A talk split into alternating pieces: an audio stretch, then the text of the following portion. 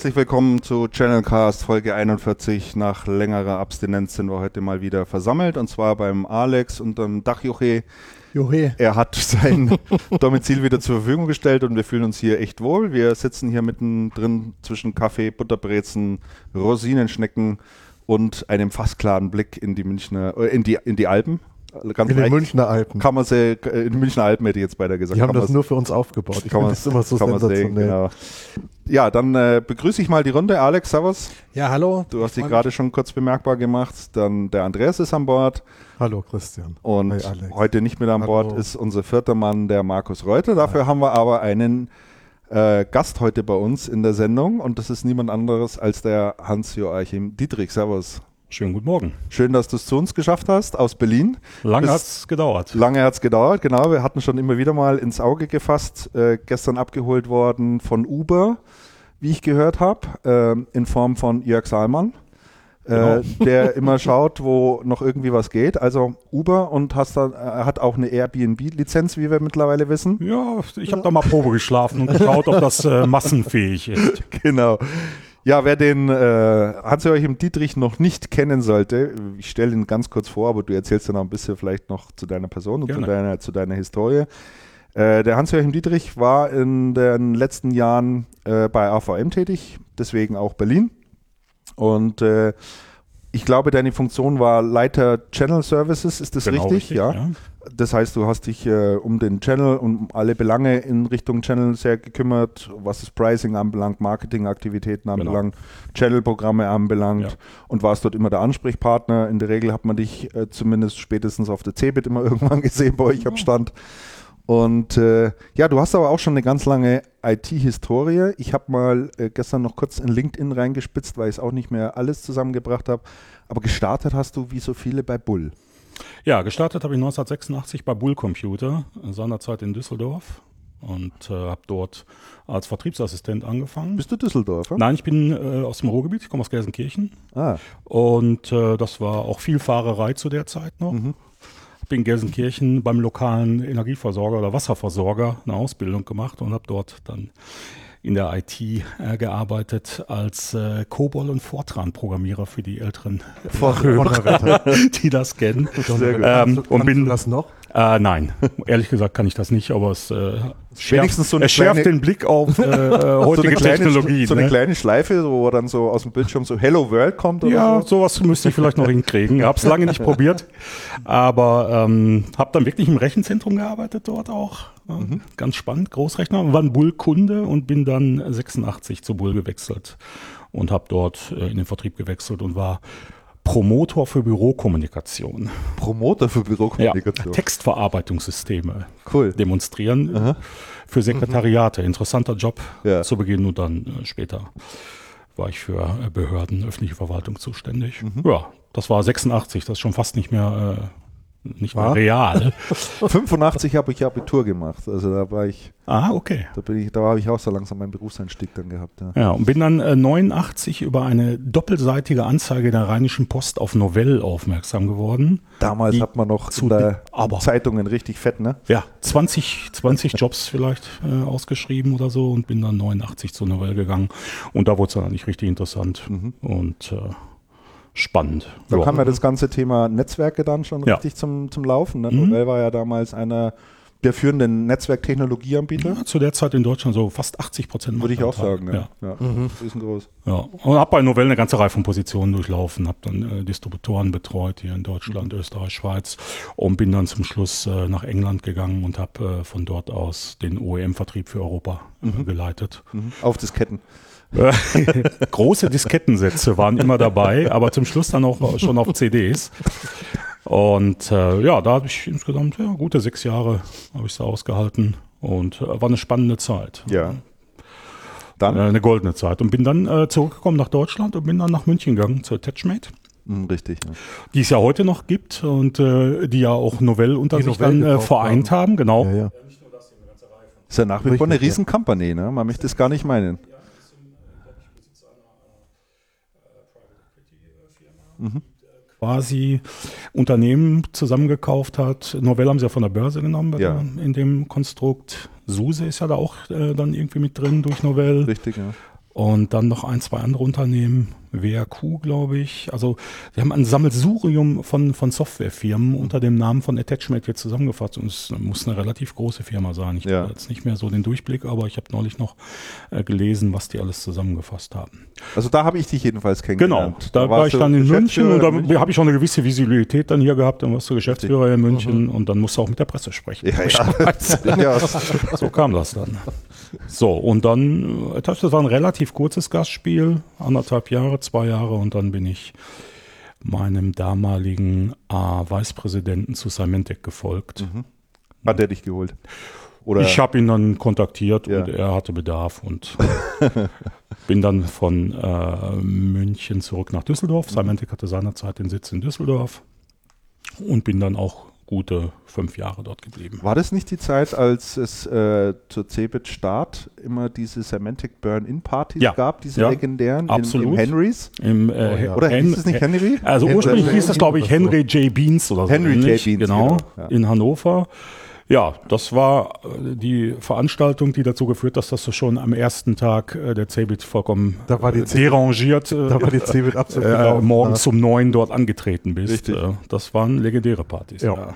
Ich habe mir das, ich überlege mir das immer wieder mal. Also damals war es ja eine Woche in Hannover mhm. und du bist in der Regel äh, abends auf irgendwelche Partys gegangen und da gab es reichlich bist dann irgendwann nachts ja. um drei ins Bett und warst dann früh um acht wieder am Stand. Ja, absolut. Das ist die ganze Woche. Das, kann, ist das heute, Woche. heute unvorstellbar. Also für mich, ich würde das nicht mehr dürfen. Ja, den Cebit, ich meine, wer heute zur Cebit muss, der hat diese Zeiten natürlich nicht erlebt. Der hält das wahrscheinlich für eine anstrengende Veranstaltung. Ja, genau. Also, ähm, also so ein Rhythmus, äh, 3 Uhr ins Bett, 7.30 äh, Uhr aufstehen, war der ganz normale Rhythmus. Ja, tagelang, normal, ja. Ja, Später konnte ich mir den Luxus erlaufen, das Wochenende irgendwie äh, dann äh, frei zu mhm. machen und montags wieder anzutreten. Ne? Also das.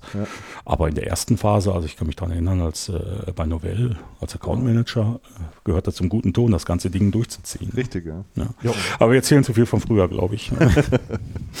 damals TL. Ja, damals. Jo, Symantec war dann auch äh, eine spannende Zeit, weil die haben dann halt das äh, reine Konsumergeschäft verlassen und haben sich dann langsam in äh, Geschäftskundenbereiche entwickelt.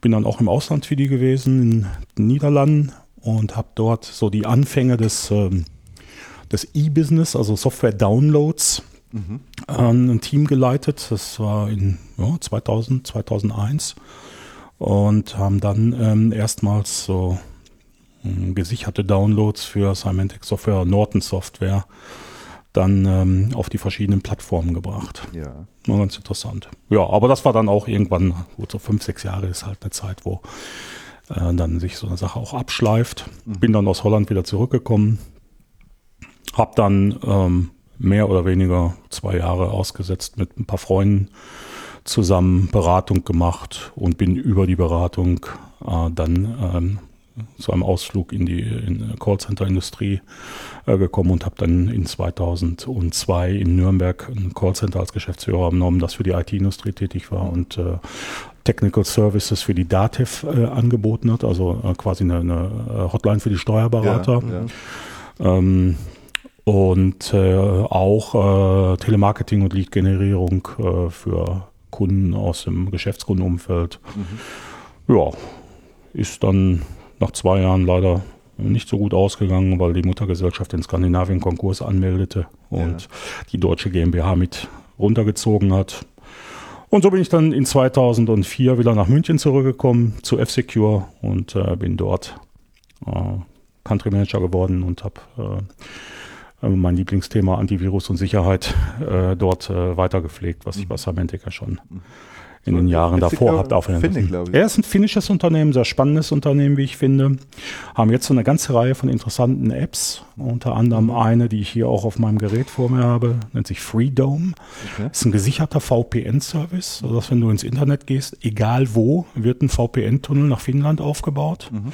Und die verteilen ähm, dann den Internet-Traffic ist absolut äh, transparent, ist keine Leistungseinbuße und du bist also quasi ähm, geschützt von Zugriffen auf dein System. Und das Allerbeste, und das ist der Grund, warum ich es auch im Einsatz habe, du kannst dem System sagen, in welchem Land du gerne sein möchtest. Das Aha, heißt, du kannst also dich auf Heute den VPN, äh, ne, also machen wir es ganz konkret. Heute bin ich in Frankreich, in ja. Südfrankreich, wie es vor einigen Wochen war, und möchte gerne Fußball-Bundesliga mit Sky Go schauen. Ah.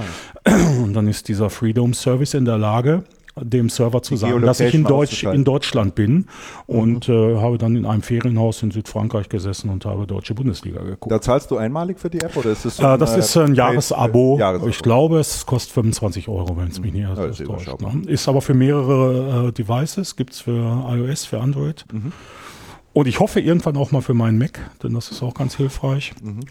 Und ähm, die haben eine ganze Reihe anderer Apps. Sie haben eine Passport-App jetzt noch rausgebracht. Die stellen sich jetzt neben ihrem traditionellen Geschäft jetzt auch ein bisschen ähm, äh, avancierter auf und haben eine ganze Reihe von interessanten Produkten gebracht. Kann ich nur empfehlen, da mal reinzugucken. Okay. Und ich bin der Firma aber noch äh, sehr verbunden. Das ist ein äh, sehr interessantes Unternehmen. Mhm. Ist Klaus Jetter dort noch? Klaus Jetter war mein Nachfolger und ist bis heute dort noch äh, in Amt und Würgung. Schöne Grüße in dem äh, äh, Zusammenhang. Der ist schon lange dabei, ja. ja. Mhm. Stimmt. Ja, und habe mich dann äh, nochmal überreden lassen, von FCQ dann zu Cymetec zu gehen in 2006, was im Nachhinein betrachtet vielleicht ein Fehler war, aber das war ja quasi der Mitbewerber, ne? Das war ein Mitbewerber, aber ich habe dort äh, dann auch andere Themen besetzt als bei F-Secure. F-Secures äh, Produktlinie im Security-Bereich endet im Prinzip da, wo Symantec anfängt. Mhm. Ja. Abgesehen vom reinen Konsumergeschäft mhm. ähm, war das dann äh, bei Symantec eher geschäftskundenorientiert. Ja, und dann bin ich in 2008 zu AVM äh, gegangen, nach Berlin. Eine interessante Erfahrung und scheide, wenn man so will, in diesen Tagen aus dem Unternehmen aus. Genau, da warst du dann sechs Jahre mhm, insgesamt. Über sechs ne? Jahre sogar. Mhm. Hast jetzt äh, schön Urlaub gemacht? Hab schön Urlaub gemacht und orientiere mich jetzt neu. Orientierst dich neu. Äh, und in dem Zusammenhang äh, habe AVM einiges zu verdanken. Ist ja. wirklich äh, eine gute und schöne Zeit gewesen. Und ja, aber wie gesagt, sechs Jahre. Und dann äh, ist dann irgendwann mal eine Entscheidung auch fällig. Ja. Bleibe ich jetzt dort ja. oder äh, versuche ich nochmal was Neues anzugehen? Und im Moment, ja, bin ich einfach offen für ja, AVM, gute und neue Themen. Glaube ich, äh, ist vielen, die zumindest äh, mit denen immer wieder zu tun haben, ein äußerst sympathisches Unternehmen. Ähm, auch äh, total super Leute überall am Start. Äh, muss man wirklich sagen. Ja. Und äh, wirklich so ein deutsches Vorzeigeunternehmen ein Stück weit. Ja was diese Branche zumindest anbelangt. Ne? Ja, in jedem Fall ist ähm, für mich, ich sag mal, das gelebte Kundenfreundlichkeit auch, mhm. äh, Produkte gut, äh, Service gut und ähm, das setzt sich durch und äh, man sieht, dass dieses Unternehmen mit knapp 500 Mitarbeitern hier weltweiten äh, Giganten widersteht. Ja. Ähm, das ist schon beeindruckend. Ne? Und das nicht erst seit gestern, sondern seit, sondern seit äh, fast 20 Jahren. Eine der größten Herausforderungen, könnte ich mir fast vorstellen, ist äh, Personal zu finden in, in Berlin. Entwicklungspersonal, Entwicklungspersonal. ist schwierig, weil das hat auch mit dem Standort Deutschland dann zu tun. Ja. Du musst halt wirklich äh, Menschen finden, äh, die äh, auf Systemebene und Hardware-Ebene programmieren können, um, um das zu bewerkstelligen, äh, was äh, allem hier einen technologischen Vorsprung auch sichert. Ne? Ja. Kein einfaches Thema. Gut, äh, gehen wir dann in die Universitäten und in die, in die Jobmessen und versuchen schon äh, frühzeitig äh, dort äh, Mitarbeiter für die Firma zu begeistern. Ich habe mir in dem Zusammenhang, weil du ja, äh, wie gesagt, sechs Jahre bei RVM auch warst und im Bereich äh, Netzwerktechnologie viel unterwegs warst, viele Gespräche geführt hast, äh, drei Themen zusammengestellt, über die ich heute im Laufe der Sendung, nicht jetzt zu Beginn, aber im Laufe der Sendung sprechen möchte, aber das können wir schon mal ankündigen. Äh, einmal das Thema Zwangsrouter, was ich ein sehr interessantes Thema finde, das Thema Netzneutralität, können wir gerne mal ein bisschen drüber sprechen und Breitbandausbau in Deutschland. Äh, denke, es sind auch drei Themen, die viele beschäftigen, wo es auch unterschiedliche Meinungen dazu gibt und äh, dass wir das noch ein bisschen, bisschen abarbeiten heute. Wir steigen aber ein. Jetzt mal eine Kapitelmarke setzen. Gestern habe ich mir die Tastenkombination noch gemerkt. Shift M. Jawohl. Äh, schreibe ich jetzt mal News rein. So, zack. Wir haben nämlich noch, ähm, ich würde mal sagen, mindestens zweieinhalb Personalien, äh, die wir, über die wir kurz sprechen sollten. Das eine ist der Roland Schweier. Ähm, der war ja einige Zeit ähm, Chef von dem IT-Cluster bei Samsung. Mhm. Die haben ja da mal versucht, so eine Querschnittsorganisation irgendwie abzubilden, äh, wo sie so alles, was IT und IT-nah ist, zusammenfassen.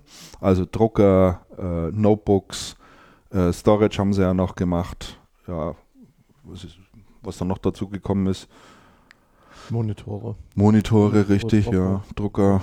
Ich glaube, das dürfte so. Notebook ist weg. Notebook ist weg, ja. genau. Das Geschäft haben sie aufgegeben unlängst. Und äh, ja, ich glaube, so relativ zeitlich auch in dem Zusammenhang ist der Roland Schweier nicht mehr als Chef des IT-Clusters tätig gewesen. Er war da noch eine Zeit lang dabei und war irgendwie so Cheflobbyist, würde ich mal sagen, soweit ich das verfolgt habe. Und der ist jetzt jedenfalls ähm, aus Samsung ausgeschieden und bei einem Unternehmen aufgeschlagen, von dem ich vorher noch nie etwas gehört habe. Das heißt Keymile. Ähm, ich wüsste jetzt noch nicht mal auswendig, was die machen, ehrlich gesagt. Aber ähm, da ist er jedenfalls gelandet. Ich persönlich gehe mal davon aus, äh, dass das nur eine temporäre Geschichte ist, oder? Wie seht ihr das? So ein kleines Unternehmen von Samsung kommend. Wer, also, also ich habe mir, hab mir gerade überlegt, ähm, dieser Job IT-Cluster-Chef bei Samsung ist, ist irgendwie sowas, sowas ähnliches wie ein Showstopper, wenn man den mal hatte. Der Vorgänger vom Schweier war der Tucholsky Karl. Richtig, ja. Und der ist ja dann, Stimmt. nachdem er wirklich, ich, ich, es ist ja ein relativ großer Job, ist auch ein relativ schwieriger Job, weil die einzelnen Produktunits bei Samsung doch deutlich stark sind. Vor allem so eine Unit wie Monitor, die sich dann nicht einfach mal so dem Cluster unterordnet. Ähm, ja, wie sage ich das denn? Also es ist, ein, es ist ein nicht ganz einfacher Job, aber es ist eigentlich ein großer Job, weil Samsung groß ist in vielen in vielen Bereichen hat, haben sie eine sehr starke Marktposition. Mhm. Zum Beispiel bei Monitoren oder bei äh, Storage sind sie sehr erfolgreich unterwegs. Ähm, der Karl Tucholsky hatte den Job relativ kurz und ist dann zu einer Taschenfirma gewechselt. Richtig. Zwar auf europäischer Ebene, aber der Job war ja ungefähr 27 Nummern kleiner als der, den er vorher hatte. Bei Samsung. Mhm. Und von da ist er jetzt inzwischen zu einem Distributor, um da das MPS-Geschäft aufzubauen. Ja. Hm. Ähm, der Schweier ist jetzt zu einer Firma, die Irgendwelche Systeme für anwendungskritische Netze, Breitbandsysteme und Applikationen macht, ähm, von der im Leben noch keiner was gehört. Du? Nein, auch noch, auch noch nicht. Ähm, nicht also, also was nicht wirklich bekannt ist und es klingt so, als wäre der Job ungefähr 27 Nummern kleiner oder zumindest deutlich weniger exponiert als der bei, als der bei Samsung. Und ich habe jetzt gerade überlegt, wer der Vorgänger vom Tucholsky war, der das Cluster äh, gemacht hat. Das, war der Olaf Lietzer? Nee, der Lietzer nee, der war Lietzer Monitor. Der war nur Monitor, Monitor und dann aber ich glaube, das gab davor noch niemand. Das IT-Cluster ist, glaube ich, in der Zeit auch erst gegründet eigentlich worden. Eigentlich müsste oder? es schon einen Vorgänger gegeben haben, aber ich komme nicht drauf. Nee, wüsste ich jetzt auch nicht. Wüsste ich jetzt auch nicht. Und das, naja, ist, und das ist auch kein, und das ist auch kein gutes Zeichen. Mhm. Das heißt, das ist halt irgendwie so eine Position, wo man dann, also ich weiß es nicht, vielleicht ist hier ein Muster. Also Keymile macht jedenfalls, ich habe es ja gerade nochmal nachgelesen, ist führender Anbieter von Telekommunikationslösungen mit Hauptstandorten in Deutschland und Schweiz die flexiblen und robusten Multiservice-Zugangs- und Übertragungssysteme ermöglichen es Netzbetreibern, vielfältige Sprach-, Datendienste über Kupfer und Glasfaser bereitzustellen. Mhm. Ähm, aber der Schweier hat eine Historie im, im Netzwerkbereich, ne? darf man nicht vergessen. Mhm. Also der kommt ja auch aus dem Systemhausbereich, hat er immer gearbeitet.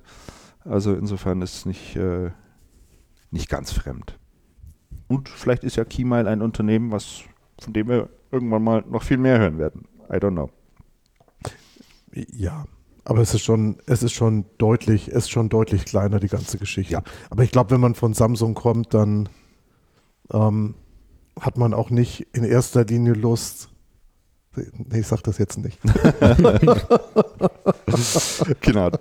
Dann gibt es eine. Aber, aber, aber ich habe hab gerade nochmal die, ich habe noch die Fakten hier. Kiemal 430 Mitarbeiter, 120 Millionen Umsatz, eigene Produktion in Hannover. Ja, sitzt in Hannover, ganz interessant. Genau. Ja. Genau. Musste ich ja noch nicht. Entwicklung Hannover, Bern, Backnang. Aber ist halt über 100 Jahren in der Telekommunikation. Mhm. Interessant. Nicht ganz naheliegende Karriereentwicklung. Sagen wir es mal so, genau. Die zweite Personale, über die wir noch kurz sprechen sollten, ist ähm, äh, ein Duo, das eine Zeit lang zusammen sich im Distributionsgeschäft versucht hat, nämlich äh, der Patrick Köhler zusammen mit Thorsten Belvarato. Wir erinnern uns, Bicom, äh, die ja dann in die Insolvenz gegangen sind, hatten ja damals die beiden ambitionierte, sehr ambitionierte Pläne, ja. was das Distributionsgeschäft anbelangt. Hat leider nicht so hingehauen, wie sollte. Der Patrick Köhler ist dann nach der Insolvenz äh, zu einem Hersteller gewechselt, der sich nennt Cyrus und die machen so Outdoor-Smartphones, also Smartphones, Ruggedized, die man auf Baustellen und sonstiges verwenden kann.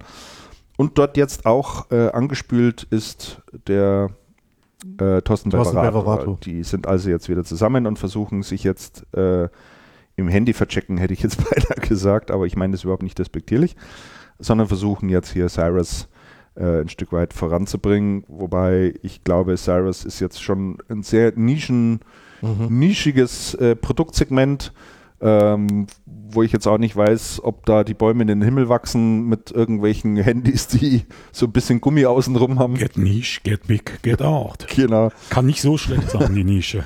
Und äh, äh, ich hatte am, auf der CeBIT mit dem Patrick Köhler kurz gesprochen und der war dann schon stolz und hat gesagt, wir kriegen jetzt dann auch irgendwann ein Tablet, ähm, mhm. was so ein bisschen Rocket äh, Tablet. Genau, wassergeschützt und staubgeschützt ist und so weiter. Ne? Ähm, also die freuen sich dann schon drüber, wenn sie irgendwas Smartphone-artiges kriegen, ne? weil das sind in der Regel eher so Featured äh, äh, Smartphones oder Featured Handys, die da am Start sind, halt für den harten Außeneinsatz. Aber wie groß da der Markt ist, I don't know. Keine Ahnung. Aber ich weiß es auch nicht. Ich denke, es ist. Seit einiger Zeit ist ja Caterpillar mit, mit Geräten da unterwegs oder eine englische Firma unter dem, mit dem Namen, mit dem Markennamen Caterpillar und ja. Ruggedized Geräten, aber so richtig in die in die Masse kommt das auch nicht. Auch nicht. Ja. Werden dann wahrscheinlich bei Globetrotter im Regal finden. Wahrscheinlich, genau. Richtig. Wie heißt denn diese, wie heißt denn diese Marke, diese ähm, Arbeitsklamottenmarke? Engelbert Strauß heißt das doch, Engelbert oder? Strauß, Mit dem ja. Strauß. Das, das, ganz, ganz das andere wäre, Vertriebskanäle. Das wäre, ein interessanter, das wäre ein interessanter Kanal. Ich muss denn die Arbeitsklamotten tragen. Christian, das ist Kult. Ihr solltet das bei IDG mal diskutieren. Okay. Ja, kenne ich überhaupt nicht.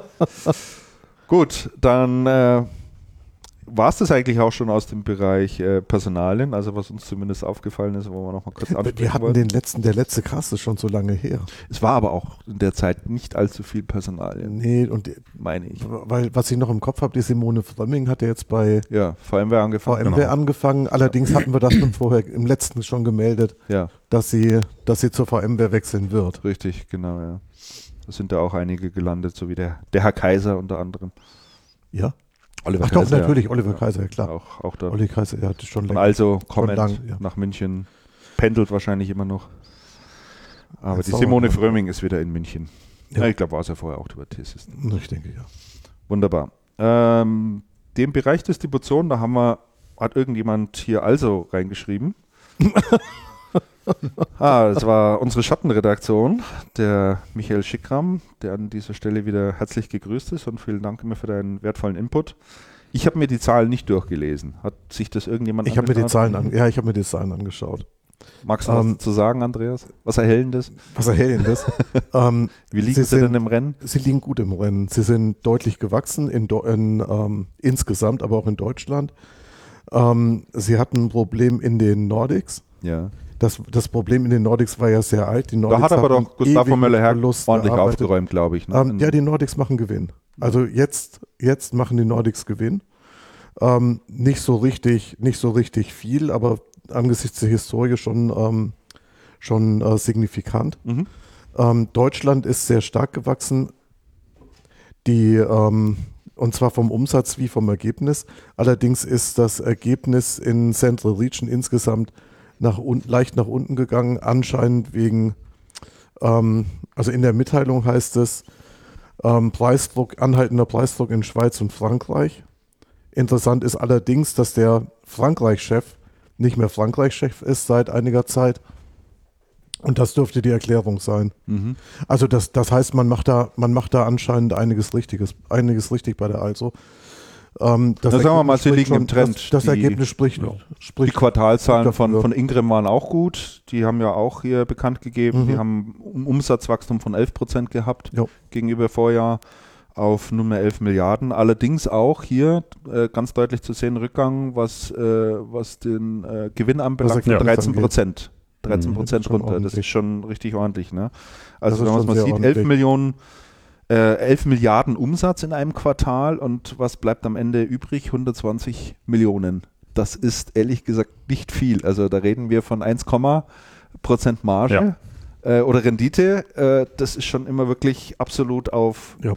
auf harter Kante. Ne? Ja, auf, der, auf der Größe macht sich dann die zweite Stelle hinterm Komma schon bemerkbar ja, richtig, ne? und macht den entscheidenden Unterschied. Ja, ja. absolut. Und ich denke mir immer, da darf echt nicht viel passieren so in so einem Distributionsladen. In der Distribution, ne? nee, man versucht, man versucht ja bei allen Distributoren zu ähm, diversifizieren und, und mehr Value zu, mehr Value zu generieren mhm. und anderes Geschäft und anderes Geschäft auf die Beine zu stellen. Die Ingram versucht das mit den, mit den ähm, VAD-Themen, die ja. sie haben. Die Also macht das auch. Die Also hat einen, hat einen ganz interessante, ähm, interessanten, interessanten Schritt ähm, unternommen, jetzt kürzlich. Wir haben doch neulich drüber gesprochen, dass die Dröge die Weltbild gekauft hat. Ja. Und ganz interessant, die ähm, Dröge kauft Weltbild und die Also übernimmt die Weltbild Logistik. Logistik ja. Das heißt, die haben jetzt einen riesen Logistikstandort in Augsburg. Was echt ein guter Vorteil ist. Ne? Also ich glaube, das war, ich glaube, das war eine sehr geschickt, das war ein sehr ja. geschickter, mhm. ein sehr geschickter Schritt. Ähm, man kann anscheinend die Prozesse der Weltbildlogistik noch deutlich optimieren. Also da geht anscheinend die, da ist anscheinend die Also Logistikmaschine sehr viel ähm, sehr viel leichter gängig, sehr viel schneller und sehr viel effizienter. Mhm. Obwohl da natürlich ein Unterschied ist. Das, äh, die, die, Logistik ist natürlich bei also B2B orientiert. Richtig. Das, die machen natürlich auch hier und da voll Filmen zum Konsumer hin, aber Weltbild ist ja eine reine Konsumer Weltbild ist reine Konsumerthematik. Ne? Ob das äh, so direkt äh, übertragbar ist, ähm, muss man, man muss es sehen. sehen. Ne? Sie, sind, sie sind sehr gut drauf und, und recht euphorisch gewesen, dass, dass sie da halt sehr viel machen können. Mhm. Ähm, ich denke ja. Aber man muss sich's anschauen. Also Weltbild ist, glaube ich, nicht dafür bekannt, dass sie der dynamischste unter den Versandhändlern sind. Nicht unbedingt. Ey. Ich kann mich, ich kann mich auch erinnern, Andreas, dass du äh, im, im, Sommer äh, das schon, da hattest du investigativ, bist du dann quasi mal bei, auf die dröge Internetseite gegangen, hast dir das Portfolio einzeln angeschaut und hast schon festgestellt damals, dass man theoretisch in der Lage wäre, bei Dröge ähm, so eine kleine Amazon, ja, ja. Ähm, ja, Amazon-Modell zu starten. Und äh, das scheint jetzt tatsächlich äh, es geht, Schritt für Schritt. Es geht schon, es geht schon einiges in die Richtung. Und was, was, das, ähm, Alex, tust du mal deinen dein Beppel ein kleines bisschen hoch, so, ja, erzählt man nicht mehr besser. Ähm, was schon ganz interessant ist bei der Also, die, ähm, ich glaube, die richtig spannenden Entwicklungen, es gibt eine Also IS. Das ist die, ich glaube, das ist die ehemalige, ich sage jetzt mal flapsig, das ist die ehemalige IT-Abteilung. Und da wird sehr viel investiert, sowohl in ähm, Business Intelligence Themen als auch in E-Commerce ähm, und Prozesse. Da gibt es einen Chief Digital Officer, den ich noch nicht, den ich noch nicht getroffen habe, was mich aber rasend interessiert. Mhm. Und da gibt es auch einen ähm, Data Scientist. Also da macht man, da macht man sehr viel. Und der, und der Plan ist anscheinend, der Plan ist anscheinend, ähm, sowas wie einen Marktplatz zu bauen, über den Geschäft abgewickelt wird. Und dann letztendlich ist, letztendlich wäre es dann also egal, wo IT gekauft wird. Hauptsache es läuft über unsere Plattform. Also das Modell geht so ein bisschen nicht unbedingt in Richtung Amazon, sondern vielleicht in Richtung Alibaba oder sowas. Mhm. Und damit käme man dann aus dem Distributorenvergleich raus, wenn die anderen Distributoren da, da nicht entsprechend nachziehen in die Richtung. Mhm. Ähm, und die scheinen relativ weit zu sein. Aber das Portfolio geht doch über IT hinaus. Das Portfolio geht deutlich über IT hinaus. Mhm. Und ich habe gesehen, ja, die ja, halten ja. auch, ich bin gerade auf der Dröge-Seite, die halten auch äh, chinesische Unternehmen, zumindest eins. Also die, die Dröge. Ja, also haben sie schon mal ja, drin. Dröge ist genau. Was auch noch dazu passt, die Altos haben ja in der Nähe von Berlin dann noch ein Unternehmen gekauft, äh, was sich mit Recycling, Refurbishment auseinandersetzt. Genau. Ne? Damit kannst du also eine weitere, eine weitere äh, ein weiteres Kettenglied äh, bedienen ja. hier, um ja. das durchgängig als, als Erfahrung mhm. für den Kunden zu machen. Ne? Ja, man wird ja durchaus schon immer wieder mal zugriffig in Richtung Systemhäuser und, und, und Servicedienstleister und holt sich das unter Umständen an Bord. Ich meine, Druckerfachmann war ja damals eins der Themen, um MPS ins Haus zu holen und äh, da mal Fuß zu fassen. Äh, dann gab es noch irgendwas im E-Commerce-Bereich, meine ich. Na, das war die, die Web-In-Store, das gehörte zur Cora, zur, also zum Cora, ja. Cora IT. Dann gab es aber noch irgendein holländisches Unternehmen, glaube ich. Software-Distributor. Distribution in Holland gemacht Atom, Ganz Atom genau. Wurde das nicht rückabgewickelt nein. oder irgendwas? Nein, oder war da, war da nicht Nein, nein, Atom, Atomblock, Atomblock hieß das. Richtig, ja. Das heißt jetzt ähm, also digital, glaube ich, mhm. und macht, ähm, macht digitale Software-Distribution. Genau. Und das muss richtig gut laufen. Mhm. Also was man, was man, was man da hört, ist gerade für Deutschland durchweg positiv. Mhm. Da scheint man, da scheint man wirklich allen anderen weit voraus zu sein. Die haben einige große Deals gemacht, zum Beispiel einen mit Gravis, mit Adobe und Gravis, das ist die ganze Adobe-Software bei Gravis über die, ähm, über die ISO-Plattform kommt. Mhm. Da gibt es einige spektakuläre Dinge im Hintergrund. Also interessant ist, denke ich, zumindest jetzt so nach meinen wirklich absolut subjektiven Außenwahrnehmung, äh, ist also einer der Distributoren, die mir derzeit am agilsten erscheinen. Ja. Also die ähm, zeigen viel Interesse an, an vielen, vielerlei Themen und sind immer wieder für eine Überraschung gut und äh, ja, da kommen mir die beiden anderen großen jetzt im Vergleich, die Tech Data und die Ingram, etwas behäbiger und träger vor, muss man sozusagen. Ja, vor allem die Data. Was vielleicht auch dem Umstand Eindruck. geschuldet ist, dass natürlich eine Ingram als auch eine Tech Data US-amerikanische Unternehmen sind und natürlich von, von einem großen Konzern in den Staaten geprägt, geprägt und geführt ja, werden ja. und auch kulturell äh, ist das alles sehr stark verankert da nach wie vor. Also die tun sich schon immer, immer wieder mal schwer, wirklich neue Themen anzufassen und anzupacken. Ähm, da ist ein großes Beharrungsvermögen da, würde ich mal sagen, und äh, deutlich mehr Agilität hat äh, das Kommen von Gustavo Hergt, äh, ja. Möller-Hergt hier schon, ja. schon gesorgt. Also der hinterlässt da schon seine. Spuren, absolut. Bei Ingram kommt es mir so vor, als hätten die irre viele so interne Themen, die sie mit Outsourcing versuchen zu erschlagen. Mhm. Da gab es doch unlängst eine Meldung über Outsourcing nach, wohin haben sie outgesourced? Ich glaube nach Bulgarien oder ich glaube, so. ja. Und ähm, erfahrungsgemäß sind solche Projekte ja immer sehr langwierig und, und werden oft auf dem Rücken der Kunden ja. Ausgetragen. Und da, da, ist eine, da ist eine also sehr viel direkter eigentlich mit Themen des Marktes beschäftigt. Das stimmt. Würde um, ich ähm, mal so sagen. Wir haben den Tech-Data-Kongress gar nicht auf der auf, mit aufgenommen, ne? Der war jetzt. Stimmt, ja. Der Richtig, war in der Markus, Zeit auch. Markus ja. Reuter war dort. Ich auch. Und du, ach, du warst auch da? Ich war auch da, ah, ja. okay. Mein Kollege war da. Ein bisschen später ja. gekommen, genau, da Hannes war da. Genau, der hat für die Channel Partner. Weil über den sollten wir auch noch was sagen, das würde mich auch mal interessieren. Also ich war beeindruckt war. auf jeden Fall, wie das Hu, das Hu der Branche geschlossen da war. Also das... Das, das stimmt, also es war von, von links angefangen... Geschäftsführer da, von Microsoft. Der, der Illig war da, richtig. Ja, Cisco-Chef. Ähm, der Cisco-Chef war da. Ähm, Aber auch sonst ähm, hat sich die ähm, Agenda gelesen, also ungewöhnlich. Ja, mhm. also es war sehr hochkarätig besetztes Podium. Die ähm, äh, IBM-Chefin war da. Mhm. Stimmt, ja. Äh, wer war noch da? Muss gerade überlegen. Also allererste Sahne, so wirklich die ganzen großen Unternehmen. Damian hat die Podiumsdiskussion geleitet, mhm. die ähm, streckenweise auch wirklich interessant war. Ähm, die war insgesamt sehr lang. Ich glaube, die ging anderthalb Stunden oder fast zwei Stunden. Also man merkte dann schon gegen Ende, jetzt wird es dann auch langsam dünn, aber man hat versucht, so die großen Themen, über die in der Branche gesprochen wird, wie beispielsweise Big Data, mal ein bisschen zu analysieren. Was bedeutet das eigentlich für den Handel? Was kann man da an Geschäft machen? Und da haben die großen Industriebosse natürlich äh, sind da regelrecht in, in Hochform aufgelaufen und haben natürlich geschwärmt von diesen Themen und da geht also die Zukunft hin und Big Data, ein Riesenmarkt und so weiter und so fort. Und ich fand es dann so bezeichnend, weil dann auch ein Vertreter von einem Systemhaus war, mhm. ähm, einem nicht zu kleinen Systemhaus, äh, der da auch in dem Umfeld tätig ist. Und Damian fragte ihn dann, jetzt sagen Sie mal, wie viele Big Data Projekte haben Sie denn schon so in der letzten Zeit umgesetzt? Da sagt er, keins. also, das fand ich so toll, weil der die ganzen, die ganzen Geschäftsführer von diesen wirklich großen Unternehmen, IBM, Microsoft und you name it, alle mal wieder geerdet hat und gesagt hat, Leute, es mag sein, dass da drüben, dass da viel drüber gesprochen wird, aber tatsächlich umgesetzt an, an konkreten Projekten, die ich als größeres System aus bei meinen Kunden gemacht habe, äh, fiele mir jetzt ad hoc überhaupt nichts ein. Stand der Kongress nicht im letzten Jahr generell unter dem Thema Big Data ja. irgendwie? Ja, ja, ja, ja. ja also man versucht diese, diese Themen und das ist auch ein Stück weit zum ich will nicht sagen Kritikpunkt, aber es war im Prinzip nochmal sehr viel Aufgewärmtes vom vergangenen Jahr dabei. Also man hat nochmal versucht, das alles, alles zu debattieren. Äh, man hat auch äh, einen Redner gehabt, äh, der Connected Cars ging es noch oder überhaupt äh, Connected Homes, Smart Homes und so weiter. Mhm. Ist ja auch so ein beliebtes Thema, über das gerne gesprochen wird, wo ich aber auch der Meinung bin, da wird nach wie vor noch relativ wenig Geschäft gemacht. Das ist alles noch sehr zerfasert.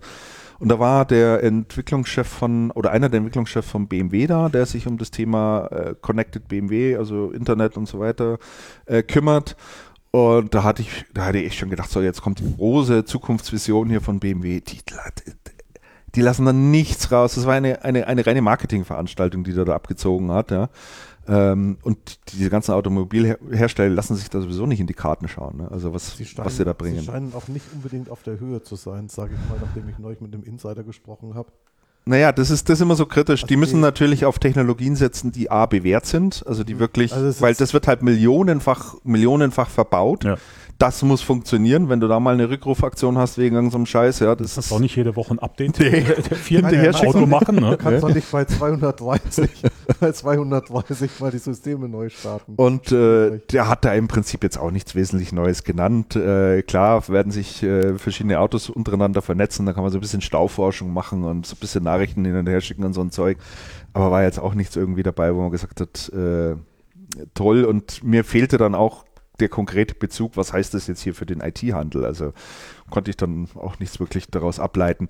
War ein bisschen schwierig. Ähm, Tech Data ist ja aber ganz bewusst den Weg gegangen äh, bei der Umgestaltung ihrer Hausmessen, dass die nicht mehr sagen, wir machen hier die ganzen Buden auf, ja, 100 Stück davon, die man dann alle abklappern kann und, und Prospekte verteilt werden, sondern wir versuchen einen thematischen Kongress zu machen, was ich prinzipiell einen echt guten Ansatz ja, finde, ja. ähm, da die Leute auch abzuholen und äh, die Themen ganz einfach auch mal zu analysieren und die verschiedenen Sichtweisen darauf mal zu machen.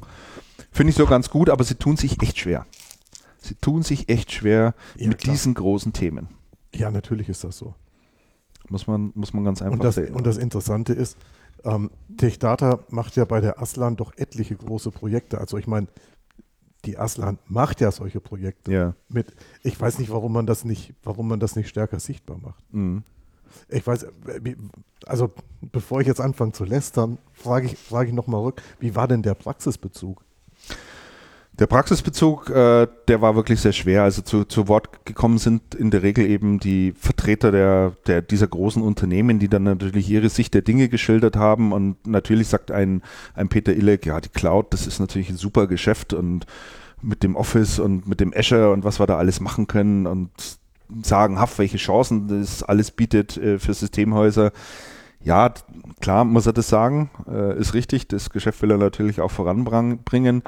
Äh, ja, es gibt sicherlich auch ähm, äh, Projekte in dem Bereich. Es wird da sicherlich auch viel gemacht, aber man kennt natürlich im Großen und Ganzen die extreme Zurückhaltung des breiten deutschen Mittelstandes beim Thema Cloud Computing. Meine, da ist einfach da, baust, da beißt die Maus keinen Faden ab. Das ist nach wie vor ein, ein, ein sehr, sehr schwieriges Thema. Und, ähm, äh, da, da, kann ich mich einhaken. Wir kommen ja nachher auch noch zum Thema Amazon und, und, und Deutschland. Ich wollte nicht nur den, den, die Kundenseite sagen, ich wollte auch unter den Systemhäusern sagen, du warst ja auch auf mhm. dem, ähm, dem ähm, sag ich mal, Roundtable von Acmeon, der ja Cloud-Distributor ist in der Woche. Ja. Äh, in der, in der, in der, also sich als Cloud-Distributor in der Branche bezeichnet. Und die haben ja ähm, ähm, zum Thema Managed Services ähm, haben wir da diskutiert. Ja. Und da ging es ja auch darum, wie überhaupt die Systemhäuser selber intern aufgestellt sind. Und es fängt an, ähm, dass zum Teil die, die Techniker in der Form gar nicht mal ihre eigenen Stunden aufschreiben in, in Cloud-Projekten, dass sie projektbezogen quasi notieren, was sie den ganzen Tag an welchem Cloud-Projekt machen.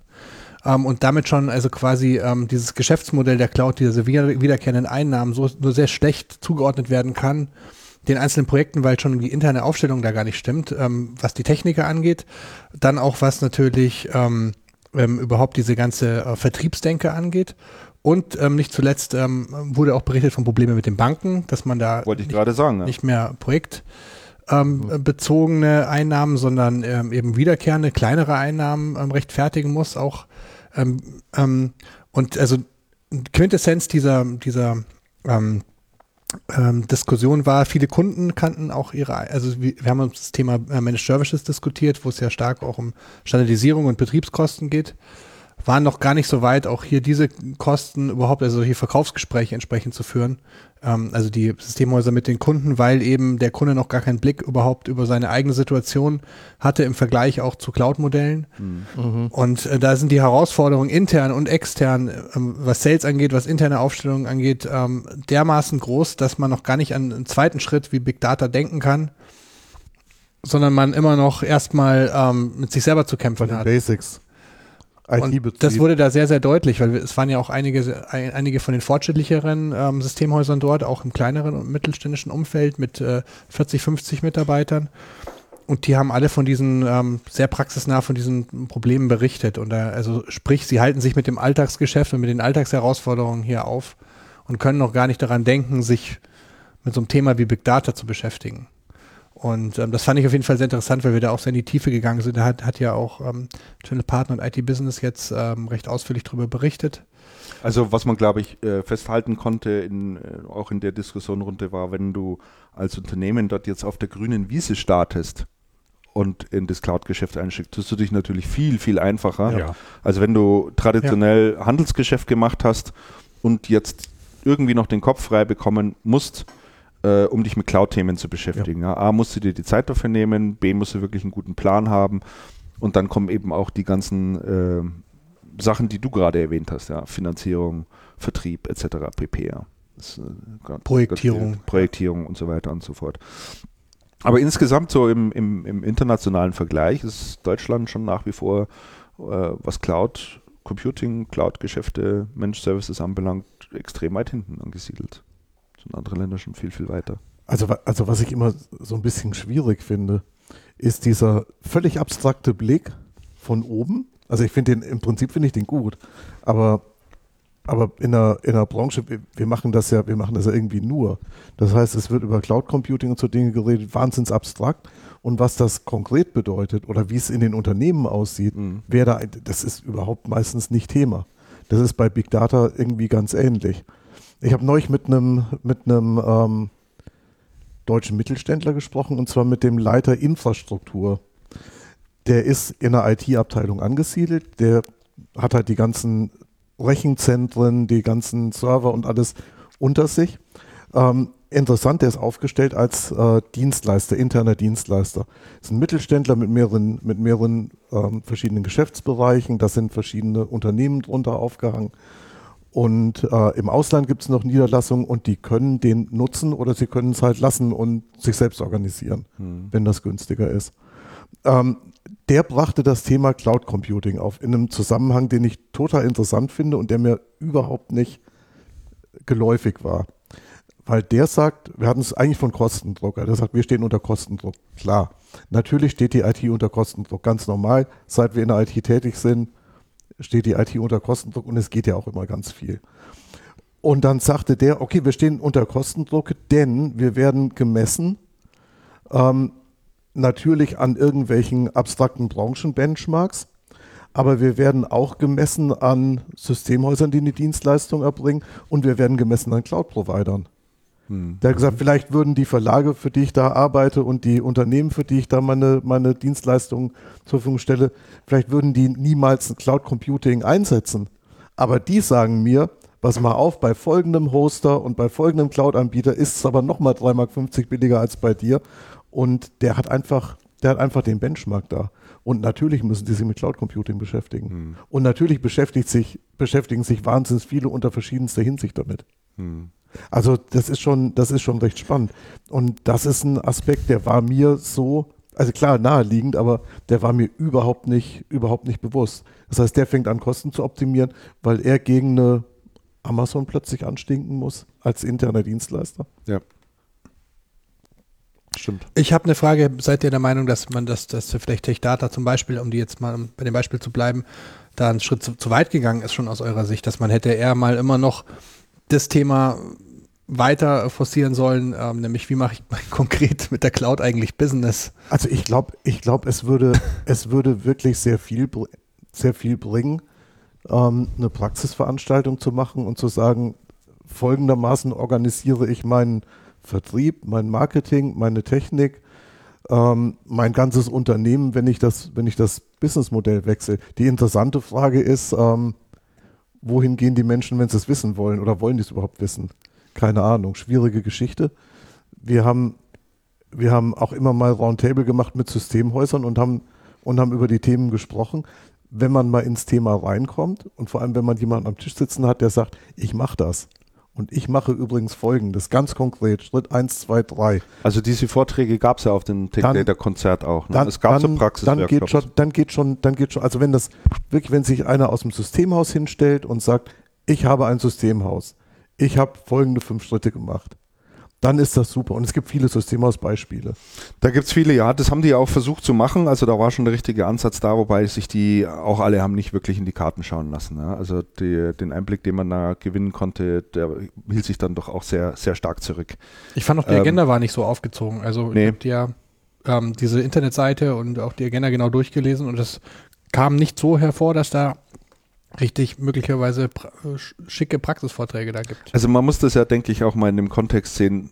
Tech Data macht so eine große Veranstaltung. Da ist, muss ja, so, das Ganze muss ja auch mal finanziert werden. Da kommen ja wirklich viele Leute auch. Ja, da musst du natürlich, sagen wir mal, einerseits den großen Herstellern, die dort, äh, die dort an Bord sind, eine Plattform bieten, damit die mal ihre Botschaften loswerden können. Ja, das hat man getan im Rahmen dieser Podiumsdiskussion über zwei Stunden hinweg, äh, konnten die ihre Statements abgeben. Ähm, das ist die eine Seite und dann hat man so versucht, aber das fand ich eben so ein bisschen halbherzig, das mit, äh, mit Vorträgen aus von Systemhäusern noch irgendwie hinzubringen. Das war auch schwierig. Ich denke, ein besserer Ansatz wäre es, erstmal in Ihre Kundschaft reinzufragen, was sind eigentlich die Themen, die euch im Moment unter den Nägeln brennen, über die gern, ihr gerne mal sprechen wolltet und das mal aufzufangen. Ich weiß nicht, ob es get, getan wurde. Aber ich ja, denke, musst, möglicherweise schon, käme da vielleicht schon, noch das ein oder andere mal raus. Also ich denke, du musst schon beides machen. Und ich finde schon. Ich Natürlich musst du beides gut, machen.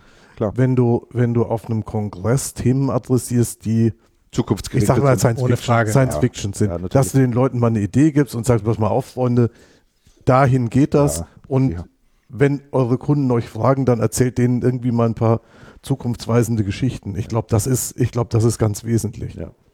Und der zweite Aspekt dieser so ein Praxisaspekt ist, ist total wichtig. Ich bin neulich auf einer Veranstaltung gewesen vom großen, ähm, vom großen Netzwerkhersteller.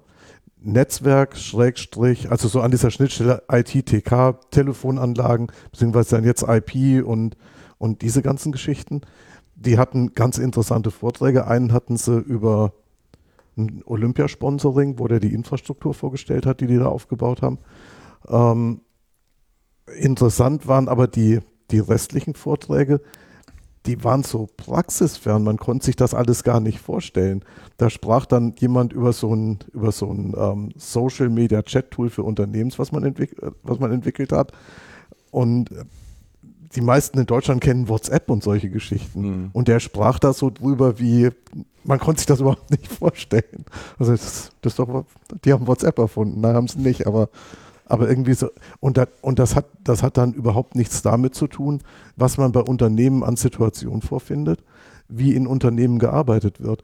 Denn was ja im Moment recht interessant ist, wenn, wenn man mit, mit Unternehmen spricht, mit, mit Anwenderunternehmen, mit den, mit den Menschen, die da arbeiten, mhm. ähm, die Unternehmen sind meistens von den technischen Möglichkeiten, die es im Moment gibt, völlig überfordert, weil plötzlich ihre Mitarbeiter anfangen zu kommunizieren wie wild komplett durcheinander, völlig unstrukturiert. Ähm, sich dadurch natürlich viel Neues findet, was interessant wäre, aber auch, ähm, aber auch Kulturen aufeinanderstoßen, also Kommunikationskulturen. Ähm, und die Unternehmen suchen eigentlich jemanden, der da reingeht und sagt, komm, lass uns mal ein bisschen strukturieren, was hier eigentlich geht und wer was macht, wer was darf. Und wenn in so einem, wenn in so einem Meeting bei einem mittelständischen Maschinenbauer plötzlich, plötzlich bei zwei Mitarbeitern ähm, WhatsApp anfängt zu klingeln, dann, dann sorgt das für einen, das ist ein Aufstand. Also das ist, das ist ein Clash der Kultur und da ist dann die Welt nicht mehr in Ordnung. Mhm. Und, und es gibt heute relativ wenige, die hergehen und sagen, okay, Technik ist, ähm, Technik ist nur die eine Seite. Ähm, lass uns doch erstmal versuchen, Problembewusstsein aufzubauen und zu, zu schauen, wo sind die Probleme eigentlich, welche erschlagen wir mit Technik und welche müssen wir anders erschlagen, damit wir den Rest mit, technisch, mit Technik erschlagen können. Und da wird heute sehr wenig drüber gesprochen. Die Unternehmen und gerade die, die IT-Verantwortlichen haben allerdings erheblichen Redebedarf über solche Themen. Um zu sagen, ja, wo kommen wir denn mit IT-Einsatz hin und wo sind die Fußfallen und worauf müssen wir achten? Wie müssen wir uns anders aufstellen? Mhm. Es gibt relativ viele Unternehmen, die im Moment über Microsoft Lync nachdenken oder das auch einführen. Ähm, Microsoft Lync ist eine tolle, ist eine tolle, ähm, tolle Lösung, wenn das, wenn das eingesetzt wird und funktioniert. Aber Microsoft Lync Einsatz ähm, oder Einführung sorgt in so einem Unternehmen für massive Verwerfungen. Da ist plötzlich jeder vom Geschäftsführer bis zur Putzfrau quer durch sichtbar, ja, Status sichtbar und ey, ich meine, hallo. Das ist schon, und jeder per, mit einem Knopfdruck erreichbar, das ist schon, das ist schon nicht ganz, das ist schon nicht ganz trivial. Und das kann man dann ja noch nach außen anflanschen zu seinen mhm. Lieferanten, zu seinen Vertriebspartnern und Möglichkeiten sind toll, aber die, der Umgang mit den Themen ist, ist nicht ganz trivial. Mhm. Ja, du, du brauchst schon jeweils in den Unternehmen auch jemand, der, das auf eine bestimmte Art und Weise den Mitarbeitern auch beibringt, was sie Sicher. da jetzt an die Hand bekommen haben. Ja, also wir haben Link bei uns auch im Einsatz, wird, wird, viel genutzt, also querbeet natürlich. Was wir auch einsetzen bei uns ist Yammer, das ist auch ein Produkt, mhm. was, was Microsoft eingekauft hat. Also äh, Social Network innerhalb des eigenen Unternehmens. Und da tut sich auch was, aber ähm, das ist halt auch nur punktuell. Es gibt Leute, die finden es gut, die nutzen das mhm. auch als Kommunikationsplattform und es gibt natürlich eine Masse, die dann sagt, Gott, nee, was soll ich denn damit noch? Noch, noch was zusätzlich, ne? Also ja, du machst natürlich auch unheimlich viel Kommunikationskanäle auf, ne? Also das ja. ist schon. Und, ja, klar. Aber unter anderem ist da auch der eine oder andere dann überfordert. Ihr habt ja auch einen schönen Artikel hier noch auf der, auf der Liste gehabt, das Ende des Telefonierens. Das ja. geht ja genau in diese das Richtung. Das geht genau in diese äh, Richtung. Der ist äh, ein allerdings sehr, sehr interessant. Punkt, dass äh, eben äh, die Verfügbarkeit über Messenger-Systeme, über äh, Foren, Plattformen im Unternehmen äh, Informationsaustausch äh, zu betreiben, dann letztendlich das Ende des Telefonierens einleitet. Ne? Stimmt. Das, äh, und wobei ich, ich, kenne diesen Artikel hier. Wobei und, ich äh, glaube nicht, dass es stimmt. Ähm, ich glaube nicht, dass es stimmt. Ich weiß es ich nicht. Ich habe das Gefühl, dass das genau in diese Richtung geht, ja. dass du heute in irgendeiner Art und Weise für irgendeine Information nur noch im äußersten Notfall ja. zum Telefon greifst. Also ich kenne einige ja, Unternehmen, okay, die, die am Überlegen sind, ihre ganzen Festnetztelefone ja. rauszuschmeißen. Also, bei, F bei F-Secure hatten wir das schon in, in Finnland schon in 2005, 2006 ähm, dass die Mitarbeiter zwar eine Nebenstellennummer hatte, ja. aber in Wirklichkeit der Call auf dem Mobiltelefon rauskam. Genau. Die hatten gar keine Nebenstellen mehr genau. auf dem Tisch. Ne? Da habe ich ja was dazu anzumerken. Wir haben äh, in dem Monat, ich habe mal äh, für die PC-Welten-Thema äh, äh, über die über Voice over IP in Unternehmen berichtet von vor, vor ein, zwei Jahren und da hat mich das T3-Magazin in dem Monat mal angefragt, ob wir nicht mal ähm, eine Geschichte wieder machen wollen. Und dann haben wir jetzt was veröffentlicht zum Thema Voice over IP ähm, in Unternehmen. Es war sehr spannend, weil wir dann auch mit den Providern gesprochen haben und haben festgestellt, dass also auch ähm, es gibt ähm, ähm also viele von den vermeintlich analogen ISDN-Anlagen werden in, in ähm, Sie ja, kennen sich ja werden alle zwangsumgestellt. Werden alle auf, eh automatisch ja. hinter der hinterm Router wird es auf Voice over IP umgestellt. Ja, das heißt, viele Unternehmen telefonieren schon quasi Voice over IP, ohne dass sie es wissen eigentlich. Mhm. Können, da können Sie auch bestimmt was dazu sagen. Ja, das ist, äh, also als äh, Mitarbeiter von AVM ist das äh, eine der äh, Geschichten, die, die natürlich äh, interessant sind für den Endkunden, dass er sein existierendes Equipment äh, hinter einer Fritzbox dementsprechend so schalten kann, äh, dass er bei der Auswahl des äh, Telekom Telekommunikationsanbieters frei ist und äh, was wird da heute anderes angeboten als VoIP? Ist ja kaum ja. zu bekommen. Ne? Ja das heißt, du betreibst, du betreibst dein existierendes Equipment einfach weiter und sorgst dafür, dass der Router den Zugang zu, zum, zum traditionellen Telefonsystem muss, realisiert. Ja, ne? ich, ich musste an den, aber trotzdem irgendwie so einen klassischen mittelständischen Chef denken, der, na, na, dieses, nein, nein, da, das, das Voice over IP, das ist nichts für mich. Natürlich, er hat, er hat ja, natürlich immer noch sein Endgerät am Tisch. Ne? Der weiß gar nicht, dass er das schon lange, der hat das schon lange umgestellt. Ne? Das kriegt er gar nicht mit. Ja. Der kriegt es nur damit, wenn, wenn wieder ein Internetausfall ist und nichts mehr geht. So hatten wir ja auch jetzt ein paar Mal bei der Telekom. Ne? Das also sprich, die Cloud nimmt Einzug in die Unternehmen auch zum Teil, ohne dass sie es wollen ja. oder wissen. Wenn du so möchtest, ja. Das ist, das ist richtig, schleichend. Das kriegen die, kriegen die gar nicht wirklich mit, das stimmt. Ja. Ja, aber dies, aber um nochmal auf den Punkt zurückzukommen und, den, und, die, und die Brücke zum Kongress zu schlagen. Ja. Ich glaube, es ist ähm, ein sehr interessantes Geschäftsfeld und mit, mit sehr großem Bedarf, Aufklärungsbedarf bei Unternehmen, zu sagen, wie setzen wir IT ein, wir können, wie können wir IT einsetzen und was bedeutet das für uns konkret. Ja. Ich glaube, das ist ein wahnsinnig großes Geschäftsfeld. Und ich glaube, dass es ähm, tatsächlich im Moment ein relativ übersichtliches Angebot gibt und dass die Entwicklung dahin zu, zu, zu gehen und zu sagen, wir werden euer nicht, nicht euer Technologieberater, ja auch, aber auch euer Prozessberater und, ähm, und euer Berater so ein bisschen jenseits der Technologie. Ähm, das, das müssten, diesen Weg müssten viele gehen. Das sehe ich Stand heute, das sehe ich Stand heute noch nicht unbedingt. Nee, natürlich da wird sehr viel, sehr viel, ähm, da wird sehr viel theoretisch gequatscht über Trends. Es ist ein branchenweiter und, und, Prozess, der da gerade richtig, und, und, so ein, und so ein Kongress müsste eigentlich oder könnte eigentlich ja genau in diese Lücke gehen und zu sagen, pass mal auf, eure Rolle ändert sich, wir sprechen nicht mehr über Technologie, wir sprechen auch nicht mehr über Technologie-Hypes. Cloud Computing, ach, äh, äh, schauen wir doch mal an, was die Unternehmen machen und wie die das eigentlich auch machen könnten. Und dann kommt man zu konkreten Ansätzen. Ich glaube, das wäre sehr viel stärker gefragt, als dieses klassische immer noch zum Unternehmen zu gehen, ich verkaufe jetzt keine Server mehr, sondern Cloud Computing, ja super. Ja. Wenn der schon weiß, was er damit soll, dann ist das schön. Bloß dann hätte ich es ihm auch nicht verkaufen müssen, dann kann er sich auch im Internet kaufen. Ja, ich denke, es ist ein ganz, ganz vielschichtiges Thema. Es hängt natürlich auch immer ein Stück weit daran, davon ab, wie die Unternehmen Einblick gewähren lassen in ihre eigentlichen Prozesse. Ja, also anderen Außenstehenden, der die dann auch dahingehend beraten kann, was man besser machen kann. Also eine Quintessenz auf jeden Fall dieser Geschichte war ähm, auch für diesem Roundtable, dass die Unternehmen offensichtlich am volksreichsten sind unter den Systemhäusern, die ähm, da sehr, sehr selbstbewusst vorgehen zum Kunden. Ne?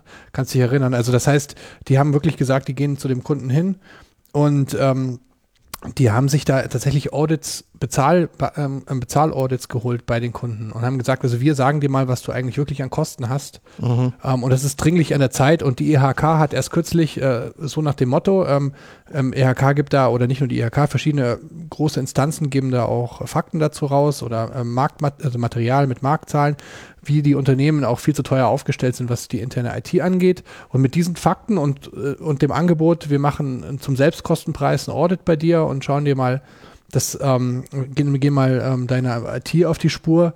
Äh, da haben die recht gute äh, Erfolge erzielt, haben die, mhm. die berichtet. Und der Kunde hört da natürlich auch besonders hin, wenn er dann schon natürlich dafür bezahlt hat. Und ich muss ganz ehrlich sagen, wenn ich mit meinem zwar kleinen Unternehmen mit äh, sechs, sieben Arbeitsplätzen so ein Angebot bekommen würde, dass man, dass man äh, mir mal sagt, was ich eigentlich an Kosten habe und, äh, und gute Argumente hat, warum ich vermutlich zu viel zahle, dann könnte ich mir das schon auch überlegen. Also ich finde es jetzt, ähm, also man darf da, glaube ich, sicher auch als Systemhaus muss man da ein gewisse Selbstbewusstsein an den Tag legen und ähm, sich da gut, ähm, ja, gut aufstellen in, in Sachen wie man den Kunden angeht. Also wenn man dem sagt, ja, da gibt es ein paar neue Cloud-Lösungen irgendwie, das ist der falsche Weg. Ja, ja, ja, Punkt. Ja. ja, je besser du deinen Kunden kennst, desto besser kennst du seinen Bedarf oder desto besser kennst du die Prozesse, an denen es hängt. Hm. Punkt. Ja, da mit dem Kostenthema reinzurumpeln ist sicherlich ein und Kosten, und Kosten ist ein Thema, aber ich glaube, die, ich glaube, zukünftig werden so Prozess- und Produktivitätsthemen erheblich, eine erheblich größere Rolle spielen als, als Kostenthemen. Wir haben gerade, wir haben gerade recherchiert. Thema. Ja, hartes Kostenthema und ein zweiter wichtiger Punkt wäre für mich das Thema Skalierung. Mhm. Also du kannst natürlich mit solchen Lösungen auch ein ja, Unternehmen ganz, anders, ist, ja, ja, ganz anders skalieren. Wenn, wenn du heute jegliches Startup, was heute äh, irgendwie aufsperrt, äh, die, die, die kaufen nicht eigene Hardware und sonstiges, eine Hardware, vielleicht schon Notebook, aber das, die ganze Infrastruktur, die dahinter hängt, komplett ist, in der Cloud. Das ist alles komplett in der Cloud und das kann man hoch und runter skalieren, ganz mhm. wie man es braucht, standardunabhängig machen. Und das ist ja eigentlich genau der richtige Ansatz. Das ist eigentlich genau das der Ansatz. Ja, wir haben, wir haben gerade so ein Thema recherchiert, wie sieht Arbeit in 25 Jahren oder sowas aus. Und die Studien, die es da zum Thema gibt, die kommen alle zu dem Schluss, naja, also es wird sehr viel weniger Belegschaften geben in dem Sinne und sehr viel mehr Freiberufler und eigentlich wird das für, ein, für Arbeitnehmer wird das eine sehr triste Welt sein. Die Freiberufler werden schlecht bezahlt sein und es wird und es wird alles und es wird alles ganz fürchterlich. Ja. Jetzt glaube ich aber, die Studien sind sehr geprägt von dem von dem, was das Management im Moment beschäftigt. Im Moment beschäftigt sehr viele Unternehmen halt noch eine Kostenthematik. Ja. Die Thematiken, mit denen sich viele Unternehmen lange nicht beschäftigt haben und eigentlich wieder beschäftigen sollten, sind so Themen wie, ähm, wie machen wir denn in, innovative Produkte Richtig, und was müssen wir tun, um das überhaupt aufzusetzen? Ja. Also Christian, Stichwort Verlagsbranche, aus der wir Beispielsweise, aus ja. der wir da, aus der wir da kommen, das sieht ja irgendwie alles oder nicht alles, aber dies, der überwiegende Teil sieht sehr trist aus. Die beschäftigen sich mit Kostenthemen und das bringt ein Unternehmen vielleicht weiter ein bisschen noch zu überleben, aber nicht, aber sicher nicht, um es zukunftssicher zu machen. Ja. Und was man an den Studien sieht, ist, ähm, man beschäftigt sich sehr viel mit Kostenthemen und ich glaube, das wird aber nicht, das wird aber nicht andauern, weil irgendwann hast du alles outgesourced und bezahlst alle total schlecht und dann steht dein Nachbar auf und sagt, Freunde, bei mir kriegt dann Fünfer mehr, kommt alle rüber und dann wandern ja deine Assets, die du nicht mehr hast im Unternehmen. Wer, wenn der einen Plan davon hat, plötzlich, wo er hin will. Ne? Richtig, ne? plötzlich, ja. zum, plötzlich zum nächsten und dann, und dann sieht das ganz bitter aus. Das heißt, ähm, mit, den, mit dem, mit dem Cost-Cutting ist so eine, ähm, ist so eine Willigkeit verbunden, Assets nach außen zu geben und die ich meine, wer da unheimlich viel macht, um nicht, bei uns in der Branche zu bleiben, ist ja, ist ja Springer, die ja ständig Unternehmen auch zukaufen. Die haben jetzt wieder einen großen Zukauf gemacht. Naja, habe ich schon gesehen. In, in, in dem Bereich digitale Produkte, die in irgendeiner Form etwas mit, mit Journalismus zu tun haben. Die schaffen es auch nicht direkt aus eigener Kraft, aber die kaufen dann halt zu. Die haben auch genügend ja, ja, ja. Äh, Geld jetzt sagen wir, im Säckel, um sich das auch leisten zu können. Wobei ich habe mir das Eine eigene Venture-Abteilung. Also ja, klar die, machen die mal einen guten Griff und mal mein, weniger die, gut. Aber die, das ist ein Prozess, der über, über lange Jahre gehen ja, wird. Ne? Also ja, da, absolut, die haben absolut. wenigstens angefangen an der Stelle was zu tun. Ne? Auch ähnlich wie, wie Otto zum Beispiel. Ne? Der Otto-Versand äh, eben aus dem klassischen genau. ähm, Katalogversender jetzt einen Umstieg macht, einen Fund gegründet hat, Richtig. junge Firmen hochzieht, junge Firmen anfinanziert und die, die Besten werden mit Sicherheit Eingang in das Otto-Geschäftsmodell finden an irgendeiner Stelle. Aber das ist ein Prozess, wenn du den heute nicht startest, dann äh, ist der irgendwann für solche Unternehmen in der Größenordnung ist das ja ein kultureller Wandel, Absolut. der sich über locker über 20 Jahre ja. hinziehen wird. Ne? Absolut. So. Absolut. Also da tut sich ja viel in der Branche. Ich meine, nimm das Thema Crowdreporter, Crowdfunding etc. Ja. pp. Es gibt ja viele Mechanismen, die da heute mittlerweile wirken können. Ja, aber die, spannende die Verlagsbranche, die Verlagsbranche macht mich immer ganz traurig, wenn, ja. ich, wenn ich tiefer reinschaue, muss ja. ich sagen. Auch diese, auch diese Plattform, die, die Springer dazu gekauft hat. Ja. Ich meine, das, das ist ein Anbieter von einem von einer Kumulation von, Blätt, von genau. Blätter, von Blätter-PDFs. Genau, ja, ja. Was ist das der denn? Kuratiert nur Inhalte. Ich meine, hallo? Also er kuratiert nicht Inhalte, der nagelt, der nagelt ganze Magazine als PDF auf eine Plattform. Ja, klar. Naja.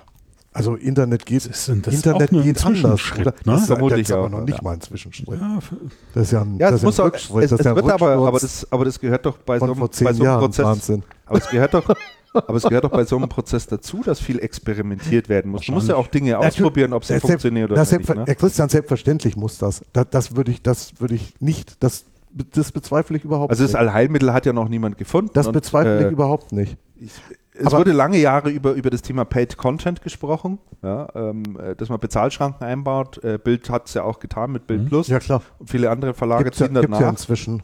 Ähm, aber ich meine, äh, branchenweit ist bekannt, da verdient keiner irgendwie wirklich. Dass der richtige. Weg ist, das wird sich, das wird sich irgendwann erweisen. Und die ähm, und das Free Content Modell ist ja nur auch im Gegensatz zu dem, was immer gesagt wird, keine Interneterfindung, sondern vielleicht eine Erfindung des Fernsehens oder sowas oder des, oder des öffentlichen Radios oder so. Ja. Also das ist ja, das ist ja, ähm, das ist ja schon, das ist ja schon erheblich älter. Und ich, es muss, natürlich muss experimentiert werden. Selbstverständlich. Halte ich für ganz, ganz wesentlich. Wobei, wo ich dann immer, wo ich dann immer ähm, anfange zu zweifeln, ist, wenn ich mir anschaue, wie die Kernprozesse in den Unternehmen laufen, wenn es zum Beispiel um die Vermarktung neuer Formate geht. Hm. Sprich, ein Anzeigenverkäufer soll morgen auch Banner verkaufen oder Webcasts oder, oder Mailings oder ich weiß nicht, wie, wie eure Erfahrungen sind. Ähm, meine Erfahrung, eher geht das Kamel durchs Nadelöhr und der Verkäufer lässt sich oder der Verkauf lässt sich das Thema aber auch nicht wegnehmen, weil dann verliert er an Einfluss Ist und es gibt keine vernünftige Lösung und es gibt oder es gibt kaum vernünftige Lösungen und kaum durchgängige Prozesse. Bei Fachverlagen sind wir weiter als in der Tagespresse, Deutlich wo das Thema jetzt erst ankommt. Wir Deutlich schweifen gerade total ab. Wir schweifen total ab, aber ist ja auch alles noch zum Thema. Ist ja auch mal ganz interessant. Aber es, aber es, ist, aber es ist zum Thema Wandel und IT-Einsatz und, und die Frage, wo setzt du mit IT an? Klar. Denn eins ist ja auch klar, eine IT-Lösung für ein Problem kann das Problem nur dann lösen, wenn auf der anderen Seite auch ein Problembewusstsein vorhanden ist. Mhm. Und da, da, da mangelt es ja oft. Also netter Ausflug, da können wir mal ein Schwerpunktthema draus da machen. Da können wir echt mal was. Über, über, wir könnten mal, wir könnten mal einen Verlagsbranchen-Podcast machen. Nähkästchen plaudern. Da gibt es ja durchaus auch spannende yes, Sachen. Yes. Aber lass uns mal ein bisschen weitermachen genau. äh, im, äh, im, im, Programm. Im Programm. Genau. Ähm, äh, Hans-Joachim, du hörst ja den Podcast auch ab und an zumindest mal. Regelmäßig. Regelmäßig sogar. Das ist um, um, und nicht um, nur den. Um, umso erfreulicher, ja genau. Hörst auch den Podcast wie ich. Ähm, wir reden ja auch relativ häufig über Mediamarkt bzw. Media Saturn und äh, wie es denen so geht und wo deren Zukunft liegen könnte und die Probleme und Herausforderungen, die sie im Moment haben. Wie nimmst du denn Mediamarkt so selber wahr? Also ich habe in den letzten Jahren ja relativ häufig mit Mediamarkt äh, bzw. Media Saturn zu tun gehabt. Das ist ein Unternehmen im Umbruch. Ja. Mhm. Auf der Suche nach einer neuen Identität, nach einem neuen System. Sie sind genau da, wo wir vorhin äh, schon waren, mit, äh, mit Springer oder mit Otto, indem sie mhm. E-Commerce-Firmen dazu kaufen, ihre Systeme komplett überarbeiten. Ähm, und auch das, was du gerade gesagt hast, wie kann der Verkäufer oder auch der Einkäufer, der in, der, in den letzten Jahren eben klassisch gehandelt hat, äh, klassisch beraten hat, wie kann der jetzt einen Multi-Channel-Ansatz beraten oder dem Kunden sagen, da habe ich jetzt gerade nicht im Laden, aber könnte ich dir nach Hause schicken, könntest du jetzt hier bestellen. Du könntest aber auch nach Hause gehen und da bestellen und das hier wieder abholen oder wir schicken es dir zu. Also das ist ähm, was ein Kulturwandel. Das ist ein, das ist ich ich verstehe äh, die Probleme, die damit zu tun haben und ich verstehe auch, dass die Ausrichtung des äh, des Hauses ähm, aus der Tradition des äh, stationären Handels kommt und dass auch der Herr Kellerhals äh, natürlich hier ähm, Back to the Roots betreibt, beziehungsweise sagt, das hat uns stark gemacht und Konzentration auf unseren, unser Kerngeschäft äh, wird auf Dauer uns auch weiterhin erfolgreich halten. Ich glaube, dass er falsch liegt, ähm, aber das ist meine ganz persönliche Meinung. Und das färbt natürlich ab auf alle Bereiche mhm äh, der, des Unternehmens, äh, egal mit wem du gesprochen hast in den letzten Jahren, die waren Mitarbeiter äh, waren nicht zu beneiden um ihre Position und äh, ich bin überrascht, äh, was da noch immer rauskommt. Ähm, kritische Masse ist auf jeden Fall da und ich glaube, dass sie jetzt in diesen Tagen äh, anfangen, die richtigen Schritte zu ergreifen, dass jetzt auch Ruhe reinkommen wird. Wo keine Ruhe reinkommt, ist halt, ob Herr Keller halt das Unternehmen übernehmen möchte oder ob die Metro sich mal irgendwann von denen trennen möchte. Mhm. Das, das steht in den Sternen. Aber letztendlich fangen sie jetzt an, ähm, genau genommen seit Beginn des Jahres, äh, fangen sie an, die richtigen Schritte zu unternehmen.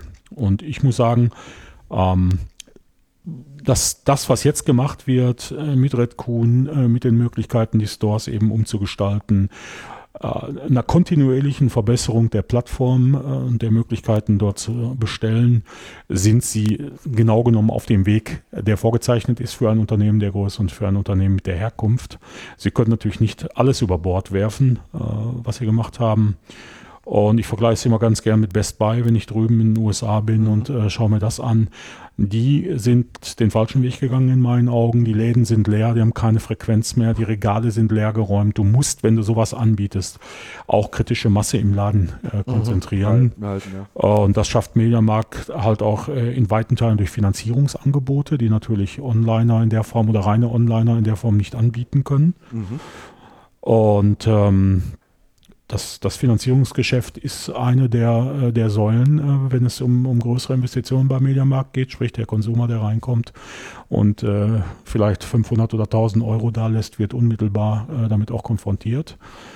Und äh, ich habe das selber jetzt auch mal genutzt. Ähm, und auf Nachfrage geben die Verkäufer auch zu, dass sie an äh, verkaufsstarken Samstagen 70 Prozent der Zeit im Backoffice sitzen und Kreditanträge Echt? ausfüllen. Interessant, ja. Donnerwetter. Ja, muss den Verkäufer einfach mal befragen, machen Sie viel Finanzierung? Ja, ja, ja, ich sitze hier, den, an Samstagen sitze ich fast nur hier hinten und mache Verträge, klar. Ja. Und das geht innerhalb von drei Minuten, du hast ein Okay. Und äh, auf die Art und Weise nimmst du vielleicht ein bisschen mehr mit. Das ist alles 0%. Ich habe das, hab das wirklich mal ausprobieren wollen. Da kommt auch nichts mehr von der Bank nach, außer ein bisschen Kommunikation, ein bisschen E-Mail, ein bisschen mhm. Post. Und sobald dann, äh, du kriegst dann nochmal Beaufforderungen, einen Vertrag, äh, Kreditvertrag zu verlängern oder auszuweiten. Mhm. Die bieten dir dann halt weitere Kreditlinien an. Und nach, wenn das abgelaufen ist, nach einem Jahr in dem Fall, kannst du sagen, nee, ich möchte jetzt keine Kommunikation mehr und dann ist Ruhe. Das ist echt sauber, 0%. Mhm. Wenn das äh, Online-Anbieter so hinbekommen. Noch hat das viel hier mit Identität zu tun, äh, Ausweis mitbringen, Meldebescheinigung ja. mitbringen, letzte Wasserrechnung mitbringen. Das muss auch wirklich Mist. Ne? Also die haben da schon so ein paar Hürden, äh, die wirklich den persönlichen Kontakt im Laden dann auch äh, notwendig machen. Aber das ist ähm, letztendlich äh, auch ein Garant dafür, dass nach wie vor äh, viele Kunden kommen, äh, die dann eben auf diese Art und Weise bei Mediamarkt oder Saturn äh, kaufen.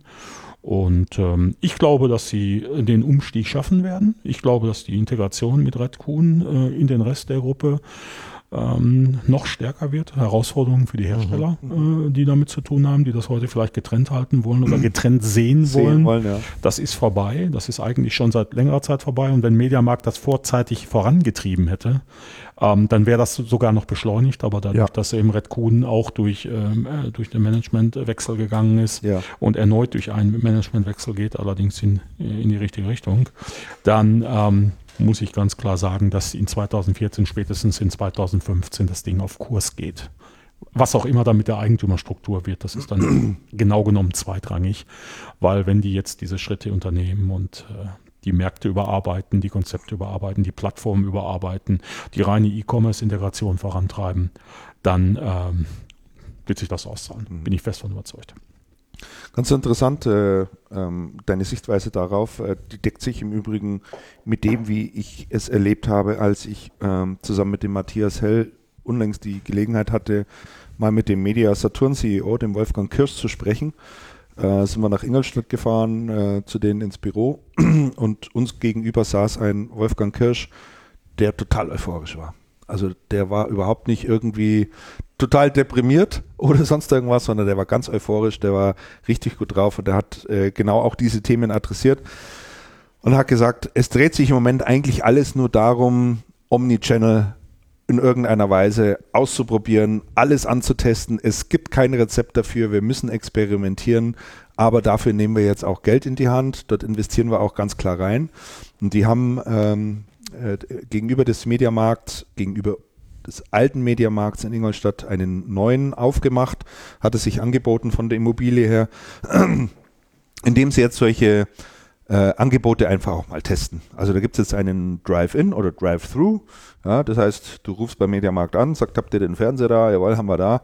Äh, können Sie in einer Stunde vorbeikommen, fährst mit dem Auto vor, der packen dir das in den Kofferraum rein und dann fährst du wieder weiter.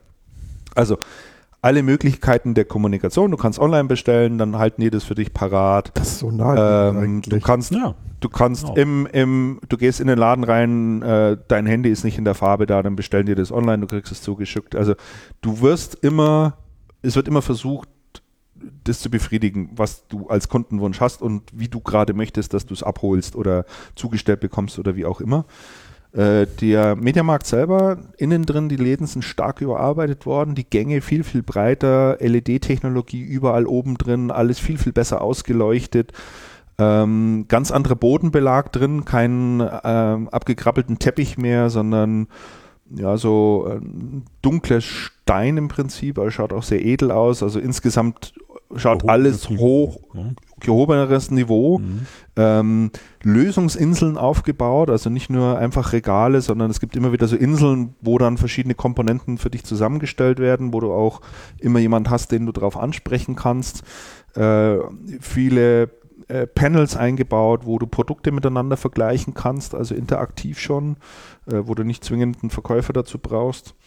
Ähm, also da merkt man, da ist, das ist Mediamarkt 2.0 keine Frage. Und äh, der Wolfgang Kirsch sprach jetzt davon, es geht jetzt darum, dieses Konzept natürlich auf die anderen Mediamärkte auszurollen. Sie wollen es aber nicht eins zu eins machen, sondern wollen, wenn ein Mediamarkt umgestaltet wird, immer noch einen iterativen Schritt weitergehen.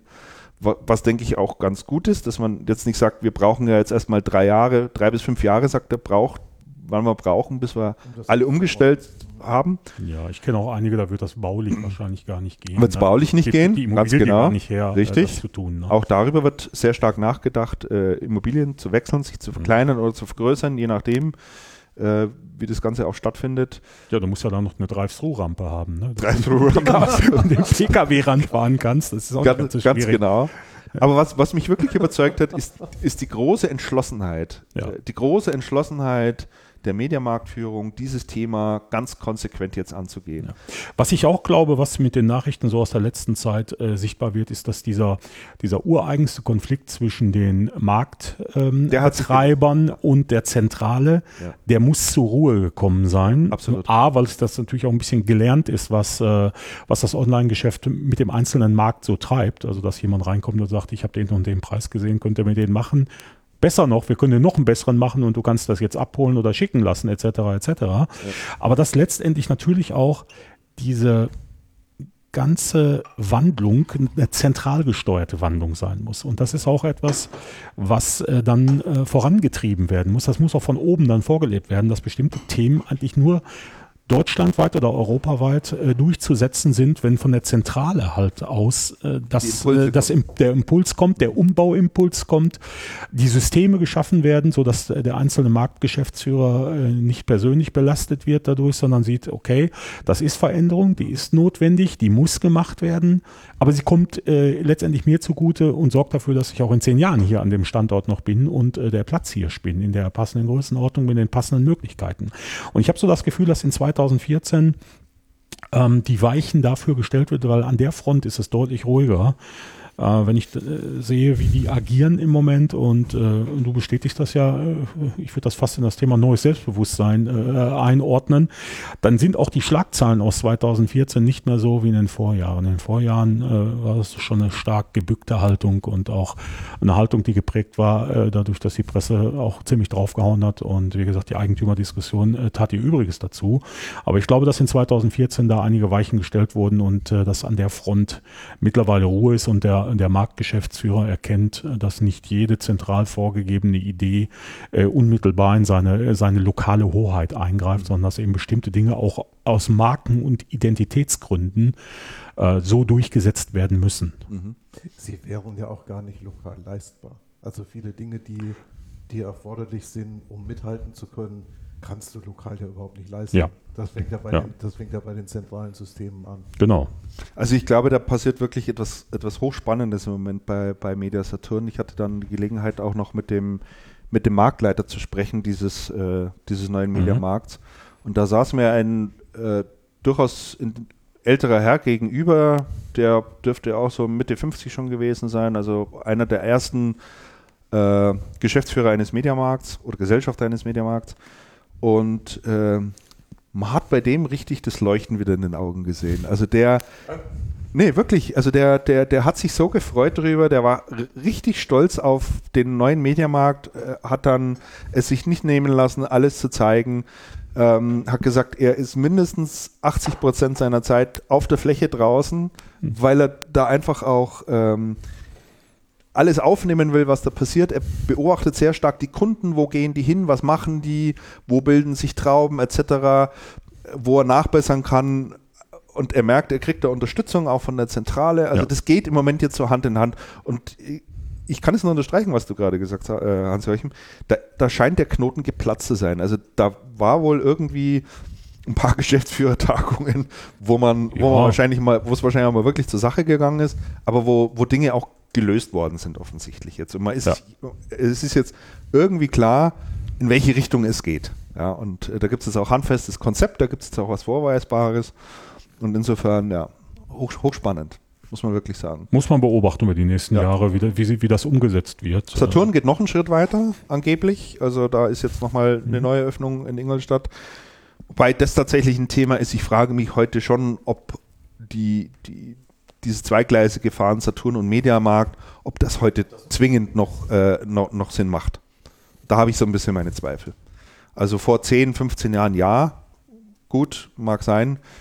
Äh, Gab es ja Gründe und Motivationen, das zu tun, ja. auch um, um eine interne Konkurrenzsituation zu schaffen, aber Heute weiß ich nicht, ob das, ob das Als ob man nicht schon genug Konkurrenz hätte. genau, als ob man nicht schon genug, braucht man die eigentlich nicht auch noch.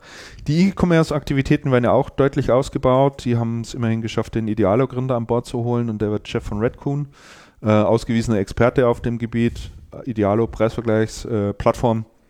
Äh, der bringt da auch. Gehören doch auch zu irgendeinem Verlag, ne? Idealo? Ich glaube ja. Ja, ja ich glaube ja. Ähm, und der wird da sicherlich auch noch äh, gut seine Know-how mit einbringen können. Also da bleiben wir mal dran und wer in der Nähe von Ingolstadt ist, ähm, dem kann ich nur empfehlen, da mal reinzugehen. Was, äh, was spannend bleibt, ist, was das für die Hersteller bedeutet. Ne? Das ist äh, ja. eine Verzahnung von Red Coon, die ja noch über eine eigene Logistik da verfügen und äh, die Verzahnung der äh, E-Commerce-Aktivitäten oder Multichannel-Aktivitäten äh, von Media Saturn. Das wird für viele Hersteller auch einiges an Kopfschmerzen bereiten, beziehungsweise Preisgestaltung, Einkaufsgestaltung etc. etc. Das ist in so einem Konstrukt immer wieder interessant. Ne? Weil ähm. natürlich die, die, die ähm, Media Saturn mit dem Flächenhandel natürlich einen anderen äh, Bedarf an, an Marge haben als ein reiner Online-Shop. Richtig. Ähm, wenn man das miteinander verzahnt und das wird auf Dauer gar nicht anders gehen, als dass man äh, verzahnt, du willst das Beste aus beiden Welten dann haben, da werden sich die Hersteller auch umstellen müssen. Weil sie unterschiedliche Konditionen Unterschiedliche geben? Konditionen, unterschiedliche Bedienungen, unterschiedliche Channel Marketing Aktivitäten, die unterschiedlich kosten. Ich meine, eine Promo in einem Online-Store äh, Online-Store zu fahren, äh, hat einen anderen Aufwand als, äh, ich sag mal, 100 Märkte mit einem Showregal auszustatten oder einen Promoter in den Laden reinzustellen und wenn du nur am Wochenende reinstellst. Ja, ne? ja, ja. Also da äh, ist auch äh, auf Herstellerseite einiges geboten. Das hat in den letzten Jahren natürlich äh, schon stattgefunden, aber die echte Integration dieser Kanäle ist bei Mediasaturn noch nicht abgeschlossen. Ne? Denkt dran, die, die hatten ja auch noch vor, andere Firmen im E-Commerce-Bereich zu kaufen. Das hat ja äh, der, der Kellerhals irgendwie verhindert. Mhm. Aber sie sind ja dabei und äh, schauen immer noch, ob sie das Portfolio ein bisschen ausweiten können. Also wenn die jetzt noch hier eine Live-Shopping-Plattform dazu kaufen oder sonst irgendwas, das wird nochmal ganz spannend Absolut. werden. Ne? Ja, also, also die, wenn die ihre Hausaufgaben jetzt machen, ja, dann ähm, ich bin gespannt, wie der eine oder andere Hersteller diese Hausaufgaben löst, ne? weil da sind, das ist äh, äh genau, das sind teilweise, äh, ich will nicht sagen rivalisierende Vertriebsteams, aber es sind Vertriebsteams, die äh, nicht unbedingt in einer Hand liegen oder nach und nach erst integriert werden. Da spielen, und was man ja so hört, der, eine, der unbedingt beliebteste Verhandlungspartner ist äh, Mediamarkt ja auch nicht wirklich, ne? Die sind schon. Boah, ich, ich kenne jetzt einige, die sind nicht unfair, sind hart, aber herzlich, aber das müssen sie auch sein in der Größenordnung.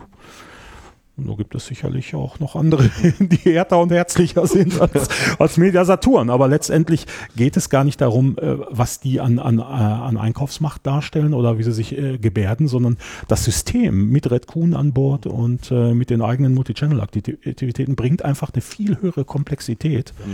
Und auf Herstellerseite sitzt nicht unbedingt ein äh, komplexer Vertriebsleiter oder Vertriebsmanager, der unbedingt versteht, äh, wie er darauf eingehen muss. Denn der hat nun mal ganz äh, simple monetäre Interessen, ja. was seine Pro Provision angeht oder seinen Lagerbestand angeht oder eine Reihe von Containern, die gerade zufällig auf dem Weg sind. Ähm, das äh, wird noch spannend werden, wie Hersteller sich darauf einstellen und ob mhm. Hersteller dann äh, mit, einer, mit einem Media-Saturn-Konglomerat zusammenarbeiten und äh, alles sauber bedienen können und die Preise sauber abbilden können. Und das war bisher, ähm, als Media Saturn in internen Diskussionen waren und Red Kuhn quasi separat geführt wurde, ja. ähm, war das noch nicht so sichtbar. Ne? Das, dann konntest du immer noch sauber unterscheiden und sagen, ja, ihr sitzt ja da im Odenwald und mhm. die anderen sitzen in Ingolstadt und ja, ist jetzt auch irgendwie getrennt. Ne? Ist ja klar, Muttergesellschaft mhm. ist da, aber letztendlich, ähm, wenn die jetzt ihre Hausaufgaben machen, wird das über die Zeit zusammenwachsen und wird äh, zu einer, nennen wir es mal, einer neuen Komplikation führen, die gelöst werden muss. Ne? Okay. Ein interessanter Aspekt, ja, da habe ich noch gar nicht drüber nachgedacht. Und das, das hast du bei Amazon halt nicht. Ne? Die haben ein, nicht, ein ja. eindeutiges Geschäftsmodell, die haben keine Nuancen, keine Variationen dieses Geschäftsmodell. Das ist 100% online mhm. und dementsprechend so ausgerichtet. Mhm. Logistikzentren, Thema durch. Mhm. Aber hier, das ist äh, deutlich komplexer und deutlich problematischer. Richtig, ja. Interessanter Aspekt noch, ja. Vielen Dank. Ähm, du hattest gerade schon angesprochen, Amazon, lass uns doch da noch ein bisschen drüber sprechen. Ähm, auch da kamen die Quartalszahlen vor ein paar Tagen. Ich glaube, drei oder vier Tage ist es nochmal her. Und die waren ja nun alles andere als äh, hübsch. Die waren, äh, gelinde gesagt, eine ziemliche Katastrophe. Ähm, 437 Millionen Verluste äh, geschrieben worden in diesem Quartal. Äh, fast das Zehnfache von dem, was sie im letzten Jahr gegenüber dem letzten Jahr gemacht haben. Vorjahres, äh, Vorquartal war auch schon 137 Millionen minus. So langsam habe ich den Eindruck, wird die Börse und die Anleger auch ziemlich nervös. Die Umsätze gehen hoch, aber massiv. Massiv. Äh, da gibt es wirklich eine schöne Kurve. Das ist wirklich so eine exponentiell steigende Kurve über die letzten Jahre gewesen. Aber Umsatz bzw. Gewinn immer unten an der Nulllinie, äh, hart an der Grenze und jetzt geht es die Zeit richtig ab. Zugegeben hat man schon, dass das Geschäft mit ihrem äh, Telefon, mit dem Smartphone, dem Firephone äh, absoluter Rohrkrepierer war. Das, äh, 170 ich, Millionen ja, werden da abgeschrieben. Das halte ich für eine sehr interessante Nachricht, denn das ist ja mit viel Bohai gelauncht worden. Und nach so kurzer Zeit schon so eine Abschreibung zu nehmen, ist, äh, jo, das dürfte ein heftiger Flop sein. Ne? so riesen, viele haben die davon noch nicht gebucht. Nee, nicht wirklich.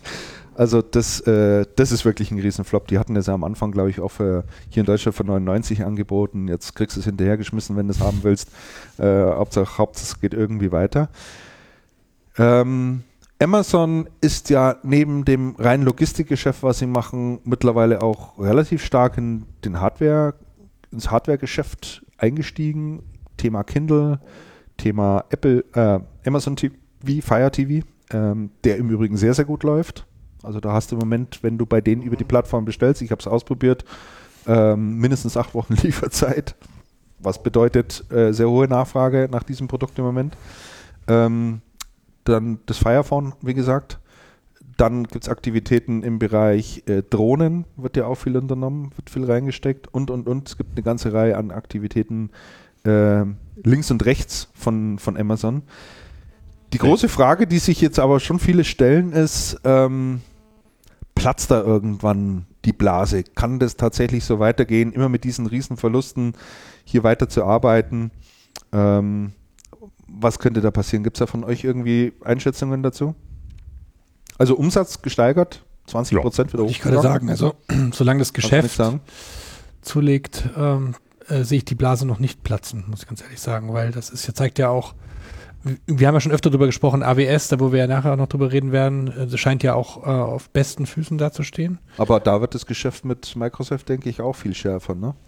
Da würde aber, ich glaube, sie sind da erstmal unangefochtener Marktführer und das wird sich auch so schnell nicht ändern. Und äh, sie verraten ja nicht, wie viel sie mit AWS Gewinn machen, aber mhm. sie, äh, das Geschäftsmodell sieht ja schon so aus, ähm, dass sie da ähm, automatisch per se äh, guten Gewinn machen. Das heißt, sie haben da ja unabhängig von allem Handel da schon auch ein riesengroßes Standbein und dazu wächst nach wie vor der Umsatz dramatisch. Und ich glaube, an den Investitionen kann man immer recht relativ schnell drehen. Also ich sehe das Ganze nicht so dramatisch, aber vielleicht hat der Andreas ja da auch eine Meinung dazu.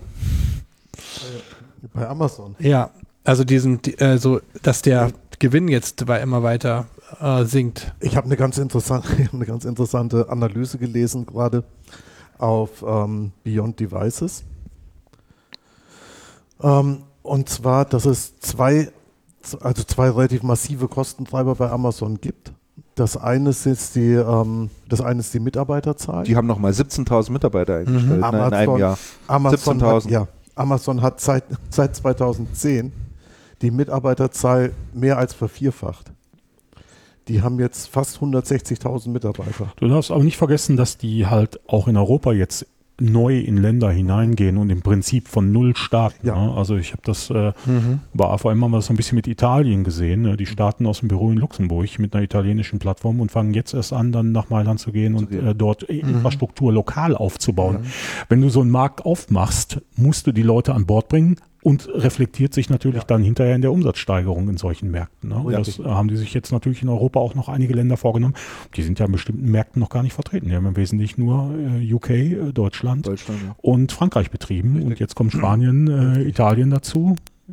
Und äh, dementsprechend äh, wird das auch in anderen Ländern der Welt so aussehen, dass sie in Asien ja. vielleicht irgendwelche oder Südamerika vielleicht Märkte öffnen und da brauchst du mal locker 500 oder 1000 Leute. Plus, das ist ja auch inklusive der Logistikzentren, viele Leute die sehr, sehr ähm, äh, manpower-intensiv sind.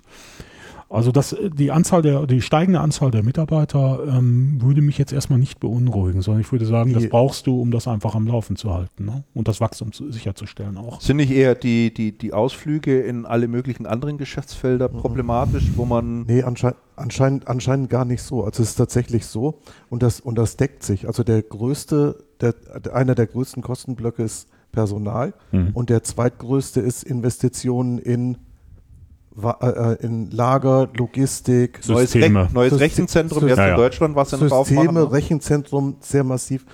Und der junge Mann, der die Beyond Devices Analyse gefahren hat, hat mal ähm, aufgeschlüsselt das Ergebnis ähm, nach Geografien und ähm, da deckt sich deine, das deckt sich genau mit deiner Einschätzung. Die Profite in USA ähm, finanzieren mit das, was man an internationaler Expansion macht. Das heißt, im, ähm, im aktuellen Quartal hat man international mal richtig Kohle versenkt mhm.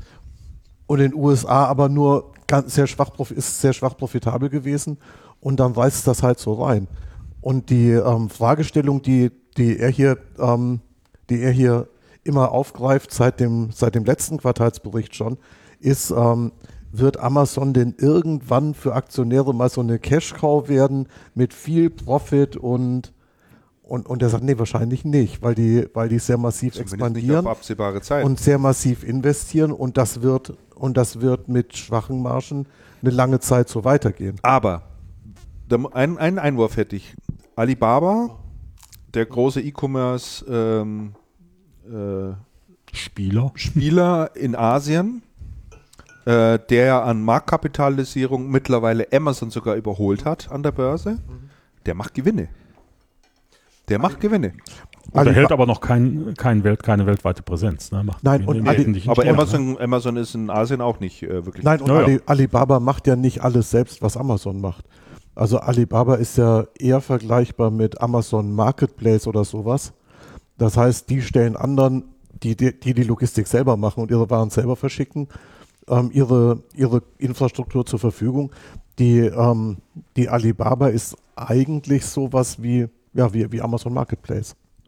Das ist ein ganz anderes Geschäft. Mhm. Die handeln nicht selber. Die vermitteln nur. Oder weitgehend und und ähm und es ist sagen wir mal auch erklärte erklärte Strategie von Jeff Bezos jeden freien Euro den die oder jeden freien Dollar den die sozusagen auch haben sofort. wird sofort wieder investiert ja, ja. in neue Technologien mhm. äh, wo ausprobiert wird das, ich halte das für äh, opportun das zu tun was er dann er kann viele Regeln außer Kraft setzen er kann äh, Verlage äh, beeindrucken, Absolut. er kann äh, auch Zulieferer und Hersteller beeindrucken. Was er nicht kann, ist, dass er die Logik des amerikanischen Börsensystems außer Kraft setzt. Ne? Das haben die sich lange gefallen lassen und an irgendeinem Punkt haben die Aktionäre gesagt, ne, pass auf, wir wollen jetzt auch mal hier was sehen. Mhm. Das liefert er im Moment nicht mhm. und darum wird er abgestraft. Muss sich, was, ne? muss sich was einfallen lassen. Ja. Scheint ihm egal zu sein denn er macht es konsequent. so weiter. Ja, ja er macht es konsequent so weiter. Ich glaube nicht, glaube nicht, dass er, dass er, dass er ein Problem hat in der Kontrolle seines Unternehmens, sondern ich glaube, dass er ähm, das vollkommen unbeeindruckt weiß, ähm, durchzieht und an irgendeinem Punkt wird er sicherlich auch Return äh, fabrizieren. Ähm, die Frage ist, gegen wen stellt er sich auf? Das, wer ist das Feindbild? Ich meine, du gehst hier voll rein und äh, kannst deinen de facto Monopolistenstatus äh, weiter ausbauen, aber wer ist das erklärte Feindbild? Beziehungsweise gegen wen stelle ich mich so auf, wenn ich so derartig und drastisch investiere und immer weiter aufbaue?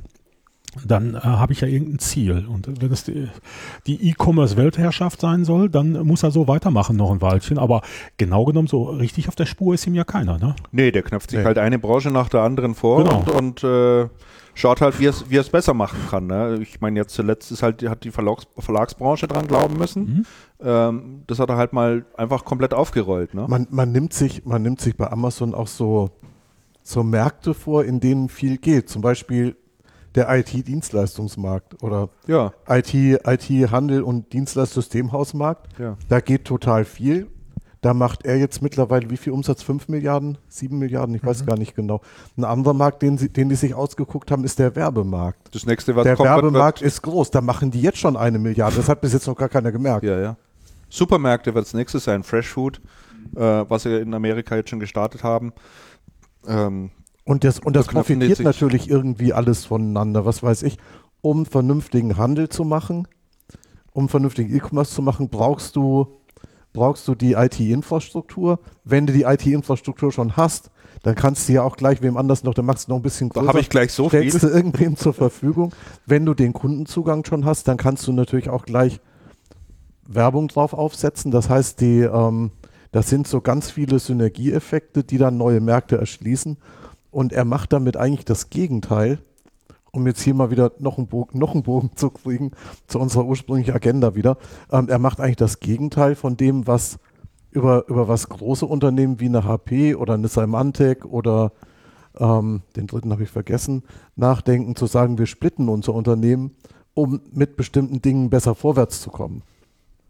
Das heißt, da wird es wirklich, das wird irgendwie so Konglomerat von diesem und jenem, was einfach so noch mit passiert. Mhm. Aber ich glaube, unbestritten ist, dass äh, Jeff Bezos mit seinem Unternehmen nach der globalen Präsenz und Dominanz herrscht. Also das ist so das einzige Ziel, was ich da, was es ich kommt da wirklich drauf, Also es, ja, kommt drauf, es kommt drauf an, was man so wie Walmart versteht. damals. Die ja, bei Walmart hat ja auch nicht alles geklappt. Nein, hat noch nicht geklappt. Irgendwann und Walmart ist ja ist ja eine Zeit ist ja nicht wirklich stark unterwegs gewesen eine Zeit lang. Der, wie war denn das beim Mediamarkt? Wir haben ja über Media Saturn vorhin gesprochen. Das kommt mir so vor, als hätten die auch mal danach gestrebt. So die, wir sind die Macht im Elektronikhandel. Zumindest die, zumindest die europäische jetzt, Expansion wurde sehr vorangetrieben. Ne? Die weltweite Frankreich Zeit lang auch. Man hat Frankreich dann, man hat massiv Spanien hat runter, sehr runter, stark zurückgezogen. Span nee, Spanien läuft ganz prima sogar. Läuft prima? Ja, ja Spanien ist, glaube ich, eins der führenden Auslandsmärkte. Okay. Auf Malle? Auf Malle gibt es auch einen Markt, glaube ich. Die ähm, Russland ist relativ schnell hochgefahren mhm. worden. Ich mhm. weiß nicht, ob das profitabel ist. Das weiß ich auch nicht. Und in China war doch irgendwie eine Kooperation auch, ja. mit. Ähm, ich dachte, China wäre vorbei, aber ich bin mir nicht sicher. Vorbei weiß, oder stark eingeschränkt oder so. Das hat, war, glaube ich, eins von Keller als dem auch, der mhm. gesagt hat, hier, das ist irgendwie zu teuer und bringt nicht viel. Aber Weltherrschaft im Sinne von Amazon ist das, glaube ich, nicht. Ne? Das Amazon, ist, äh, Amazon ist noch eine Expansion, andere, aber Amazon ist nochmal eine andere Sache. Mhm. Im ganzen Amazon-Szenario finde ich den Flop mit den Telefonen eigentlich das ganz interessanteste Thema. Denn ähm, warum, ja. warum funktioniert das Fire TV, was ja nichts anderes ist als eine Abspielstation, äh, die mit deinem Account zusammen äh, liegt? Warum funktioniert Kindle neben den Büchern wiederum nur eine Kaufstation? Mhm. Und warum funktioniert das nicht mit dem Telefon? Das ist, äh, das, das auf, jeden Frage, Fall, ist auf jeden Fall eine Niederlage, ähm, also das was den Einsatz der Geräte als ja, möglichst, mögliches Mobile Device oder Mobile Device Kaufgegenstand ähm, zu sehen, äh, scheint da nicht geklappt zu haben. Nee, ne? ich glaube, da äh, gescheitert dürfte es nach meinem Dafürhalten sein, dass man äh, die Spielregeln in diesem Smartphone-Markt und äh, den Vertrieb von Smartphones und da kommen ja immer noch Provider ans Spiel, äh, die da noch, die da auch noch ein Stück weit noch, da reden wir nachher vielleicht noch drüber, ähm, äh, auch noch mehr an den Start müssen. Ich glaube, das hat man noch nicht so ganz im Griff. Da haben sie sich, äh, glaube ich, ein Stück weit es sich zu einfach gemacht, weil das Telefon selber von den Funktionen war schon ein ordentliches Telefon. Ordentlich. Mhm. Also die haben da wirklich neueste Technologien auch an den Start gebracht mit der integrierten Kamera, dass du auf irgendein Produkt hältst, ähm, egal was es ist und äh, irgendeiner erkennt es dann jedenfalls und du kannst es dann direkt bestellen. Schon sehr innovativ, also überhaupt keine Frage, mhm. aber irgendwie hat es halt. Das ist für die meisten ne? Menschen nicht naheliegend, ein mhm. Amazon-Telefon. Nee, offensichtlich nicht, ja. Das ist Oder noch nicht. noch nicht. Aber hatten die das am Anfang bei Kindle nicht auch? Gab es nicht am Anfang Kindle bei den Kindle-Readern auch diese massiven Abschreibungen?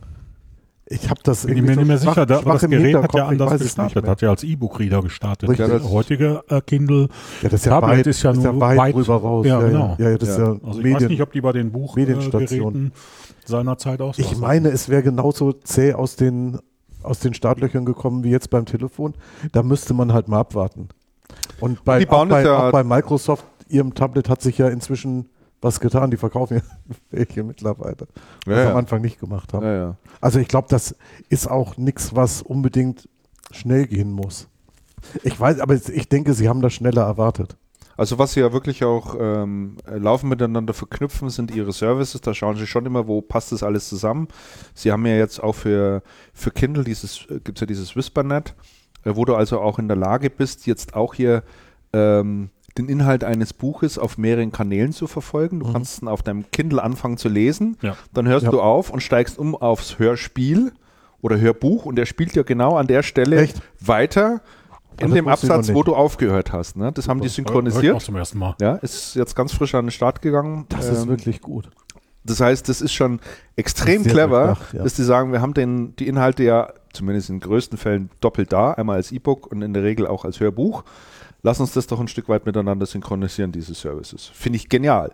Ja, also ich lese am Abend ein Buch auf meinem Kindle, mache am Abend den Kindle aus, steige am nächsten Morgen in mein Auto rein und höre an der Stelle über Lautsprecher weiter. Mhm. Ja. Das sind halt so Angebote, über die ein normaler Buchhändler, egal wie Keine groß Chance. der ist, überhaupt noch nicht mal ansatzweise nachdenkt. Nein, gibt es natürlich überhaupt keine Möglichkeiten. Da kann er auch nicht wirklich also, zu Ende denken. Da ist ja. ja nicht so viel, was er machen kann. Ne? Ja. Naja, sagen, sagen wir mal so, man kommt ja noch nicht mal auf die Idee, dass da was wäre, was man machen könnte. Man sieht die, man sieht die Themen, man sieht die Themen im Buchhandel sehr, sehr, sehr getrennt. Mhm. Mhm. Da gibt es halt ein Hörbuch und ein, ein, normales Buch und ein Paperback halt. und, ja. Ja. Und, und ein Video und das sind vier verschiedene Medien und man betont dann auch noch, dass es vier verschiedene Medien sind. Das interessiert ja keinen Menschen. Hm. Kein Thema für euren Verlag, wenn ich äh, im Büro eure Zeitung lese und dann ins Auto steige und dann weiter höre? Ich finde es eine interessante und spannende Vorstellung. Also wir, wir wären jetzt nicht mal ad hoc in der Lage, die Inhalte irgendwie zu versprachlichen. Also und keine Ahnung, aber ich meine, da gibt es ne? wahrscheinlich schon Technologie, die, die, die Texte umsetzt. Das gibt's, aber das ist bis jetzt grauenhaft. Also das die, die Experiment schön, die Heise hat, ne? hat damit experimentiert. Ja. Das ist ähm, das ist noch nicht massentauglich. Nicht, nee. nicht, nein, das ist auch nicht nischentauglich. Nee, mhm. noch nicht, noch nicht. Ja, interessant. Aber ich fand die Fragestellung eines Analysten, äh, der mal das relativ solide Geschäft von Microsoft, da kommen wir nachher gleich ja. nochmal ein bisschen drauf zu sprechen, da gab es auch Quartalszahlen, das solide Geschäft von Microsoft verglichen hat mit dem von Amazon, was Amazon dort im Moment macht. Und der hat gesagt, man muss sich eigentlich nur mal die Frage stellen, was würde heute passieren und in der Zukunft passieren, könnte ich ein Unternehmen wie Microsoft vom Markt nehmen? Was würde passieren? Und was würde passieren, wenn ich ein Unternehmen wie Amazon vom Markt nehme? Was würde dann passieren? Und er kommt zur Erkenntnis und sagt, Microsoft kannst du eigentlich rausnehmen, da passiert gar nicht allzu viel. Es gibt alternative Betriebssysteme etc. pp. Äh, die Lösungen sind alle in irgendeiner Form ersetzbar. oder es gibt zumindest gute Alternativen dazu, mehr oder minder gute Alternativen dazu. Aber Amazon, wenn du rausnehmen würdest, äh, das wäre wirklich ernsthaft ein Problem. Also Amazon, wenn man. Da also würde ein, ein, Vakuum entstehen. Ne? Wenn, wenn Amazon, wenn Amazon stand morgen, ich habe mir das neulich auch mal überlegt, wenn was passiert, nachdem alle so auf Amazon rumhacken, die Verlage, was passiert, wenn Amazon stand morgen den Laden zumacht? Bei den meisten Verlagen passiert dann Heulen und Zähne klappern. Das ist doch wie Umsatz die ein, unsägliche Debatte mit dem Leistungsschutzrecht mit Google. Ja. Unsäglich. Also ja. Wie, wie, wie können die Verlage hingehen und die Hand, die sie füttert, auch noch Unbegreiflich. Unbegreiflich. Ja, statt sich selber was Interessantes auszudenken ja. und zu machen. Ja. Ich habe mir gerade nochmal den Aktienkurs von Amazon angeschaut. Ich meine, äh, unter äh, Investorengesichtspunkten ist das nach wie vor eine gute Story, auch wenn sie jetzt hier abgestürzt sind von 400 auf 300 Dollar. Ja. Wenn du das im, im äh, Mehrjahresvergleich siehst, hast du seit 2000 und, naja, 2010, Mitte 2010 bis heute eine Verdopplung in vier ja. Jahren. Ja, also äh, das nicht, ist nicht die schlechteste. Ist nicht die schlechteste, wenn auch die letzten Zahlen nicht schön waren und die natürlich bis äh, Ende letzten Jahres äh, bevor die Abstraferei dann letztendlich begann mit den Quartalsergebnissen, äh, knapp an der 400 gekratzt haben oder die 400 auch gesehen haben, mhm. äh, ist das immer noch ein gutes Papier und das wird auch ein gutes Papier bleiben. Wenn wir den im großen Reigen schon sind, hätte ich gesagt, lass uns noch ähm, Microsoft kurz durchgehen, dann machen wir mal ähm, kurz. Dann bringen wir mal, ja, schauen wir mal. Dann würde ich ganz gerne mal eins der, der, äh, der Themen, die ich eingangs genannt hatte, mal zur Diskussion bringen. Microsoft, auch die hatten ähm, ihre Quartalzahlen veröffentlicht vor wenigen Tagen. Umsatz ist um 25 Prozent geklettert auf nunmehr 23,2 Milliarden Dollar.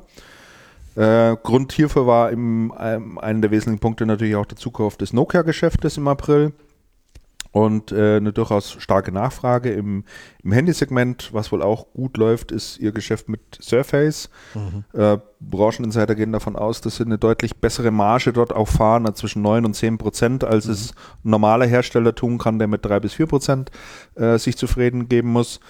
Ähm, auch das Cloud-Geschäft spielt eine immer wichtigere Rolle.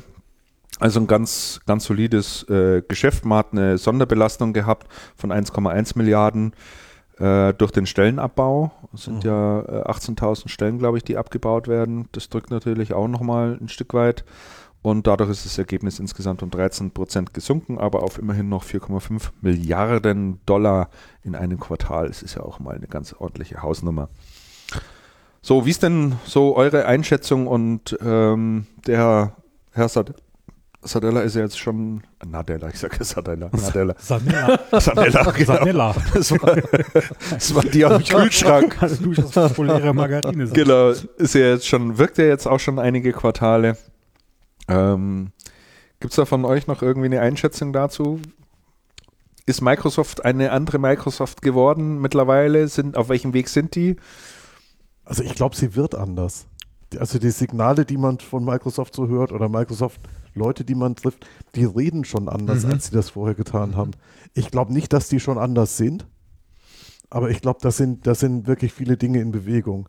Und ich meine, meine private Hoffnung als, als Mac-Anwender in Microsoft Office ist ja, dass ich irgendwann nicht mehr als Mensch zweiter Klasse behandelt werde. Später, Am Freitag, aber ich glaube, das wird mit jetzt Microsoft mit dem, 365 also mit dem neuen Schluss damit. Ne? Mit dem neuen Office muss das, äh, das muss wirklich gut, das muss wirklich gut werden. Outlook ja. kommt angeblich am Freitag schon. Und, äh, und ein neues Outlook, in ein neues Outlook setze ich sehr große Hoffnung. aber ich glaube, die bewegen sich, ich glaube, die bewegen sich hier auf einem auf einem ganz interessanten äh, also, Weg ich finde es halt vor allem beachtlich, dass man es geschafft hat, ähm, es fehlen ja Lizenzeinnahmen durch die, durch die ganzen, durch die ganzen Betriebssysteme. Ähm, also ähm, jetzt insbesondere, wenn man das Update ja auf 8.1 zum Beispiel ähm, äh, weitgehend, weitgehend kostenlos ausgegeben hat. Mhm. Ja. Ähm, und ähm, dass sie da, äh, dass die Zahlen da an allen Ecken und Enden stimmen, trotz eben eines massiven Geschäftsumbruchs wir haben es jetzt gesehen, wie es bei Amazon ist, die ja heftig investieren. Ähm, Finde ich schon sehr, sehr beeindruckend. Und äh, dazu eben diese gemäßigteren Töne, auch der Microsoft-Mitarbeiter, ähm, die plötzlich Realitäten anerkennen, die, die, die sie davor noch nicht in der Form anerkannt haben. Hast du schön gesagt. ähm, auch das Surface, ich bin davon, ähm, mich hat es beeindruckt, ich war auch bei der Vorstellung und ähm, das Surface 3 ist jetzt, ähm, davor noch nicht, aber jetzt ein, ein absolut veritables Produkt. Also ich finde es ähm, ein tolles Produkt. Ist immer noch ein bisschen, aus meiner Sicht, ein bisschen zu hochpreisig angesetzt. Aber ähm, die machen sich.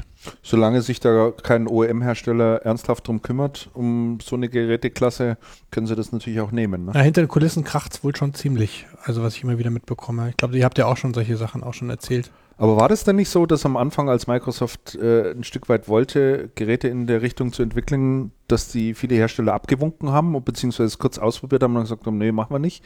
Und dann Microsoft also die, gesagt hat, dann machen wir es eben selber. Also, also meine, die, das war, ging die, in die Richtung. Der Ansatz war so, dass die, dass die meisten OEMs die Hardware nicht vernünftig performant bekommen mhm. haben und dann das Windows immer ruckelig war. Da hatten die keine Lust mehr dazu. Und dann ist Microsoft hergegangen hat, und hat anscheinend gesagt, pass auf, das liegt an euch und nicht am Windows. Und wir zeigen euch jetzt mal, wie das richtig geht. Also das müssen so die Anfänge gewesen sein.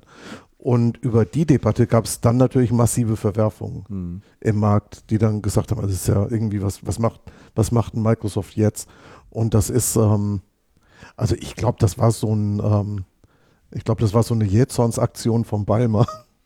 Ja, aber ich denke, dass das Hardware-Geschäft insgesamt für Microsoft immer wichtiger wird. Also Xbox-Geschäft zieht gut an. Ja gut, Xbox-Geschäft ist sehr stark im Moment. Ähm, jetzt nicht natürlich lange nicht so stark wie, wie PS, äh, wie, wie, von Sony das PlayStation-Geschäft, schon glaube ich nur ein Viertel davon, soweit ich die Marktzahlen im Kopf ja, habe. Ja, es wechselt, es wechselt die, die ähm, Kommt natürlich ein bisschen auf den Zyklus natürlich drauf an, aber äh, Surface-Geschäft, denke ich, geht sich gut an denke auch, dass wir in Sachen Lumia, äh, Nokia darf man ja glaube ich nicht mehr sagen, der Name ist ja glaube ich weg, ist weg ja. ähm, noch einiges erwarten darf. Ja. Also da das Hardware-Geschäft scheint da doch schon mehr eine große Rolle zu spielen. Aber es zahlt eigentlich ein nicht, in die Strategie. Ob sie das, ob sie das strategisch Mobile First. Hm, ja, natürlich, natürlich. Ich weiß aber nicht, ob sie das wirklich strategisch betreiben. Zumindest bringen sie dieses nicht, Thema mal voran. Auf jeden Fall tut sich was. Und eine Zeit lang war das ja irgendwie nicht wirklich zum mit anschauen. Das ja. war nicht schön. Und ich weiß auch nicht, ob man da hätte einsteigen sollen. Wobei der Einstieg in den Spielekonsolenmarkt war sehr, sehr klug und sehr, sehr gut und sehr erfolgreich. Ja. Muss man, muss man wirklich sagen. Und da, gut, dieser Markt ist halt ein bisschen merkwürdig. Mhm. Mit, der, mit den Zyklen, die es da, es da gibt bei Spielekonsolen. Und der, der die neueste hat, ist dann wieder ganz weit vorne und alle anderen rudern hinterher und schauen, dass sie wirklich noch überleben. Das ist auch ein bisschen verrückt. Aber die, aber dies, ähm, das Tablet- und Handygeschäft, ich weiß es nicht. Ich glaube, das ist so eine Geschichte, die Balmer irgendwie in die Wege geleitet hat, die er hat dann zu spät das Unternehmen verlassen, würde ich mal bösartig sagen. Ich weiß es aber. Habt ihr übrigens gewusst, dass äh, Steve Ballmer und Bill Gates kein Wort mehr miteinander reden? Ja, das habe ich auch irgendwo gelesen. Habe ich auch gelesen, ja. Fand ich ja auch ganz interessant. Großer Artikel in der Vanity Fair. Ja, mhm. wusste ich auch nicht, wäre ich auch nicht drauf gekommen, wenn man da die das nicht mal geschrieben ja, Und woran liegt's? Also man glaub, kann sich da denken, ich glaube unter, anderem, ich glaub, unter anderem am Nokia-Kauf. Also die waren da schon, ja, richtig. Das war wohl der große Auslöser dann, wo man sich dann letztlich richtig überworfen hatte. Gab es unterschiedliche ja. Auffassungen, was die Strategie anbelangt. Allerdings, was ich neulich gelesen habe, das war mir auch neu. Ähm, Gates hat anscheinend schon vor zehn Jahren oder sowas in einem Interview gesagt, dass die, ähm, dass die Welt nicht mehr die PC-Welt sein wird, sondern die Welt, in der wir unterschiedlichste Devices haben und die meisten davon mobil. Und wenn man sich dann mal anschaut, was Gates damals gesagt hat und was Microsoft in der Zwischenzeit getan hat, ähm, war das nicht unbedingt die, das mhm. Ruhmesblatt, das Ruhmesblatt in der Visionseinholung. Ich wollte auch gerade sagen, also der Nadella scheint, scheint, dem Gates viel näher zu stehen. Ja. ja. Als Balmer. Mhm. So Inzwischen, ja. Ja. Mhm.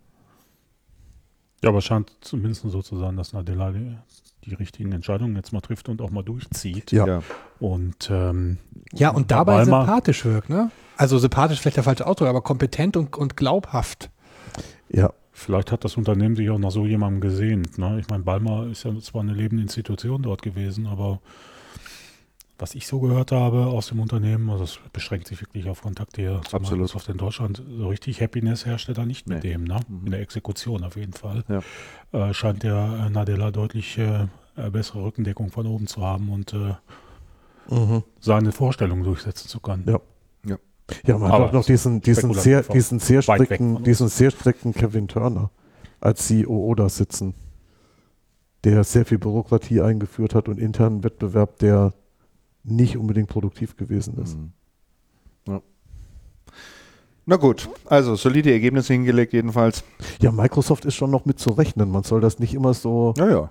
Man soll Nein. das nicht immer so. Das ist schon, das ist wirklich sehr interessant. Ja, ja, absolut. Richtig. Okay, Doc. Dann hätte ich gesagt, machen wir mal eine kurze Zäsur und äh, nehmen uns mal eins der Themen vor, die wir äh, hier oben noch drinstehen hatten. Ähm, wollen wir vielleicht mal mit dem Thema Zwangsrouter anfangen? Ist ja auch so eine Debatte, die, von der ihr sicherlich auch unmittelbar, ich AVM sagt damals, ja. mhm. nicht nur betroffen war, sondern was bei euch sicherlich auch, auch in irgendeiner Form diskutiert wurde.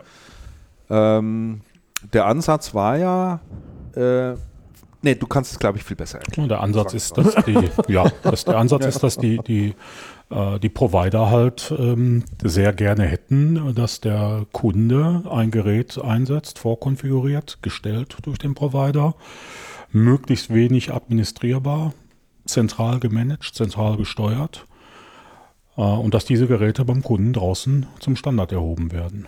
Genau. Das ist so die Einstellung des Providers aus Provider-Sicht. Wenn ich jetzt so das Callcenter der Deutschen Telekom äh, bedienen müsste, dann würde ich auch wissen, warum ich das tue, denn Erklärungen sind eindeutig.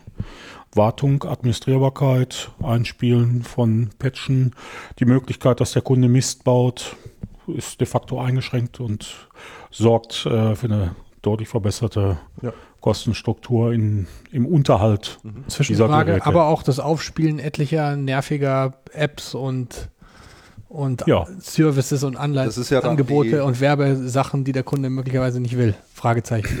das ist also ja jetzt, du hast jetzt mal die Sicht der, der, ja, der Provider geschildert. Ja, die Sicht der Provider, die Sicht des Herstellers eindeutig. Äh, ne? Also Wettbewerb belebt das Geschäft. Äh, an welcher Stelle äh, ist der Übergang zu meinem Haushalt, sage ich mal? Äh, äh, ist das die Dose in der Wand und so wurde es vom Hersteller bis dato immer ja. gesehen. So ist es auch definiert. Ja. Und wieso sollte plötzlich äh, das Gerät hinter der Dose äh, dominiert werden? Wenn man den Vergleich zum Mobilfonmarkt nehmen würde, mhm. gäbe es kein iPhone. Ganz eindeutig nicht. Hätte auch keinerlei okay. Belebung dieses Marktes festgestellt, weil man müsste davon ausgehen, dass Provider wie Vodafone und die, die Telekom dir ein Mobiltelefon in die Hand gedrückt hätten und gesagt, das ist unser Mobiltelefon, das, das gebe ich dir und das ist das, was es kann. Du kannst sollst da auch nicht oder schwarz kann, wählen. kannst doch die Farbe wählen so und du sollst jetzt auch nicht allzu viel damit machen können. Äh, und dementsprechend äh, haben wir jetzt auch hier keinerlei Forschung in Sachen Smartphone vorangetrieben. Wir geben dir hier so ein Telefon mit ein paar Tasten und einem kleinen Display. Und das ist letztendlich das, ähm, was als Vergleich im Raum steht, wo wäre diese Industrie ohne die freie Wahl des Endgerätes. Mhm. Und das, ist, äh, jetzt, und das ist jetzt aus AVM-Sicht, äh, also äh, und äh, da bin ich jetzt nicht nur äh, Mitarbeiter, ähm, sondern da bin ich natürlich auch äh, Privatkunde und Privatperson. Es ist überhaupt keine Diskussion, dass ich die Kontrolle über meine Geräte haben möchte. Mhm. Ende. Ja, und ich verstehe auch die Diskussionen, ähm, die darauf aufgesetzt wurden und ich verstehe auch, dass die Hersteller dagegen vorgehen, die müssen dagegen vorstellen. Und jetzt, mhm.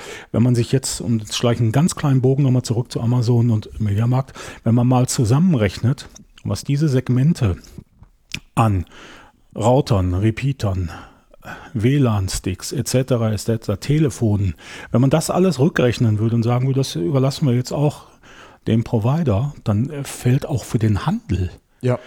Massiv. Milliardengeschäft weg. Ja. Das ist kein Millionengeschäft, das ist wahrscheinlich ja. im Bereich äh, von Milliarden anzusiedeln, weil das geht ja über den Konsumer, geht das ja auch in den kleineren Geschäftskundenbereich. Auch da stehen ja Geräte, die äh, frei gewählt werden oder ähm, äh, gemietet werden können oder wie auch immer. Äh, das, ist, das ist ja nicht nur äh, der Privatkunde, der, der einen Router hat, sondern sind ja auch SMB-Unternehmen äh, oder KMU-Unternehmen, wie wir hier sagen. Und letztendlich ähm, ist das eine massive Veränderung der Landschaft und wie man das überhaupt ins Feld führen kann und sich ja, als Netzagentur vor den Karren der, der Provider sparen lassen kann. Das kann ich mir das, äh, kann ich mir das fast nicht vorstellen. Äh, und dann noch äh, lese, dass das Bundeswirtschaftsministerium offensichtlich ganz andere Ideen zu dem Thema hat, dann frage ich mich, was ist hier los was in dem Land? Los ja. Also Weil das ist ja, ist ja gelebte Realität, nicht ja, erst ja. seit gestern. Ich meine, AVM verkauft Fritzboxen seit ja, 2014, zehn Jahre oder so. Mhm. Und äh, hat vorher, äh, sage ich mal, äh, Fritz Karten für den ja, ISDN-Anschluss. Ja, also die waren schon wahlfrei gewesen. Ähm, warum sollte man jetzt nach all den Jahren diesen Weg plötzlich gehen und uns hier äh, eine, eine vom Provider getriebene Einheitsstruktur zu präsentieren? Das hat so viele Aspekte. Ähm, alleine wenn man mal anschaut, äh, AVM habe ich immer als ein Unternehmen kennengelernt, was immer oder es war immer immer eine große Bestrebung dahinter, sehr innovativ Natürlich. diese Geräte weiterzuentwickeln. Ja. Es kamen neue Funktionen dazu. Äh, werden auch kostenlos dauerhaft nachgeliefert. Wird ne? die auch immer, nach, immer, nachgeliefert werden. Viele Services, ja, dass du dünn DNS einrichten konntest oder einen NAS dahinter klemmen konntest und, mhm. und, und. Also, also, also viele Sachen, die Verknüpfung mit dem Telefon, immer, immer ganz vorne mit ja. dabei. Also Will der, war der wirklich immer so. das mit Hilfe seiner so, Zulieferer alles leisten? Genau. Kann ich mir kaum vorstellen. Das wird er sicherlich nicht tun. Und wenn, wenn er es tun würde, dann würde er bestimmte Funktionen gegen Geld freischalten lassen. Höchstwahrscheinlich. Ja, dann sagt er, okay, du willst hier noch dünn DNS haben, dann zahlst du ja mal nur 50 Cent pro Monat hier mhm. Aufpreis, dann gibt kriegst du diesen Service auch noch. Ja. Ne? Mhm. So, und da hört es bei mir ehrlich gesagt auf. Also ich habe da überhaupt kein Verständnis dafür. Und ich wundere mich ein Stück weit, dass die äh, die Hersteller sozusagen nicht noch viel mehr Druck gemacht haben, dahingehend, äh, es eher den Providern überlassen haben, die wohl eine ernsthaft sehr gute Lobbyarbeit dort geleistet Sieht haben so müssen, aus, ja. um ihre Forderungen ein Stück weit durchzusetzen. Ja. Aber ich finde es eine grauenhafte Vorstellung. Ich finde übrigens den Vergleich mit den Handys sehr, sehr gut. Genauso muss man sich das mal vorstellen. Du machst einen Vertrag mit der Vodafone und die sagen jetzt zu dir grün oder schwarz. Wie soll ihr Handy ausschauen? Ende. Keine Wahlfreiheit ja. mehr. Und äh, das geht überhaupt nicht mal abgesehen. Wobei, es, wobei es, ja einen Markt im, in dem Umfeld gibt, der bereits so funktioniert. Und das ist der Kabel-Internetmarkt, ne? wo du ja vom, Stimmt, vom Kabelanbieter äh, ein Kabelmodem oder dementsprechend äh, in dem Fall auch von AVM äh, eine Kabel-Fritzbox bekommst, ja, ja. die ähm, schon stark kastriert ist oder vom äh, Provider auch nicht unbedingt auf dem aktuellen Firmwarestand gefahren wird, der möglich wäre. Es gibt viele Endkunden, die sich auch beim Hersteller darüber beschweren, aber das ist etwas, äh, wo es eben so reguliert ist, dass äh, die Kabelprovider das können. Ja. Das ist übrigens etwas, was es in den USA auch nicht gibt. Du kannst in den USA ganz normal in den Laden gehen und dir ein Kabelgerät kaufen. Sei es ein einfaches Kabelmodem oder ein bisschen avancierteres Gerät und kannst das mit nach Hause nehmen und dann dein Kabelnetz anschließen. Wollte gerade sagen, es ist wird, kein, kein technisches Problem. Nein, es ist überhaupt nee, kein technisches Problem. Wird erkannt und autokonfiguriert. Ist kein Riesenmarkt, der da irgendwo ähm, ähm, äh, existiert, aber es ist ein freier Markt, nur in Deutschland. Das ist natürlich jetzt so eine Vodafone, die sieht das jetzt bei der Übernahme durch Kabel Deutschland, guckt, dass der ganze Kabelbereich ist sauber reguliert. Und äh, den ganzen anderen Bereich, den wir betreiben im DSL-Bereich, da versuchen wir hier eine Easybox durchzusetzen. Ja. Und ähm, lassen die Passwörter nicht auslesen, lassen die VoIP-Erkennung nicht Ganz auslesen, genau, etc. Ja, etc. Ja. Da musst du dich wirklich technisch tief in Internetforen bewegen, um zu verstehen, wie man an diese Passwörter rankommt. Oder du setzt die Hotline so lange unter Druck, bis du an jemanden gerätst, der es dir ausspuckt. Aber letztendlich ähm, ist das im Kabelbereich gelebte Realität. Schön wäre, wenn man es da auch öffnen könnte, weil das wird dann auch nochmal zu einer Belebung führen. Aber was äh, die Triebkraft, und ich denke, dass das äh, so ist, wie du gerade gesagt hast, dass die Lobbyarbeit der Netzbetreiber an der Bundesnetzagentur irgendwie gefruchtet hat. Mhm. Wie gesagt, im Wirtschaftsministerium scheint das, scheint das nicht so zu sein. Mhm. Und äh, ja, muss man abwarten. Ja. Ja, ich bin äh, auch Kabel Deutschland Kunde. Äh, ich auch. Hab ja. die, weil sie hohe Bandbreite ganz einfach haben, die ich, die ich auch gerne nutze, aber äh, die Einschränkungen, die ich dort auf der Fritzbox beispielsweise habe, die, die, die finde ich schon zum Kotzen. Da kann ich mich schon jedes Mal aufregen. Und ist ja auch das Thema, dass der Provider, der hat ja im Prinzip Zugriff auf mein Netz. Ja, der ist ja, der ist ja da drin. Ja, das endet da eben dann nicht an der, an der Steckdose, ja, stimmt, ja, sondern Der, der, der, ist da, der ist da mittendrin. Ne? Jetzt unterstellen wir mal, dass der Provider Ambitionen hat, im Bereich Smart Home irgendwie mitzuwirken. Oh, Im Zweifelsfall weiß er über deine Lebensgewohnheiten Bescheid, über deine Temperaturen in den Zimmern etc. etc. Oder wann du die Rollladen runterfährst, keine Ahnung, was alles auf uns ja. zukommt. Aber äh, die Telekom betreibt äh, eine Tochtergesellschaft, die sich damit auseinandersetzt oder hat eine Initiative. Und hier das Nützliche mit dem Praktischen zu verbinden, ist dann noch ja, ein ja, kleiner ja. Schritt. Ne? Ganz, ganz, ganz genau. Ich meine, äh, im schlimmsten Falle würde der mitkriegen, was bei mir intern im Netz läuft. Ja, also und das natürlich Inhalte auch da als, drüber als, gehen und so weiter. Als ne? äh, äh, umsatzrelevanter Service zu abonnieren, dann eben solche Services mit einzubinden, das äh, treibt natürlich das Geschäftsmodell, ganz klar. Gefährliche Entwicklung. Unglaublich.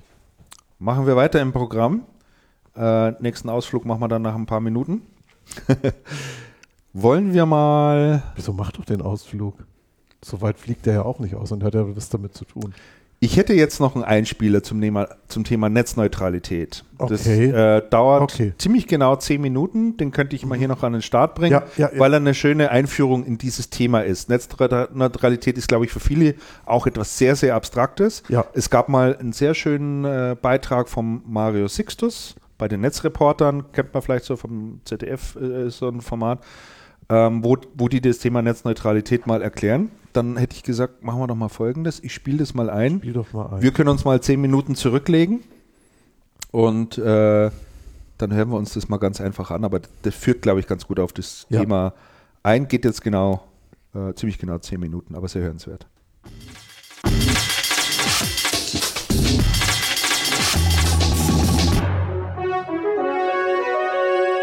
Elektrischer Reporter. Seit einigen Jahrhunderten, liebe Zuschauer daheim an den Empfangsgeräten oder von wo auch immer Sie uns gerade zusehen, seit einigen Jahrhunderten bereits liegen sich Egalitaristen und Elitisten nahezu pausenlos in den Haaren, um die Frage zu klären, ob die Gleichheit aller oder die Vorzugsbehandlung einiger der vielversprechendste Weg für die Zukunft der Menschheit ist. Nun scheint sich diese Debatte unversehens auch auf das Internet auszudehnen, wo die Fragestellung lautet, soll soll man ein Bit wie das andere behandeln oder vielleicht einige Bits ein wenig besser?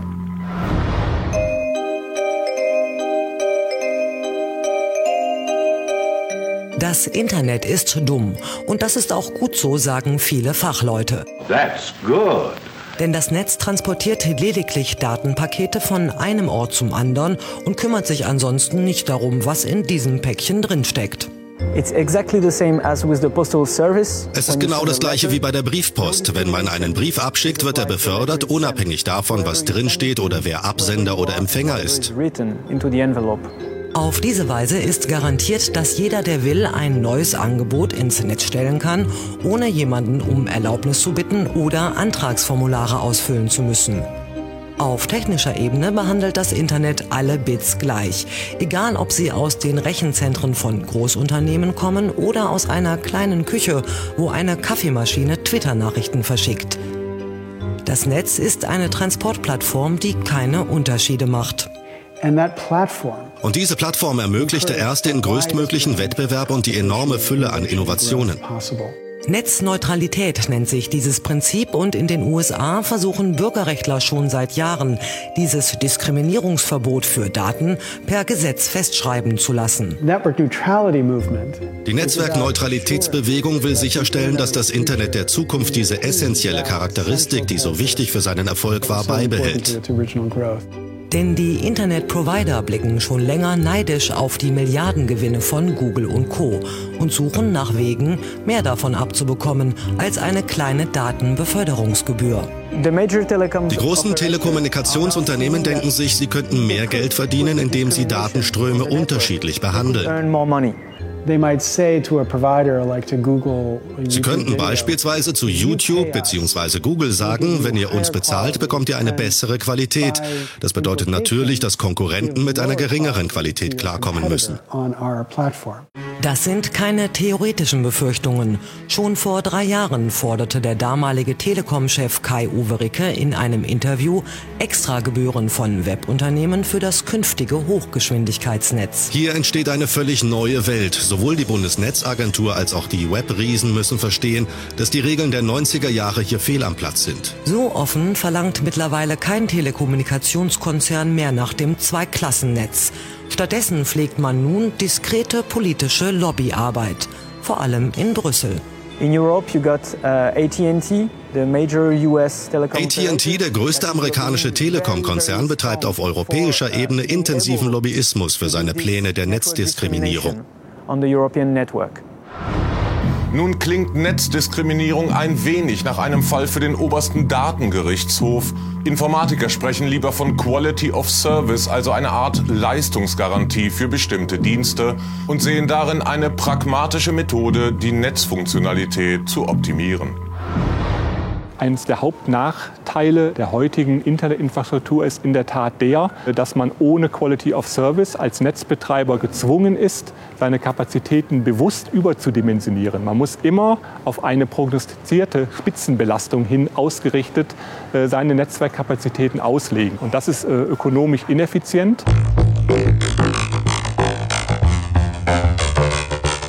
Im Straßenverkehr müssen die Netzbetreiber bisher ihre Transportwege auf die Hauptverkehrszeiten auslegen und müssen daher ständig neue Spuren anbauen. Einige Informatiker halten die Forderung nach absoluter Gleichbehandlung von Daten daher für naiv. Wenn wir äh, von diesem Idealbild ausgehen, alle Bits äh, werden gleich behandelt auf der technischen Ebene, dann garantiert es eben nicht, ja, äh, dass alle Anwender, alle Anbieter in gleicher Weise zum Zug kommen. Ja. Das wird es nur dann tun, wenn wir unendliche Ressourcen im Netz hätten.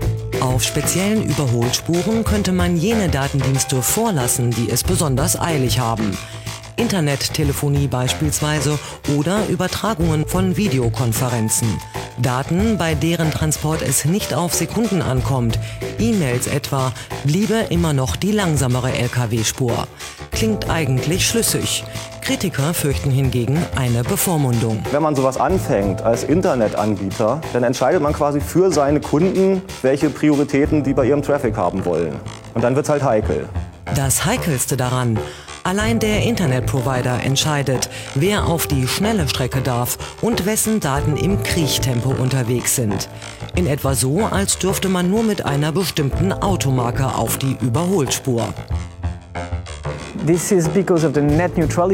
Nur durch das Prinzip der Netzneutralität haben wir den Mythos der zwei Jungs in ihrer Garage, die das nächste große Ding bauen, das das Internet voranbringt. Und vielleicht ließ man die beiden Jungs aus der Garage sogar noch nicht einmal auf die Autobahn. Dem Internet-Telefoniedienst Skype ist so etwas neulich passiert. Das war jetzt gerade die Meldung, ähm, dass es Skype jetzt auch fürs iPhone gibt oder für den BlackBerry. Und die Deutsche Telekom hat ja gesagt, nö, wir wollen das nicht. Das kannibalisiert unser Telefongeschäftsmodell. Wir werden das blockieren. Das Argument der Netzbetreiber lautet stets, der Ausbau immer schnellerer Netze für ein immer höheres Datenaufkommen muss irgendwie bezahlt werden. Die Kritiker halten dagegen. Das sei noch lange kein Grund für die Aufspaltung des Internets in eine Mehrklassengesellschaft. Ich habe kein Problem damit, wenn ein Internetprovider mir sagt, du bezahlst mehr dafür, wenn du ein schnelleres Netz willst oder eine größere Bandbreite als dein Nachbar. Genauso wie man eine höhere Stromrechnung zahlt, wenn man mehr Elektrizität verbraucht. Aber wenn der Stromanbieter sagen würde, wenn du einen Fernseher von Panasonic anschließt, zahlst du einen anderen Preis für den Strom, als wenn du einen von Sony benutzt. Solch ein System würde genau die Form von Diskriminierung erlauben, die es neuen Innovationen schwer macht, sich zu etablieren. Also wenn so ein Internetanbieter, wenn der anfängt, in meine Pakete reinzugucken und zu sagen, ach äh, Ralf, ich glaube jetzt mal, dass du das hier langsamer haben willst oder dass du vielleicht diese Seite gar nicht sehen solltest, dann ist das kein Internet mehr, dann ist das ein äh, kontrolliertes Netz. Die Älteren werden sich erinnern. Kontrollierte Netze, in denen nur der Anbieter das Sagen hat, hatten wir schon mal. AOL etwa, CompuServe oder das antike BTX-System. Sie alle mussten sich früher oder später dem wild wuchernden Web ergeben, das auf die Nutzer ganz offensichtlich wesentlich anziehender wirkte. Doch Versuche aus dem Webwildwuchs eine ordentlich gestutzte Datenhecke zu scheren, gibt es nach wie vor. Schon lange sieht das Internet nicht mehr für alle Nutzer gleich aus. Kontinentaleuropäische Surfer, die versuchen Videos auf der amerikanischen Seite Hulu oder der britischen BBC abzurufen, werden mit einem knappen Nicht in deinem Land abgespeist. Das Filtern von Besuchern nach Herkunftsregion führt bereits jetzt zu einer Zersplitterung des Internet. Viele fürchten, Ließe man die Provider machen, was sie wollen, drohe dem Netz noch größeres Unheil. Wenn man den Betreibern erlaubt zu entscheiden, welche Inhalte, Anwendungen und Dienste durchgeleitet werden, stell dir vor, was das für die Pressefreiheit bedeutet, für die Meinungsfreiheit, für unseren Zugang zu Kultur und Bildung. Die Auswirkungen könnten enorm sein. Ganz aus der Luft gegriffen scheint diese Horrorvorstellung nicht zu sein.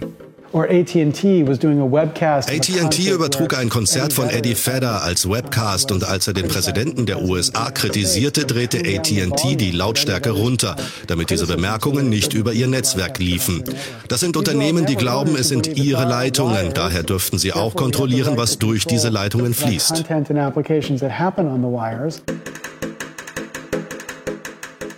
Eine neue Technik namens Deep Packet Inspection erlaubt es Providern, die Inhalte sämtlicher Datenpakete einzusehen und sie dann je nach Laune abzubremsen, zu beschleunigen, zu kopieren oder sogar ganz wegzuwerfen. Was, glaube ich, viele noch nicht verstanden haben und da sieht man langsam so ein bisschen mehr Bewusstsein aufkommen, dass eben das so eine Basistechnologie ist, die kann sehr generisch für alles Mögliche benutzt werden. Und wenn man aber über eine politische Schiene sozusagen einmal anfängt, die einzuführen, ob es Bandbreitenmanagement Content ist oder Kinderpornografiefilter oder irgendwas anderes, dann steht sie halt erstmal da und dann ist sozusagen nur eine weitere Policy Rule, die man in die Maschine einbaut und sie kann plötzlich politische Webseiten sperren.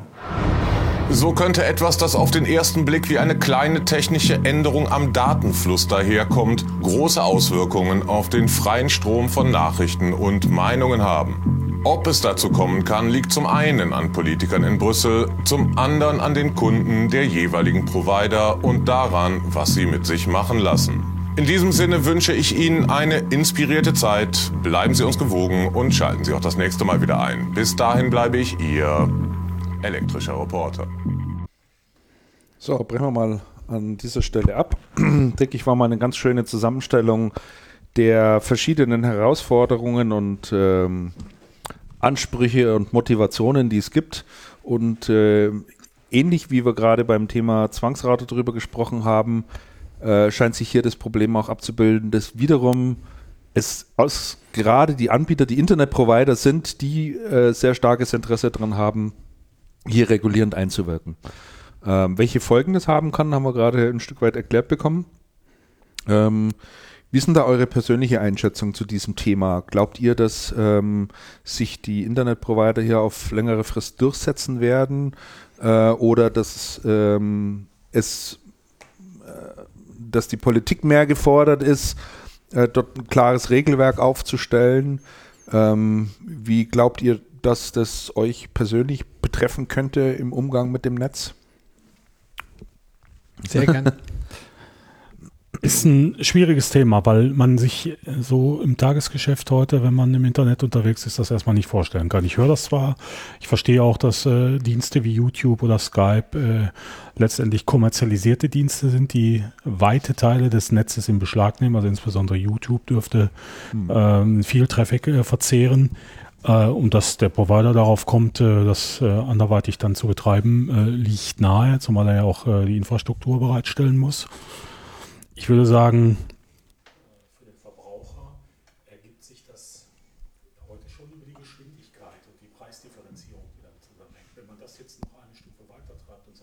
wir differenzieren nicht nur über die Geschwindigkeit, sondern wir differenzieren über die Services, die du gerne abonnieren äh, möchtest. Ähm, und wir befördern dann dementsprechend die Daten schneller für dich, wenn du mehr bezahlst oder ein anderes Abo abschließt oder wie auch immer. Ähm, das würde äh, eine vollkommen neue Dimension bedeuten. Ne? Ob das kommt oder ob das durchsetzbar ist, ich, ist ganz schwer abzuschätzen. Ähm, ich kenne auch die politische Grundeinstellung dazu nicht. Ich weiß, dass natürlich die halbe Netzgemeinde oder drei Viertel der Netzgemeinde laut aufschreit, wenn dieses Thema angesprochen wird. Aber ähm, wie wir an der Zwangsrauter-Diskussion sehen können, ne? also die Meinung einer Netzagentur und die Meinung eines Ministeriums können ohne weiteres äh, divergieren. Obendrein haben wir eine Bundeskanzlerin, die das Wort Festnetz nicht äh, findet äh, in ja. einem Vortrag ja. und das Internet als Neuland bezeichnet. Ja. Also äh, ich halte hier alles für möglich, aber vorstellen mag ich es mir nicht. Mhm. Da, da, schließe ich mich absolut an. Also als du vorher auch gesagt hast, äh, ist die Politik hier aufgerufen. Spätestens wenn die Politik hier die Entscheidungshoheit hat, dann ist immer die Gefahr, dass die Lobbys sich halt ähm, durchsetzen oder halt sehr stark einschalten. Und das war ja schon in ganz, ganz vielen. Ähm, ich kann mich erinnern, als damals es darum ging, dass die Telekom mit Gewalt ähm, auf die Handy-Provider, ähm, der Telekom-Markt, ist jetzt zwar eine ganz andere Geschichte, aber auf die ähm, ähm, also als, als man dieses Monopol der Telekom über, aufbrechen wollte über die, ähm, über die Regierung, da, wie viel Einfluss da die Handyprovider bekommen haben, ähm, wie viel Einfluss da zum Teil die Telekom gehalten hat, das hat also aus meiner Sicht damals überhaupt nicht so gut äh, funktioniert. Ähm, ich, ich bin der Überzeugung, dass, ähm, dass da noch einiges kommen wird. Wir sehen es ja auch, ähm, dass, ähm, dass schon immer mehr nach, auch nach Inhalten, Stichwort YouTube ähm, oder eben auch nach Ort sortiert wird. Ähm, also dass der Nutzer quasi Internetnutzer ist nicht mehr gleich Internetnutzer. Es kommt es sind schon immer stärker die Inhalte oder der Ort, wo ich mich aufhalte oder der Vertrag ähm, unterscheidet sich schon immer mehr zwischen den einzelnen Nutzern. Und ich kann mir nicht vorstellen, dass dieser, dieser Trend nicht noch weitergeht. Also ich also glaube schon, noch, noch stärkere Kommerzialisierung meinst du, absolut, in dem Sinne, ja. dass also ein Internetprovider hingeht und sagt, ja, es gibt hier so ein Basispaket für 9,95 Euro, da hast du ähm, neben YouTube noch irgendwas anderes am Start mhm. und äh, für die Flatrate von 20 Euro hast du den vollen Zugang genau zum Netz und kannst jegliches mhm. Angebot aufrufen. Und genau. Und ähm, äh, die, die, Politik wird da nicht frei sein. Also die Politik wird niemals die, die eine idealistische Rolle spielen können und ähm, das gewährleisten können, dass das nicht stattfindet. Das war in der Vergangenheit auch nicht so. So funktioniert die ja auch nicht. Die ist ja lobbygetrieben. Das ist ja auch nicht immer unbedingt negativ. Aber so funktionieren halt die, die Wirtschaftsgesetze. Trotzdem, äh, es gibt ja durchaus in der, in der, in der Netzgemeinde oder Netzbewegung äh, durchaus auch die Forderung, die ich auch ein Stück weit nachvollziehen kann, dass man sagt, Internet ist heute eine Basistechnologie, die quasi eine Art Grundrecht werden sollte. Also, was ich damit sagen will, genauso wie du heute Recht darauf hast, Wasser und Strom zu bekommen, solltest du auch ein Recht darauf haben, ein einwandfreies Internet zu haben, ohne jegliche Einschränkung, weil es einfach ja wirklich so, so massiv mittlerweile in unser Leben Einfluss gehalten hat, und wir das für vielerlei Kommunikation und sonstiges ganz einfach brauchen, äh, ein Stück weit einfach auch davon wirklich abhängig Aber wir sehen es ja im Gesundheitssystem, da ist es ja genauso. Und wir haben ja hier auch eine gute, ohne Frage, eine gute Grundversorgung, eine gute Gesundheitsgrundversorgung. Aber trotzdem ist es ähm, definitiv so, wer mehr Geld da reinsteckt, hat eine bessere gesundheitliche Versorgung. Also, und auch hier ist eine Grundgewährleistung quasi durch den Staat gesichert. Also das lässt sich nicht verhindern. Mhm. Also so sehe ich das ganz deutlich. Und Andreas ist ja auch ein politisch denkender Mensch. Ich? Nein. ja, ergänze doch mal. Nee, ich sehe das schon, ich sehe das schon wie ihr. Ja, klar. Eine zusehende Kommerzialisierung? Die Kommerzialisierung nimmt deutlich zu. Also die ähm, ich würde zustimmen und sagen, ja, ein funktionierendes ähm, Internet ist eins der, sollte, sollte ein Grundrecht sein. Ähm, es gibt ja Urteile, selbst in den USA, äh, die in eine ähnliche Richtung gehen, wo heute schon gesagt wird, also den, ähm, die Unversehrtheit einer Wohnung ist, nein, die Unversehrtheit eines, die Unver, wie heißt denn das richtig? Die Unverletzlichkeit. Also man, man darf nicht einfach in deine Wohnung und durchsuchen.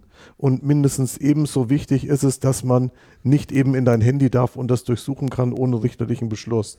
Und es geht ja alles schon in die Richtung zu sagen, ähm, mindestens so ähm, gleichwertig wie die Grundbedürfnisse Wohnen und und ähm, Wasser, und Wasser Gesundheit und, und, Gesundheit ist, auf Informationseinholung. Ist auch, ist auch die ähm, ist auch dies, ähm, das, äh, das, das Internet eben das Online, ja, sehe ich auf jeden Fall so.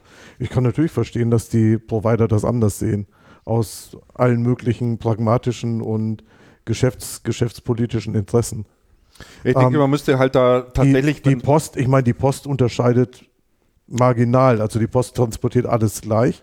Ja, es und gibt aber du, Länder, wo Priority Mail dann mehr wenn, kostet. Wenn ne? du willst, dass deine Sachen schneller gehen ja. per Express, das gibt es ja hier auch. Dann naja, Express, Express, Express Aufschlag ist ein extra solche, Service. In anderen Ländern kannst du eine mhm. Briefmarke kaufen und die einfach draufpappen und ist Priority dann. Ne? Wird dann ja. dementsprechend schneller befördert.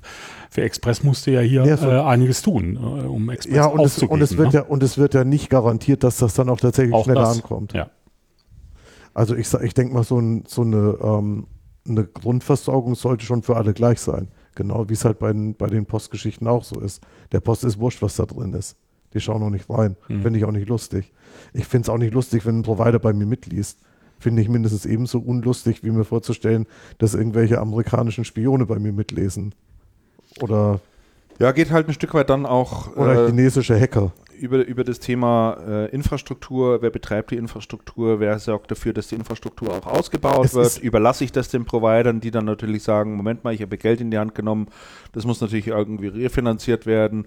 Und ich habe hier im Übrigen gerade ein super VoIP-Angebot am Start, äh, das sollt ihr mal unbedingt alle benutzen und dafür blende ich euch alles andere aus.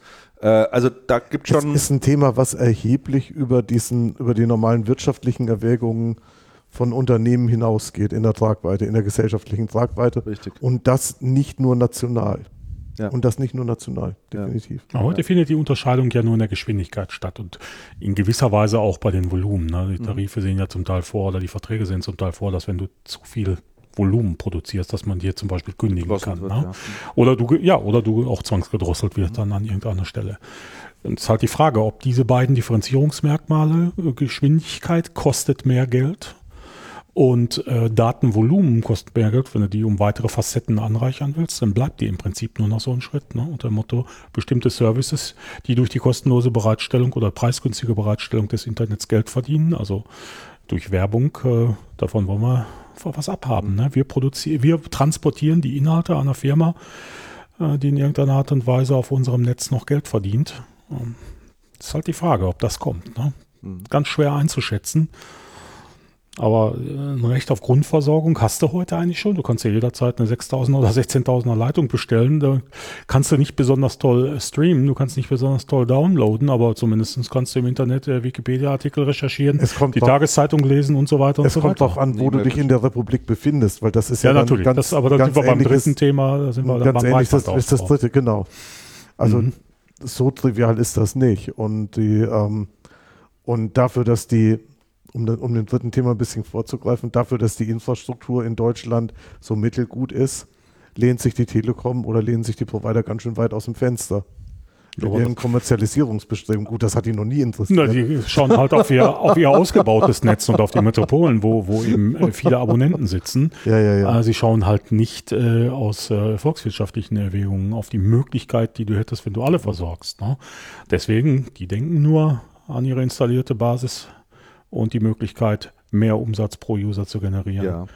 Also und, und das, das ist ja schon bedenklich. Äh, ich finde das einen ganz, ganz wichtigen Punkt. Es äh, gab im letzten Jahr eine Umfrage von der Europäischen äh, Europäischen Behörde für Statistik, weiß ich nicht genau, wie sie heißt. Die haben jedenfalls alle 28 europäischen Länder Umfragen gemacht, wie internetaffin die Bevölkerung ist und haben mit ganz einfachen Fragen angefangen. Die erste Frage war, es waren, waren nur sechs Fragen müsst ihr nochmal schnell raussuchen, aber vielleicht kriege ich sie noch zusammen. Die erste Frage war, haben Sie schon einmal über eine Suchmaschine nach einer Information gesucht? So, das sagt wahrscheinlich jeder, ja klar, habe ich schon mal gemacht. Zweite Frage war, haben Sie schon mal ein E-Mail verschickt, wo ein Anhang mit dran war? Ja? Befragt wurde von 14 bis, mhm. glaube ich, 81, also querbeet, äh, steigert es sich dann so. Die dritte Frage war dann, ähm, ob man, ob man schon mal irgendwie Peer-to-Peer-Netzwerke benutzt hat, um Dateien zu verteilen oder in äh, so. So, und es steigert es sich so, ja, äh, bis hin zu irgendwelchen Services, die man dann, das, also sechs Fragen waren es jedenfalls. So. Was glaubt ihr denn, wo Deutschland gelandet ist? Bei der P2P-Nutzung ganz vorne. Also 28 Plätze sind zu vergeben. In allen Nationen wurden dieselben Fragen gestellt. Bevölkerungsschicht war äh, gleich. Wo ist Deutschland ich denke, gelandet? in der Mitte. Mitte? Zehnter. Zehnter. Ja, auch. Interessant. Letzter Platz. Letzter Platz. Letzter Platz und zwar mit deutlichem Abstand. Die Deutschen sind diejenigen, die am wenigsten internetaffin sind. Also das ist hochinteressant. Die ganzen skandinavischen ja, ja. Länder, Gut, alle, alle viel, viel weiter oben. Äh, ich packe den Link mal noch in, in, in die Shownotes mit rein. Das ist ganz interessant, sich das, das mal anzuschauen. interessant. Und zwar mit deutlichem Abstand ist äh, Deutschland hier Schlusslicht. Und es liegt mit unter anderem eben auch an dem Thema, wir sind hier in der glücklichen Lage, du in Berlin, wir hier in München, wir haben eine gute Internetversorgung in der Regel, ob über Kabel oder, oder über irgendeinen Provider. Aber nimm nur mal den Michael Schickram, der hier in Schwandorf sitzt, der sich seit Jahren beklagt, dass er in das Thema Cloud-Geschäft überhaupt nicht einsteigen braucht, weil mit seinen 1,6 Mbit-Leitungen, die er dort in Schwandorf zur Verfügung hat. Schwandorf in der Oberpfalz. Ja, ist, ja, ja. ist, ist überhaupt ja, nicht dran, ist da überhaupt nicht dran zu denken. Die, Geht ganz einfach die nicht. Telekom hat, nein, die Provider haben neulich versprochen, eine, Anbindung, eine 3 Mbit-Anbindung für jeden Haushalt. Das ist ein Witz. Bis 2023. Das ist ein Witz. 3 Mbit. Hallo. Was ist denn das? Nichts. Ja, vor allem bis 2000. Das ist schon nicht mehr verkäuflich. Es geht doch gar Nein. nicht mehr. Und das, und, das, und das Zusatzproblem ist, also deswegen ist das das so, ähm, Schwandorf ist flächenmäßig einer der größten Landkreise in Bayern und ein, Einwohner. von der Einwohnerzahl halt ähm, sehr, sehr dünn besiedelt. Und es wäre ein unglaublicher Akt, ähm, da tatsächlich die, tatsächlich die Leitung zu legen. Aber dafür ist ja nun LTE auch gebracht worden. Ja, der Mast, ja, es wurde ein Mast aufgebaut. Der war aber, ich glaube, 150 oder 200 Meter von der Schule entfernt und wurde dann wieder entfernt, weil die Bevölkerung einen massiven Aufstand gemacht hat. So viel zur Internetaffinität der Bevölkerung. Mhm. Ah, 25 Mbit bis 2000, bis 2025 schreibt er gerade. Ja, ich meine, das Thema LTE rettet, rettet ja nicht alles. Also nein, nein, da, aber es wäre zumindest eine, eine denkbare Alternative jetzt gewesen für Schwandorf. Halt, äh, hielte ich für eine ja. Übergangstechnologie, ja. um mal temporär das zu überbrücken. Ja. Aber auch hier sieht man eben, dass die Bestrebung oder der ernsthafte politische Wille auch äh, der, hier, mal, Wille, hier ja. mal für einen ordentlichen Ausbau zu sorgen. Ja, weil äh, Deutschland hat ja sowieso ein generelles Infrastrukturproblem, ja. äh, auch was Autobahnen und Brücken und Eisenbahnnetze ja. angeht. Warum soll das im Internet dann anders sein? Ja, ne? aber hier wird ja gerade viel getan. Hier wird ja also, also in der, in der, ähm, in der Teer, in der geteerten, in der Asphaltinfrastruktur wird ja wird ja viel getan. Vielleicht hier in München. Aber ja, dadurch, nein, dass, nein, nein, dadurch, dass teilweise privatisiert wird. Quer durch die, nein, nein, quer durch die Republik. Ja, das ist der Ansatz. Das sind, ist ja privatisiert. Das sind, das sind aber noch die, das sind aber noch die, das sind aber noch die Fördermaßnahmen Aufschwung Deutschland 20, was war das? 20, 20 irgendwas? 10 oder sowas. Mhm. Ich bin, ich bin neulich mal in Bielefeld gewesen. Auf der Strecke von München nach Bielefeld sind zehn Baustellen. Mhm. An unterschiedlichsten Stellen, nicht alles privatisiert. Mhm. Gut, aber bei, zumindest bei der Breitband, Breitbandinfrastruktur ist Breitbandinfrastruktur ne? ist die da kann der Staat, da kann der Staat nur äh, mit eingreifen, ne? Weil letztendlich äh, verlangst du vom Provider, dass er das letzte Dorf mit anschließt. Ne? Und das wird aus wirtschaftlichen Gesichtspunkten ungern tun. Das machen die nicht. Nein, machen die nicht, aber deswegen ist der Staat gefragt. Ja? Richtig, aber sie stellen sich auf dem IT-Gipfel hin und sagen, ja. Hula Hula, ja. wir werden die zweite Hälfte der digitalen der Revolution digitalen verschlafen. Nein, werden wir, werden wir gewinnen. Die erste Hälfte haben wir verschlafen. Höttges, die zweite Hälfte werden wir gewinnen. Ja, sensationell, glaube ich mal nicht. Ja, also es ist äh, furchtbar dilettantisch und äh und auch in den Städten hier ähm, Mobilfunkinfrastruktur in München. Ähm, sobald man sich in die U-Bahn begibt, wird das wird das wackelig und nicht schön. Das ist nicht lustig. Ich bin relativ viel öffentlich unterwegs das macht nicht, das macht nicht immer Spaß.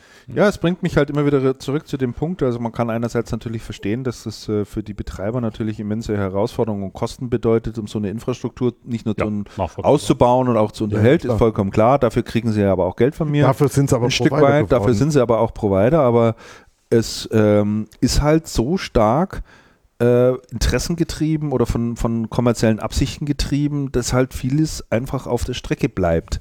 Ja. Und ich kann einfach heute keinem mehr guten Gewissens sagen, wenn du hier dich äh, 60, 70 Kilometer außerhalb Münchens bewegst, dann hast du halt einfach mal Pech gehabt, was Internet anbelangt.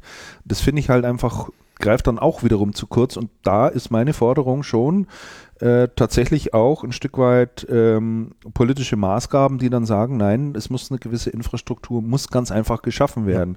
Und da bin ich der Meinung, da, findet, da wird viel zu wenig drüber gesprochen. Ähm, da wird auch viel zu wenig Dampf gemacht. Ähm, da findet auch, da findet einfach viel zu wenig statt.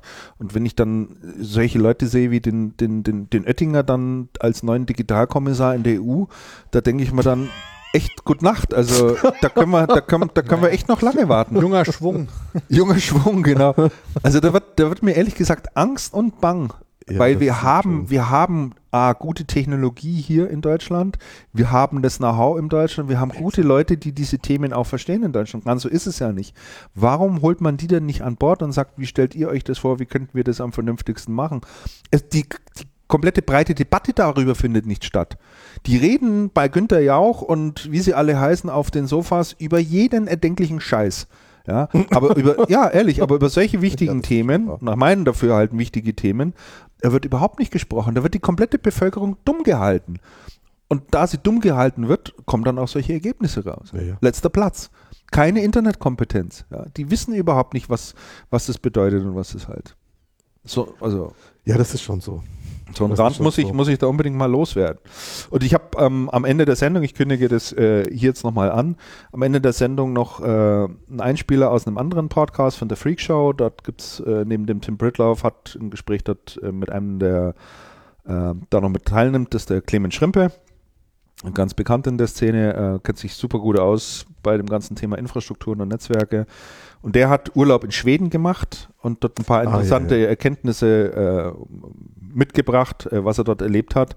Und das muss man sich einfach mal anhören, wie das in Schweden getrieben wird, dieses Thema, und wie das umgesetzt wird unter Einbezug der Bevölkerung und wie das ganz hervorragend klappt. Was ich damit sagen will, wenn man will, geht es sehr geht wohl. Das? Es geht. Ja. Es ist nicht so, dass es technische Hürden geben würde oder sonst irgendwas.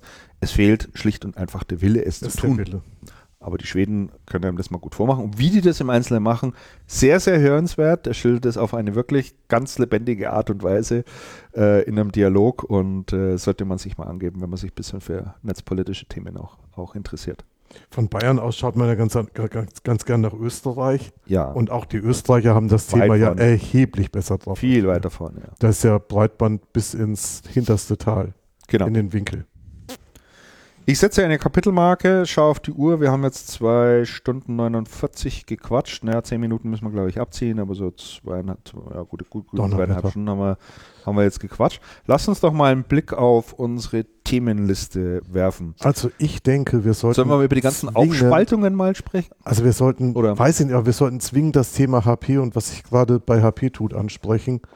Ähm, nicht zuletzt, weil es vor zehn Minuten eine Pressemitteilung von ähm, TechData gegeben hat, dass man die HP-Konditionen neu berechnen wird in Zukunft. Und, und die Hintergründe sind dann doch ganz interessant. Dann erzähl, für dann steig gleich ein. Soll ich HP, gleich einsteigen? HP splittet das Unternehmen. HP splittet das Unternehmen auf, ist die, ähm, ist die eine Botschaft. Nachdem wir echt lange nicht gesendet haben, ist die auch nicht mehr so richtig taufrisch. Die ist schon, die ist schon ein paar Tage alt. Ja, aber so nicht drei, länger wie 14 Tage, würde ich sagen. Zwei Wochen hätte ich jetzt getippt. Aber ist ja auch egal, wie auch immer. Ähm, der Hintergrund scheint zu sein, dass man bei HP ähm, versucht, die PPS, also das ähm, Drucker- und PC-Geschäft, ähm, separat an die Börse zu bringen, ab, abgesplittet vom ganzen restlichen Unternehmen. Also man tut dann eine andere in einer anderen Form das, wofür Leo Apotheker, Leo damals, ja. damals den Kopf gekostet hat. Mhm. Gut, hat er sich wahrscheinlich auch nicht selber ausgedacht, hat er bloß ein bisschen ungeschickt umgesetzt. Ähm, Hintergrund vermut, also man, man sagt dann immer, man will agiler werden und, und, und diese ganzen Geschichten halte ich für, halte ich für merkwürdig, weil das doch selbst als zwei Unternehmen, zwei Gigante-Unternehmen sind mit sehr viel Umsatz und sehr vielen Mitarbeitern und sehr viel Overhead und sehr viel Bürokratie. Ähm, Hintergrund meines Erachtens, man hat ähm, einen interessanten Markt im Kopf, das ist der, das ist der Unternehmensmarkt. Da der Unternehmensmarkt für Cloud-Dienstleistungen, für Enterprise Computing, für Rechenzentren, für große Infrastrukturen, da wird in die Forschung ja schon seit ewigen Zeiten sehr viel investiert und da gibt es inzwischen recht interessante Forschungsergebnisse bei HP.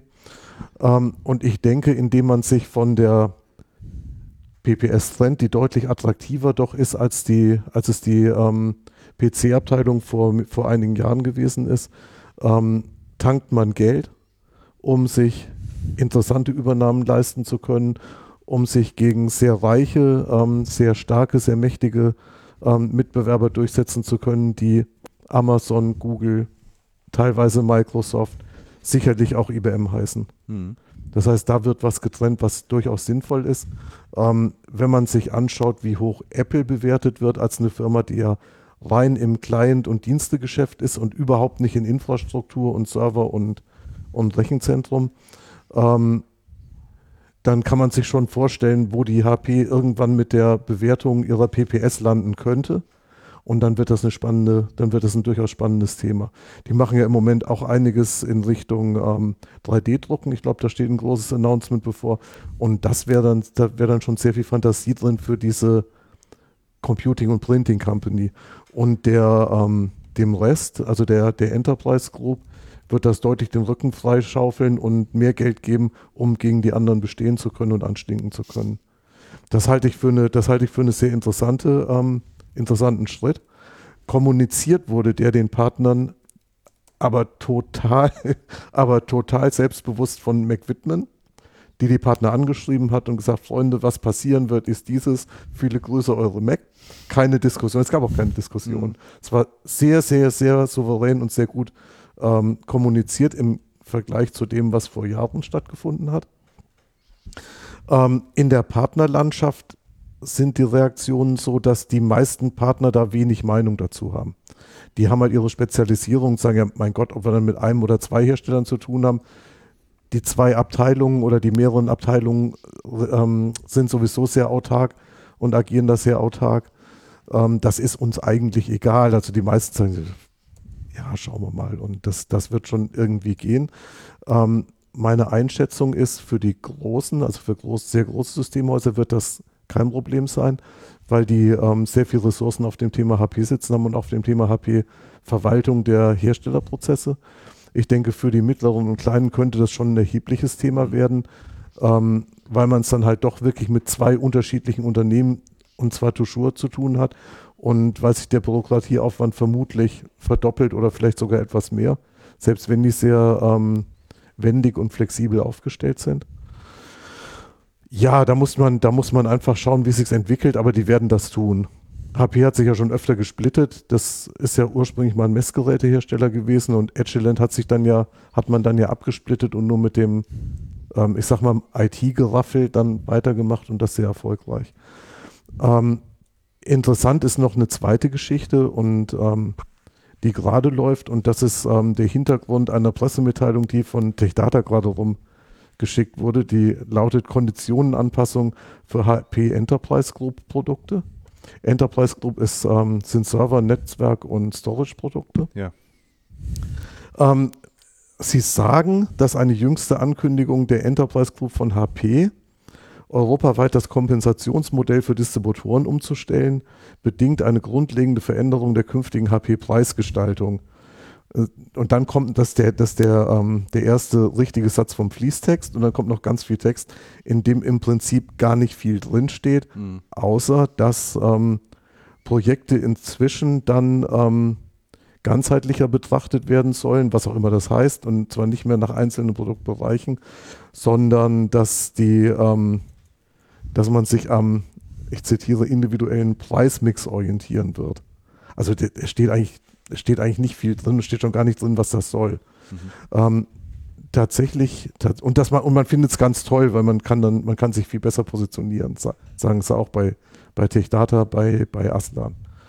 Ähm, tatsächlich steht dahinter eine ähm, Veränderung in der Distributionsstruktur. Bei HP versucht man immer die Distribution ähm, zu vereinfachen. Das heißt, man möchte tendenziell immer weniger Distributoren als mehr. Und man versucht auch immer auf so ein, auf so ein Value-Add-Modell zu kommen und die, und die Distributoren halt dafür zu belohnen, was sie an Value-Add mit sich bringen. Ja. Ähm, in der Distribution wird im Moment sehr viel gemacht. Die, ähm, die Also hat eine sehr große Kampagne unlängst gestartet zum Thema Value-Add im Bereich ähm, HP Enterprise Group, wo die unheimlich viel Dienstleistungen ähm, anbieten und Consulting und Lead-Generierung und, und, und. Ähm, ist zu sehen in diesem Rennen der Distributoren, sich bei HP zu positionieren als Value-Add-Distributoren. Es ist anscheinend so, dass die HP in Deutschland zwei Distributoren zu Value-Add-Distributoren machen möchte, die dann andere Konditionen bekommen. Und es sieht so aus, als wäre die Aslan einer. Und es könnte sein, dass die Afnet der Afnet zweite ist, zweite, ja. was, ja der, was ja der naheliegende Schritt ist. Ja. Wann immer die und was ein Affront wäre gegenüber der ISO und der Ingram, die sich ja sehr stark versuchen, als Value-Add-Distributoren ähm, ähm, zu positionieren und da wirklich beträchtlich investieren, alle beide. Nochmal ein klares Wort, Andreas. Die Auf, Aufsplittung, guter Schritt oder kein so guter Schritt? Aufsplittung, guter Schritt. Aufsplittung, guter Schritt. Alex? Guter Schritt. Guter Schritt. Sehr guter Schritt. Sehr guter Schritt. Ja. Haben uns alle drüber einig? Ja, genau. Commodity-Geschäft gemischt mit äh, Enterprise-Geschäften. Reduzieren wir es wieder aufs Wesentliche, verdienen für den Aktionär kein Geld. Nee. Schauen wir uns mal einen anderen Branchenteilnehmer an. Nehmen wir mal die IBM. Jetzt hast du gerade das abgewürgt. Ich will es nicht abwürgen. Das war er will auch weitertreiben. Er will weitertreiben. Ja, noch, noch einen zusätzlichen äh, Sichtweise drauf bringen. IBM, äh, auch dort gibt es ja Forderungen nach einer Aufsplittung. Ähm, würde das da Sinn machen? Da kann ich mir die Aufsplittung, die Aufsplittung im Moment IBM. nicht vorstellen. IBM, ja? ganz genau. Weil IBM hat ja IBM das, was HP die ganze jetzt, Zeit auch. Genau, ganz IBM genau. hat ja mit Lenovo im Prinzip äh, den Hausabnehmer gefunden, der ja. das kauft schon und gegangen. übernimmt, was, äh, was die IBM nicht machen möchte. Ja, und die Chip-Abteilung ist auch weg. Die haben sie jetzt Also was wäre jetzt noch aufzusplitten? Services? Der, das, der, der, das restliche Hardware-Geschäft, was noch da ist, ich meine, die haben schon noch äh, so Mainframes und hochwertige die vier, sind ja nur die 486er Server, die rausgegangen sind an Lenovo, der Rest ist ja auch noch da. Aber das Hardware-Geschäft, äh, Hardware Chip-Geschäft, das Chip-Geschäft ist raus. Ist raus. Chip-Geschäft ist raus seit letzter Woche. Das haben sie verkauft jetzt, ja. Das haben, sie, das haben sie verschenkt. verschenkt und noch was oben drauf. Mit 1,5 Milliarden rangeklebt an, ja. den, an den taiwanesischen ähm, Hersteller. Ähm, und meines Erachtens kann man das ähm, Mainframe-Geschäft und das, und das ähm, Geschäft mit kritischer Hardware und wahrscheinlich trennen. auch das Storage nicht abspalten, ja. weil ja. die Kunden, die man hat, ähm, kritische, sicherheitskritische Kunden sind viel amerikanischer Staat, hm. ähm, die es einfach nicht akzeptieren würden, das, ähm, das Geschäft, die Leistung ähm, von jemand anders zu bekommen als der IBM und schon gar nicht von einem Anbieter, der kein amerikanischer ist. Ich glaube, das ist aus, aus Kundengründen einfach nicht absplittbar. Mhm. Sonst hätten die das längst gemacht. Es spricht da nichts dagegen, das Gesamt, ansonsten das gesamte Servergeschäft rauszugeben. Also wer, wer, braucht denn, wer braucht denn ähm, Unix-Maschinen? Sage ich jetzt mal so ein bisschen ketzerisch. Mhm. Hätte man machen können, aber das, ich glaube, das geht von der Kundenstruktur nicht. Mhm. Und das geht wahrscheinlich auch nicht bei verschiedenen Softwareaktivitäten, wobei man Software aufbaut. Okay. Und ich glaube, die Dienstleistungsbereiche, die würde es so keiner haben wollen. Also gerade die, gerade die, grad die Technical die Services oder sowas bin ich mir nicht sicher. Das, der Service-Thema ist ja, ist ja, so ist ja ein notleidendes insgesamt. Ja. Bei HP läuft, läuft das Servicegeschäft ja auch nicht richtig gut. Sagen wir mal so, ist es zumindest bei der IBM lange nicht so einleuchtend, wie es bei einer HP einleuchtend ist. Also mir würde wirklich überhaupt nichts einfallen. Ja.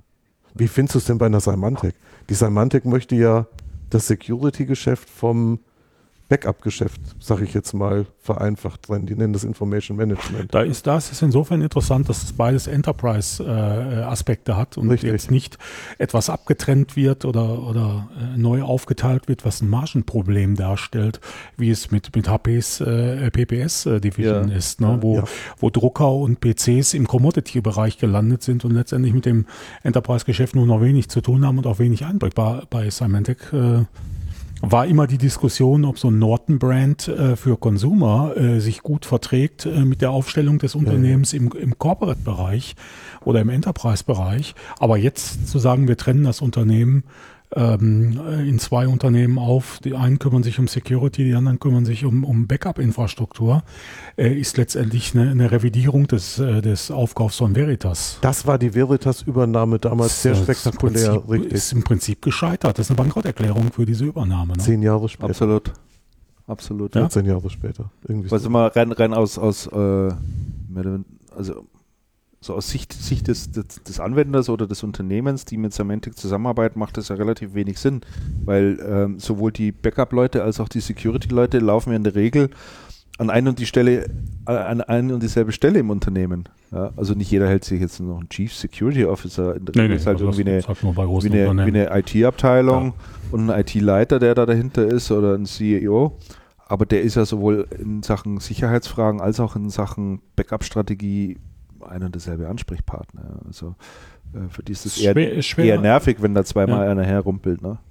Es ist schwer darzustellen äh, für, den, für den Anwender, dass das von zwei Seiten kommt. Auf der anderen Seite ist dem Unternehmen wahrscheinlich auch nicht gelungen, eine durchgängige Story äh, von der Security über die Verfügbarkeit mhm.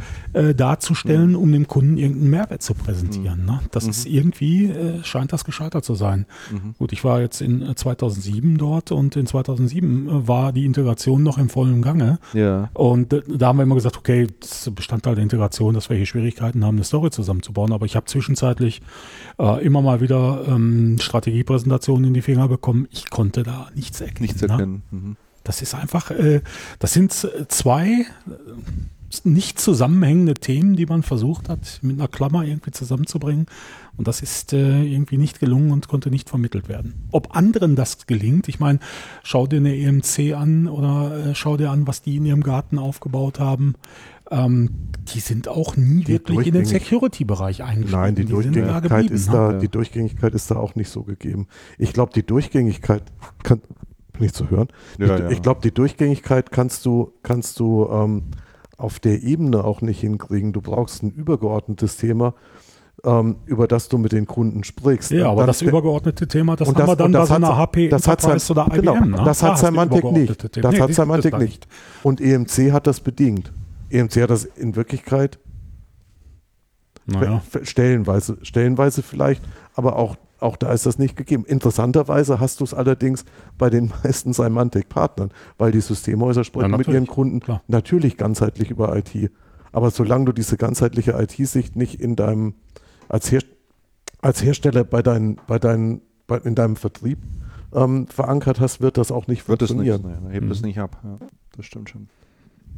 Und das können halt nicht ganz viele. Das ist, das ist dann auch schwierig, weil dann bist du gegolt auf das eine oder das andere und und dann hast du es schon wieder weg. Mhm. Dann erkennst du die Opportunities auch nicht. Also die Zeit der großen Aufspaltungen.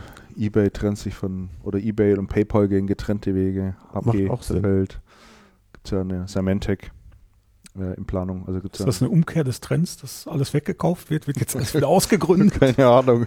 Also in manchen, Bereichen, in manchen Bereichen ist das so. Aber es gab ja schon mal in den in den 70ern, diese Zeit dieser Riesenkonglomerate, die alles hatten von der, ähm, was weiß ich, von der, von der Arzneimittelproduktion bis zum Schrottplatz. Es fällt mir dummerweise nicht die, die amerikanische Firma ein, die auch so ein die auch so einen Wolkenkratzer da in New York stehen hatten, die hatten das alles, die hatten auch Schrottplätze. Mhm. Und dann ist irgendwann Komplette der, Wertschöpfungskette. Die hatten, die hatten wirklich alles. Und dann ist der Amerik dann ist der Firmengründer, der tatsächlich aus Österreich stammte, der Firmengründer gestorben. Und mit dem Tod des Firmengründers hat man das ganze Ding zerschlagen. war das Gulf Western? Nee, Gulf Western war es nicht.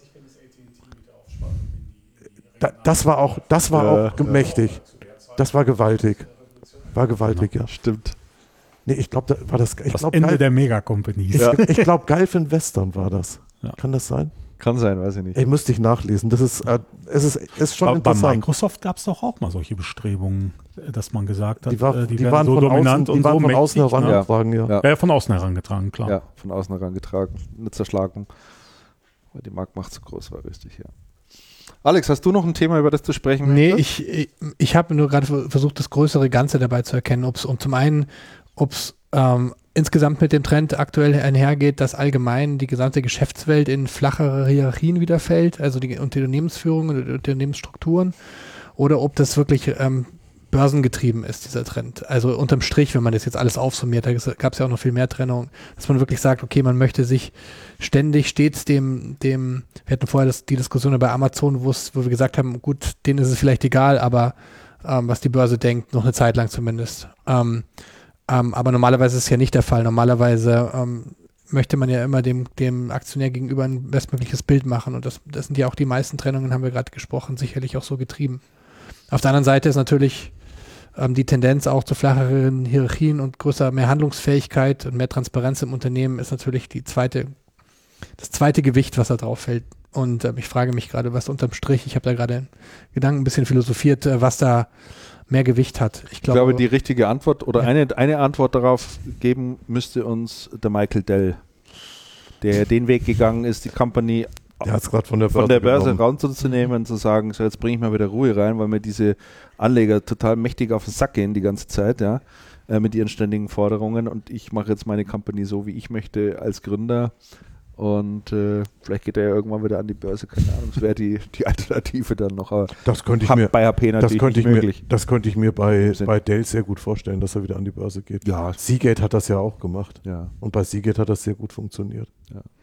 Also bei HP, das, wenn die die Unternehmen jetzt aufspalten würden, das, was übrig bleibt, sind immer noch zwei gigantische Firmen. Da ja. ist nichts mit flachen Hierarchien. Und nee. selbst, selbst die nee. PPS alleine dürfte äh, noch ziemlich ein mhm. komplexes Gebilde ja. bleiben. Ne? Ja. Also ähm, Symantec ist jetzt nicht so groß, äh, dass ich sagen würde, da sind flache Hierarchien äh, gefragt. Also ich würde sagen, es ist börsengetrieben. Also bei Symantec auf jeden Fall. Mhm. Da ist HP, jahrelang gefordert worden aus der äh, aus Aktionärssicht, dass sich dieser Veritas Merger auszahlt. Und äh, wenn man sich den Aktienkurs anschaut, die Aktie hängt fest seit Jahren. Ne? Da ist ein bisschen Bewegung drin, aber mhm.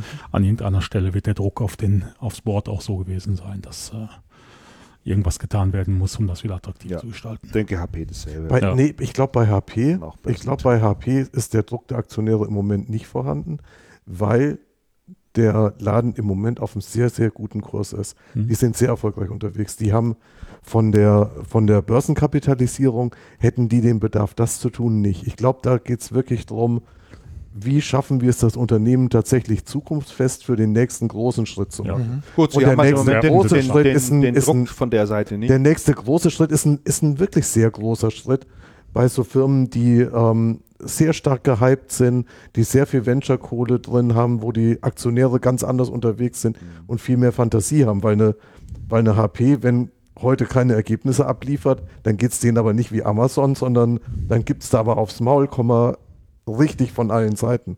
Das heißt, die können das nicht nebenbei machen und die werden auch nicht einen Investor reinkriegen, der sagt, Freunde, ich unterstütze euch, hurra und, und voran geht's. Was ich bei HP sehr, schon sehr erstaunlich finde, ist, dass, ähm, dass es eine McWhitman geschafft hat, einen Fünfjahresplan auf die, auf die Füße zu stellen, ähm, die, den wirklich nachzuarbeiten und durchzuziehen, ohne dass ständig Sperrfeuer von allen Seiten kommt, wie das ja vorher der Fall gewesen ja, ist. Ja. Vorher war das ja, vorher war das ja ganz massiv da. Und sie machen es und sie sind da sehr straight. Der Aktienkurs hat sich schon einmal verdoppelt und der wird sich auch noch ein weiteres Mal verdoppeln. Das, das ist, glaube ich, das wird gar nicht ausbleiben. Interessante Frage wäre dann, was passiert eigentlich mit einer PPS, die dann selbstständig womöglich an die Börse geht, bei der eine Aufspaltung eigentlich in der DNA steht, weil man zwei Bereiche zusammengeschoben hat, die irgendwas miteinander zu tun haben, aber generisch halt auch nicht so furchtbar viel, mhm. nämlich trocken und doch, die haben was gemeinsames. Trocken und, und Arbeitsplatz. damit. Doch, mit, mit Trocken genau. im Moment noch. Beides naja, aber, nicht, aber mittelfristig, mit schwierig, ja, aber ja, mittelfristig ja, schwierig. Nicht mit der Hard margenschwaches Geschäft. Nicht mit der Hard, mit den, mit den Verbrauchsmaterialien, klar. Nee, aber auch mit den Print Services. Oder, oder mit Services, ne? ich meine, da verdienen die richtig Kohle, das ist auch gut. Brauchst du in der Firma auch, weil irgendwo muss es ja herkommen. Denn so ein reiner PC-Hersteller außer Apple hat es halt wirklich schwierig. Du glaubst, dass man da wirklich so gut verdient? Also, also mit dem, also mit dem, also die Margen, die, die, die Margen, die eine HP Stand heute, Stand heute im Thema Printing einfährt, sind sehr, sehr, sehr ordentlich. Die, die, sind wirklich gut. Schau in den Geschäftsbericht. Also das ist, das ist fantastisch. Was verstehst du denn unter sehr, sehr ordentlich, Andreas?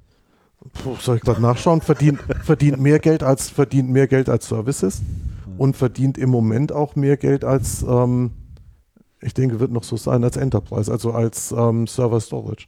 Das ist schon gut. Das ist nicht mehr so wie vor zehn Jahren, wo das, wo das Tinte war ja Qualität zum, mhm. war ja, war die, die Garantie zum Gelddrucken.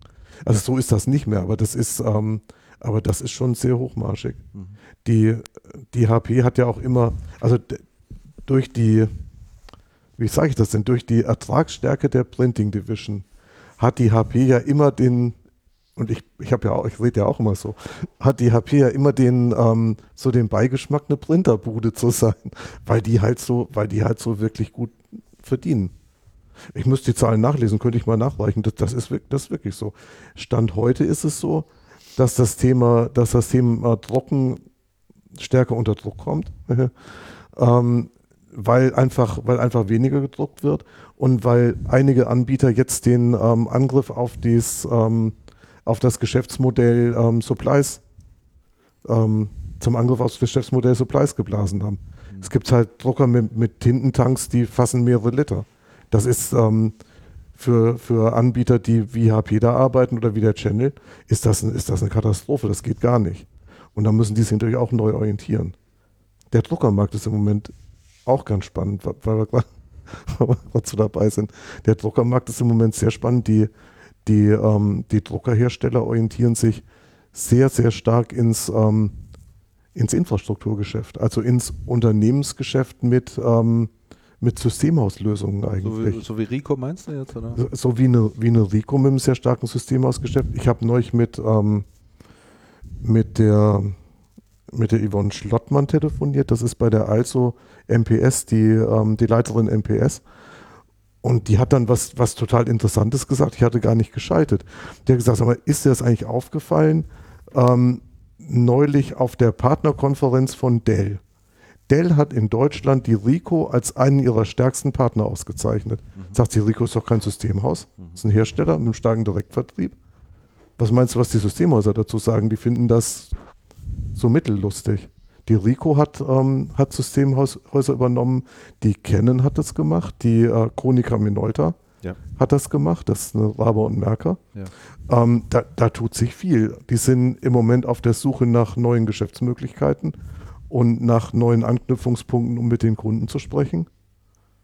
Also das ist Drucken ein Markt, in dem, in dem, ja, und die Leute tun es weniger. Ja, ja sie, sie tun es weniger. Und dann musst du halt schauen, dass du die Stellplätze findest und dass du ins Geschäft kommst. Und dann, dann neulich hat mir irgendjemand gesagt, schau dir die Lexmark an. Die haben das richtig gemacht. Die Lexmark konzentriert sich inzwischen in der Kommunikation auf das Thema Dokumentenmanagement. Dokument Lifecycle und natürlich wird das dann am Schluss irgendwo ausgedruckt. Aber da hat sich der Fokus des ganzen Unternehmens total, total ähm, total verändert. Mhm. Und das ist anscheinend auch einer der ähm, großen Auslöser für, einen, für eine erhöhte Nachfrage nach MPS in der Systemhauslandschaft, weil die sehen, hey, plötzlich kommen Leute in mir im Rechenzentrum in die Quere, die aus dem Bereich Drucken kommen. Vielleicht sollte ich mich mal schlau machen. Also es tut sich, es tut sich viel, das ist sehr spannend. Genau. Sehr gut. Jetzt schiebe ich gerade noch nach. Ähm, die Firma, die mir eben nicht eingefallen ist in den USA, Mischkonzern, ist ähm, tatsächlich Gulf Western. Ähm, Unternehmensgründer Charles Bludorn. Und Leute, lest mal die Lebensgeschichte und, die, und das Agieren von Bludorn nach. Das ist, das ist wirklich, das ist wirklich sehenswert. Das ist ein total interessanter Typ gewesen. Wir, ich habe noch zwei Themen, über die ich prinzipiell gerne sprechen würde. Ich denke, wir machen, nehmen uns aber vielleicht noch eins vor. Ähm, das eine wäre Apple Pay, darüber müssen wir auf alle Fälle mal sprechen. Ähm, denke, das ist aber ein Thema, das können wir das nächste oder übernächste ja. Mal auch noch machen. Noch sind sie nicht in Deutschland gestartet. Ähm, Wird ja auch nicht viel bringen, denn so wie wir in der Umfrage über die Internetnutzung letzter sind, sind wir ja auch der, der Letzte bei der Einsatz von bargeldlosen Zahlungsmitteln. Ja. Also insofern äh, kann das für Deutschland ja keine wirklichen Auswirkungen haben, wo äh, eine weit verbreitete Abneigung gegen Kreditkarten und bargeldloses Zahlen besteht. Genau, ja. wenn, wenn, dann, wenn dann die erste Anweisung schon heißt, halte die Kamera auf deine Kreditkarte und fotografiere sie mal ab, damit wir sie ja. dann, dann Wie macht man das, wenn man keine hat? ja. Wie soll das gehen? Aber lass uns vielleicht äh, ein, ein, anderes Thema noch kurz, äh, äh, kurz besprechen. Für alle, die hier Netz haben und einen Browser haben, tut mir mal bitte einen Gefallen und ruft mal die Seite www oder auch ohne www pc-spezialist.de auf äh, und sagt mir mal, ob ihr einen Unterschied zu ähm, noch vor zwei, drei Wochen kennt oder wann ihr das letzte Mal drauf wart. Oh. Diese Webseite, wenn man sie dann äh, aufruft, schaut gänzlich anders aus, als wir sie von früher kennen. Ja. Äh, wenn wir die noch vor einiger Zeit angeschaut haben, werden uns jetzt hier jede Menge Produkte entgegengesprungen. Äh, viele kleine Pro irgendwelche Computer, Drucker, sonstiges, Storage-Systeme, NAS, Displays, iPhone, keine Ahnung, sonst irgendwas wäre uns, also viele Produkte wären uns um die Ohren gehauen worden. Jetzt sehen wir hier einen Webauftritt, äh, in dem wir kein einziges Produkt mehr sehen, kein einziges mehr, äh, sondern nur noch alles rund um das Thema Dienstleistung und Service. Ganz interessanter Ansatz. Ich hatte unlängst mhm. äh, die Gelegenheit, mich mit dem Frank Röpers äh, zu treffen und der hatte mir äh, schon vor einigen Wochen darüber erzählt, dass PC-Spezialist im Moment ganz massiv umgebaut wird. Warum? Auch die PC-Spezialist als äh, haben für sich erkannt, dass es zunehmend für sie schwieriger wird, mit ihren ganzen Stores im Hardware-Geschäft wirklich mitspielen zu können. Die haben natürlich auch versucht, online was dagegen zu halten, aber äh, es macht ja nun nicht immer unbedingt gerade die wahre Freude. Deswegen haben sie in einer Geschäftsführertagung äh, mit sehr großer, absolut großer Mehrheit ins alle miteinander beschlossen, ganz stark und massiv in das Thema Services einzusteigen. Und der Ansatz ist ein, ein ganz, ganz spannender, wie ich finde. Der Frank Röbers hat erzählt, sie haben äh, ja eine Zugriff auf eine Software, die heißt GFI, kennt vielleicht der eine oder andere. Mhm. Äh, eine Software, im Prinzip eine Art Konkurrenzprodukt zu ServerEye von Michael Krämer, der hier mal am Start war. Aber die GFI, das ist eine Software, die kann man in kleineren, mittleren Unternehmen einfach an den Start bringen und auf Clients aufspielen und die monitort dann sozusagen ständig deine IT und erkennt beispielsweise, dass in drei Tagen deine Festplatte volllaufen wird oder es 15 Mal ein Backup fehlgeschlagen hat oder der Toner gerade zur Neige geht oder oder oder. Und all das kann man natürlich zurückmelden dann an den lokalen PC-Spezialist-Händler vor Ort. Und ähm, der kommt dann eben proaktiv schon an und sagt hier, ich bringe dir schon mal deine Festplatte mit dabei, baue ich dir auch gleich, baue ich dir auch gleich ein und mache äh, die Datenübertragung, weil in drei Tagen werde das Ding eh abgerauscht. Wunderbarer Ansatz, weil ich glaube. Die heißen jetzt übrigens äh, nicht mehr GFI, die heißen jetzt Max Focus, die haben sich umbenannt. Seit wann? Seit übrigens ziemlich genau diesem, da war seit diesem Roundtable, das weiß ich, weil, weil die ja dort auch Teil des Roundtables ja. von Acmeo waren. Und ja. Die haben sich jetzt. Also ein paar Tage erst her. Genau, also falls sich jetzt jemand dafür interessiert, die heißen jetzt Max Focus und nicht mehr GFI. Okay, gut. Das Produkt hieß auch GFI Max. GFI, GFI Max, Max, ja, ja, richtig, ja.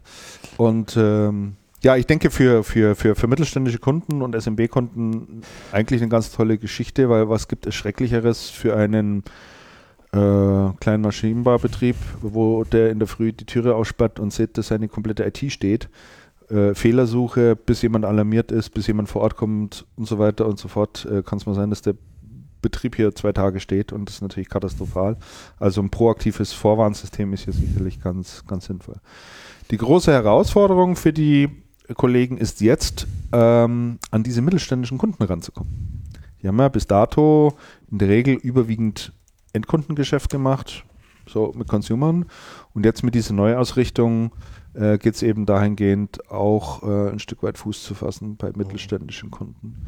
Aber ich möchte das mal so als ein Paradebeispiel, ja, fast Paradebeispiel nennen und man sollte sich die Webseite auch mal anschauen, wie die auch aufgebaut ist. Das ist richtig, richtig gut gemacht. Ähm, dass wir hier eine, einen Händlerverbund haben mit der PC-Spezialist, äh, wo es ja auch viele, viele Eigenmeinungen natürlich gibt. Ja, jeder Geschäftsführer in so einem Laden drin hat natürlich auch eine Meinung dazu.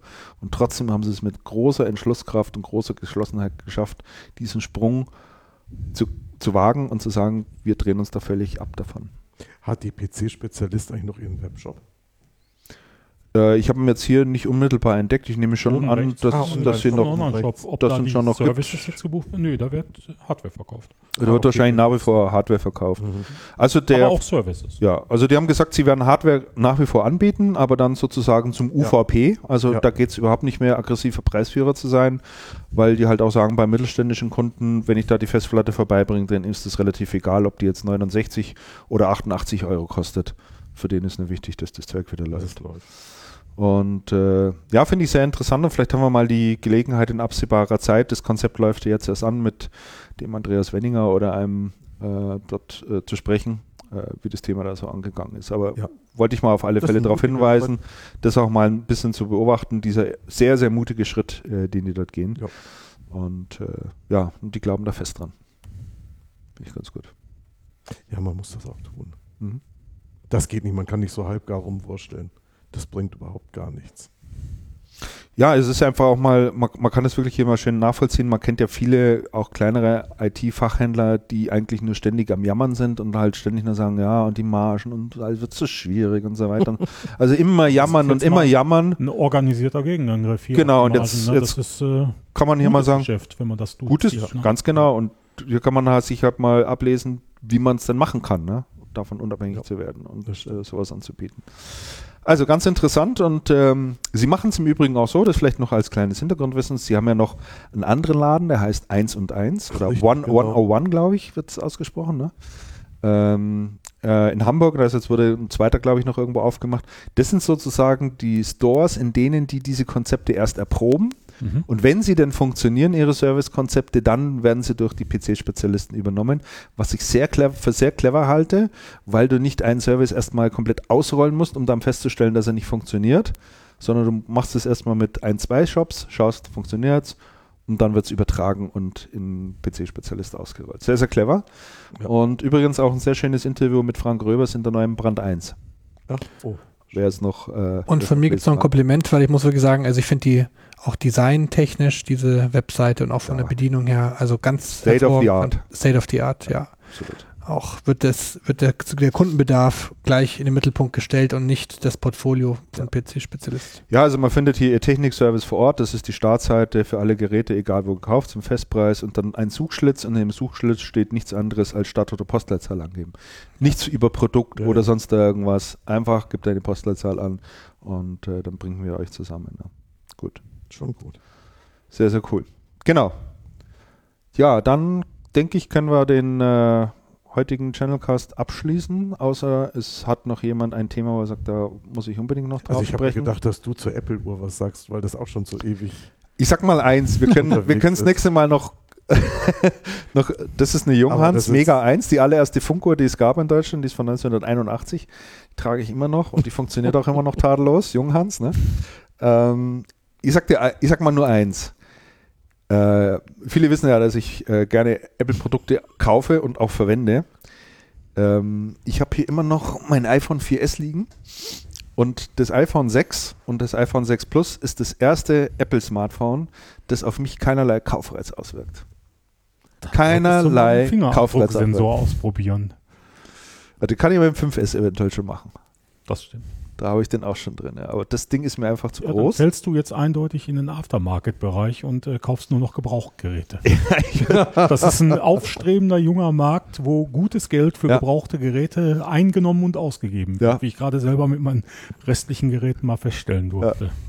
Und genauso geht es mir tatsächlich ein Stück weit mit der, mit der Apple Watch. Ich finde das Produkt natürlich hochspannend und auch interessant. Aber wenn ich mir vorstelle, dass ich da irgendwie 600, 700 Euro investiere für ein Gerät, was ich mir ans Handgelenk schnalle und von dem ich weiß, dass es in zwei Jahren auch schon wieder veraltet sein wird, äh, das kostet Geld, das kostet dann nochmal so viel, dann ist das auch tatsächlich eine Frage, wo man dann sagt, ja, habe ich dann da wirklich so viel Nutzwert damit, dass mir das dann auch was mhm. bringt und den kann ich ja. da im Moment, im Moment zumindest noch nicht erkennen. Noch nicht sehen. Mal abwarten. Sind wir dann bei meinem Lieblingsthema, bei dem Nutzen von Altgeräten. Ja, sehr schön. ich habe jetzt hier keinen ja. Pick äh, auf der Liste, aber ja. ich habe hier. das kannst du doch durchaus empfehlen. Ja, damit kann ich, kann ich jetzt äh, dienen. Das wird dann auch demnächst äh, nochmal dokumentiert auf dem äh, Tech-Blog von Jörg Salmann, tech.salmann.com. Wie rüste ich mein iPod Classic 5G Baujahr 2004? so auf neueste kommen, Technologie um, äh, haben wir dann hier die 30 GB Festplatte entfernt und einen 64 GB Chip reingesetzt. Cool. Und das Ding läuft wie geschnitten Brot, größere Batterie, Chip verbraucht nicht so viel Strom, endlose äh, mhm. Batterielaufzeit mit 64 Gigabyte Kapazität. Und nach wie vor eine super klasse schöne Bedienung mit dem Scrollwheel. Bedienung, du kannst Videos auf dem Ding schauen. Kein großer Bildschirm. Und es, gibt ein, und es gibt einen Bausatz. Und es so gibt einen Bausatz, das können wir vielleicht verlinken hinterher. Es gibt einen Bausatz. Ich habe mich da alleine rangetraut. Zwei Videos, wie mache ich das Gerät auf, wie wechsle ich alles. Wer äh, ein Nahsichtproblem hat, der sollte sich eine Lupe besorgen und vielleicht auch jemand mit kleinen Fingern bevorzugen. Das ist ein bisschen Fisselarbeit, aber ich habe in 15 Minuten die Batterie getauscht und die Festplatte durch einen Chip ersetzt. Super.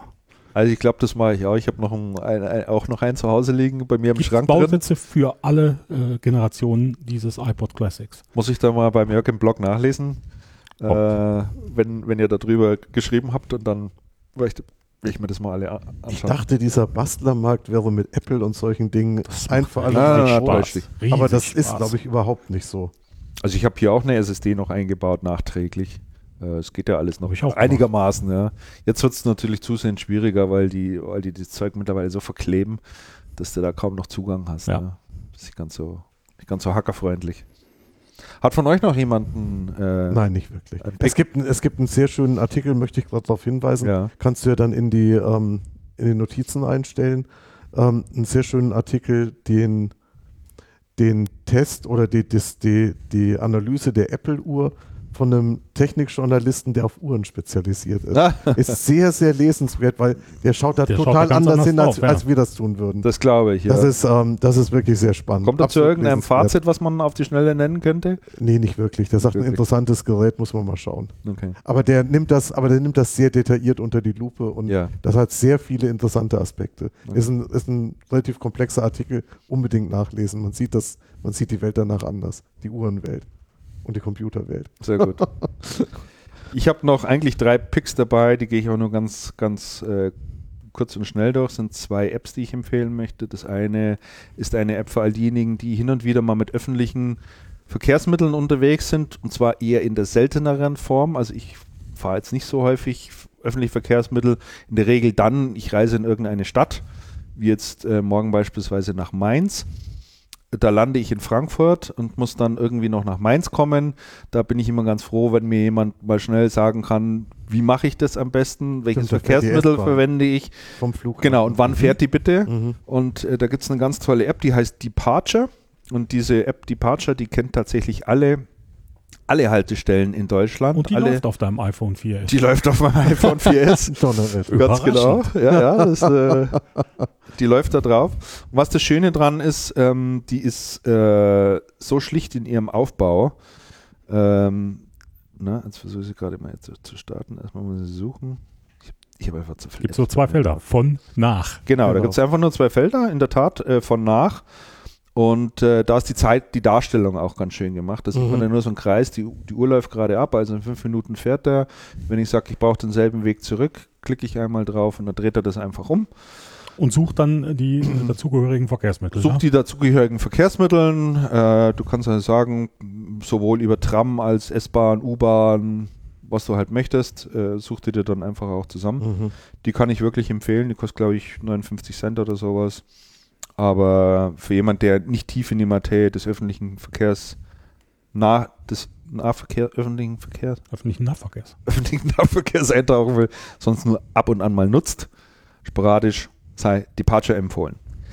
Die zweite App, die ich empfehlen möchte, ist, ähm, es gibt ab heute oder seit wenigen Tagen kein, keinen Grund mehr, keine Podcasts zu hören. Es gibt eine neue App, ähm, die heißt Podcat, also wie Pod und Katze, also Podcat. Ähm, die ist neu im Apple Store und die ist sowas von schön zu bedienen mhm. und äh, macht es einem so wirklich einfach, äh, Podcasts zu entdecken und Podcasts zu abonnieren, dass ich wirklich nur jeden ermuntern kann, da mal ein bisschen reinzuschnuppern. Es gibt aus allen Bereichen des Lebens Podcasts, egal welches Hobby man hat, egal für mhm. was man sich interessiert. Es lohnt sich da einfach wirklich mal ein bisschen, bisschen rumzustöbern. Ähm, ich weiß zwar nicht, was, wie ihr das mit euren Androiden macht. Gibt es da auch irgendwie Apps? Ich weiß es nicht. Andreas schüttelt den Kopf. Du hörst ich, keine Podcasts? Ich höre, ich höre mitunter Podcasts, aber meistens, meistens tatsächlich über den Browser. Ja. Ja, gibt es immer noch einige, die es über den Browser hören. Also Podcat kann ich da auf alle Fälle sehr empfehlen. Und dann noch ein Stück Hardware, was ich empfehlen kann, äh, was einen ausgesprochen guten Eindruck macht. Da haben wir vorhin schon kurz angeschnitten, ist der Amazon Fire TV. Ganz tolles Gerät, mhm. kostet 99 Euro und für alle, die ein bisschen so technisch interessiert sind, äh, gibt es jede Menge Möglichkeiten, das Ding auch aufzubohren, zu routen und dann noch alle möglichen tollen Services drauf zu bringen. Äh, da kann man sich mal richtig austoben. Die Hardware ist wirklich klasse, leistungsstark und Wie ist macht das Angebot an, äh, an Filmen und ja, du kannst einerseits natürlich äh, deren Angebot des, des Prime verwenden. Äh, Netflix kommt ja drauf. Mhm. Äh, dann gibt es noch ein paar andere Streaming-Dienste, die drauf laufen. Und man kann natürlich über diverse Apps, die, wenn man es geroutet hat, natürlich auch noch. Ich habe es noch nie gesehen, habe ich auch noch nicht wirklich damit äh, auseinandergesetzt. Kann man auch shoppen? Ja, du kannst auch shoppen, ja. Du kannst alles, alles damit machen, klar. Also mhm. sonst alle Services, die, die Amazon so hat, auch, werden dort auch angeboten. Also äh, absolut lohnenswert. Kostet 99 Euro. Sie hatten es mal am Prime-Konten zeitweise 49 angeboten, mhm. da war ich leider zu spät dran. Ähm, hat im Moment aber sehr lange Lieferzeit, also zehn, zehn Wochen muss man mitunter warten, mhm. bis, man, bis man das Gerät bekommt. Äh, ich habe es mir aber dann tatsächlich beim Saturn bestellt, über Ebay, auch für 99. War am nächsten Tag beim auch Saturn. da. Beim Saturn. In Saturn hat eine Ebay-Präsenz. Ja. Und keine kleine. Keine kleine. Nee, aber verkauft Amazon-Geräte. Ja. Ja. Da sind, sie, da sind sie rausgegangen ja. aus ihrem Echt erstaunlich. Äh, normalen Modell. Ja, da tut sich wirklich. Also 99 Euro, versandkostenfrei und war am nächsten Tag da. Ne? Geht doch. Geht doch. Lieber Saturn. Wunderbar. Wie sich das nur mit meinem Apple TV verträgt. ja, das frage Wenn die beiden Geräte nebeneinander im Regal stehen, ob die sich angreifen. Genau, das frage ich mich natürlich auch. Aber wir wollen auch schauen, wie das, wie das dann vonstatten geht. Prima. Ja, Hans Jörchem, dann bedanken wir uns ganz herzlich äh, dafür, dass du dir Zeit genommen hast, Gerne. mal zu uns zu kommen. Gerne. War es eine echte Bereicherung. Und äh, vielen Dank, Andreas. Vielen Dank, Alex. Christian, schönen Gruß noch. Und einen schönen Gruß an Markus Reuter. Genau. Der das nächste Mal dann wieder vor Ort sein wird genau. und dabei sein wird. Äh, Wenn es dann heißt, hier ist die Folge 42 äh, von Channelcast, solange bleibt uns gewogen. Eine Bitte hätte ich noch für alle, die uns über iTunes hören. Wäre schön, wenn ihr mal eine Rezension hinterlassen würdet. Da haben wir im Moment gerade erst elf. Äh, da wir aber doch ein paar mehr Hörer haben als elf, wenn da mal einer was dazu schreiben möchte, gerne auch mal ruhig was Kritisches, äh, dann würden wir uns da sehr drüber freuen, wenn ihr das machen würde. Ansonsten erzählt Bekannten und Verwandten und Geschäftsfreunden davon, dass es diesen Podcast gibt. Und äh, genau, dann denke ich, hören wir uns in ziemlich genau vier Wochen, vier Wochen. wobei das Datum sogar schon feststeht dieses Der Mal. 21. Ne? Der eine? 21. November. 21. November werden wir uns wieder hören, wahrscheinlich ab der Mittagszeit, weil du konntest nämlich kann erst ab mittags, genau. vormittags nicht, aber genau. das denke ich, kriegen wir geregelt. Ja. Spitze. Genau, für alle, die uns live zuhören, ist der Podcast jetzt zu Ende. Ich spiele jetzt unsere Abschlussmusik nicht ein. Ich breche den jetzt einfach ab. Warum? Weil, wie gesagt, noch diese Dreiviertelstunde über den Breitbandausbau in Schweden dahinter gehängt wird und dann kommt die Musik. Also macht es gut. Auf Wiedersehen. Bis zum nächsten Mal. Bis dann. Ciao. Wieder Tschüss. Ciao. Schwärmen Sie doch mal über Schweden. Schweden Schwärmer. Ich war ja wieder, wie Tim das auch so schön erzählt hat, du in der Show Schweden war ich alter Schwede. Ich war mal wieder in meinem Lieblingsreiseland Schweden. Schweden Schwärmer. Über den Sommer auf eine äh, Tanzveranstaltung, wo wir jetzt nicht näher darauf eingehen, wo das auch sehr spannend war. Aber im Nachgang, weil man da, wenn man da so eine Woche rumhoppelt und Herreng Dance Camp ist wirklich sehr intensiv, vor allen Dingen für Leute meines Alters. Danach brauchst du erstmal eine Woche Urlaub. ähm, äh, fahre ich dann traditionell auch immer gerne noch so ein bisschen weiter und gucke mir da so ein bisschen die Gegend an. Und ähm, mache das jetzt schon seit ein paar Jahren. Das heißt, also ist jetzt nicht wirklich neu für mich. Aber was halt so äh, immer wieder schön ist, ist zu sehen, wie das denn sozusagen auch so echt schnelles Internet ist dort nicht einfach nur da, sondern es ist auch wirklich so Commodity. Äh, was ich was ich immer gerne mache, ich benutze immer gerne Bed and Breakfast, weil das ist auch in Schweden ist das äh, comme il faut und super Unterkünfte und total nette Leute und so. Also ich stehe eigentlich, äh, also ich äh, übernachte immer so im Bed and Breakfast.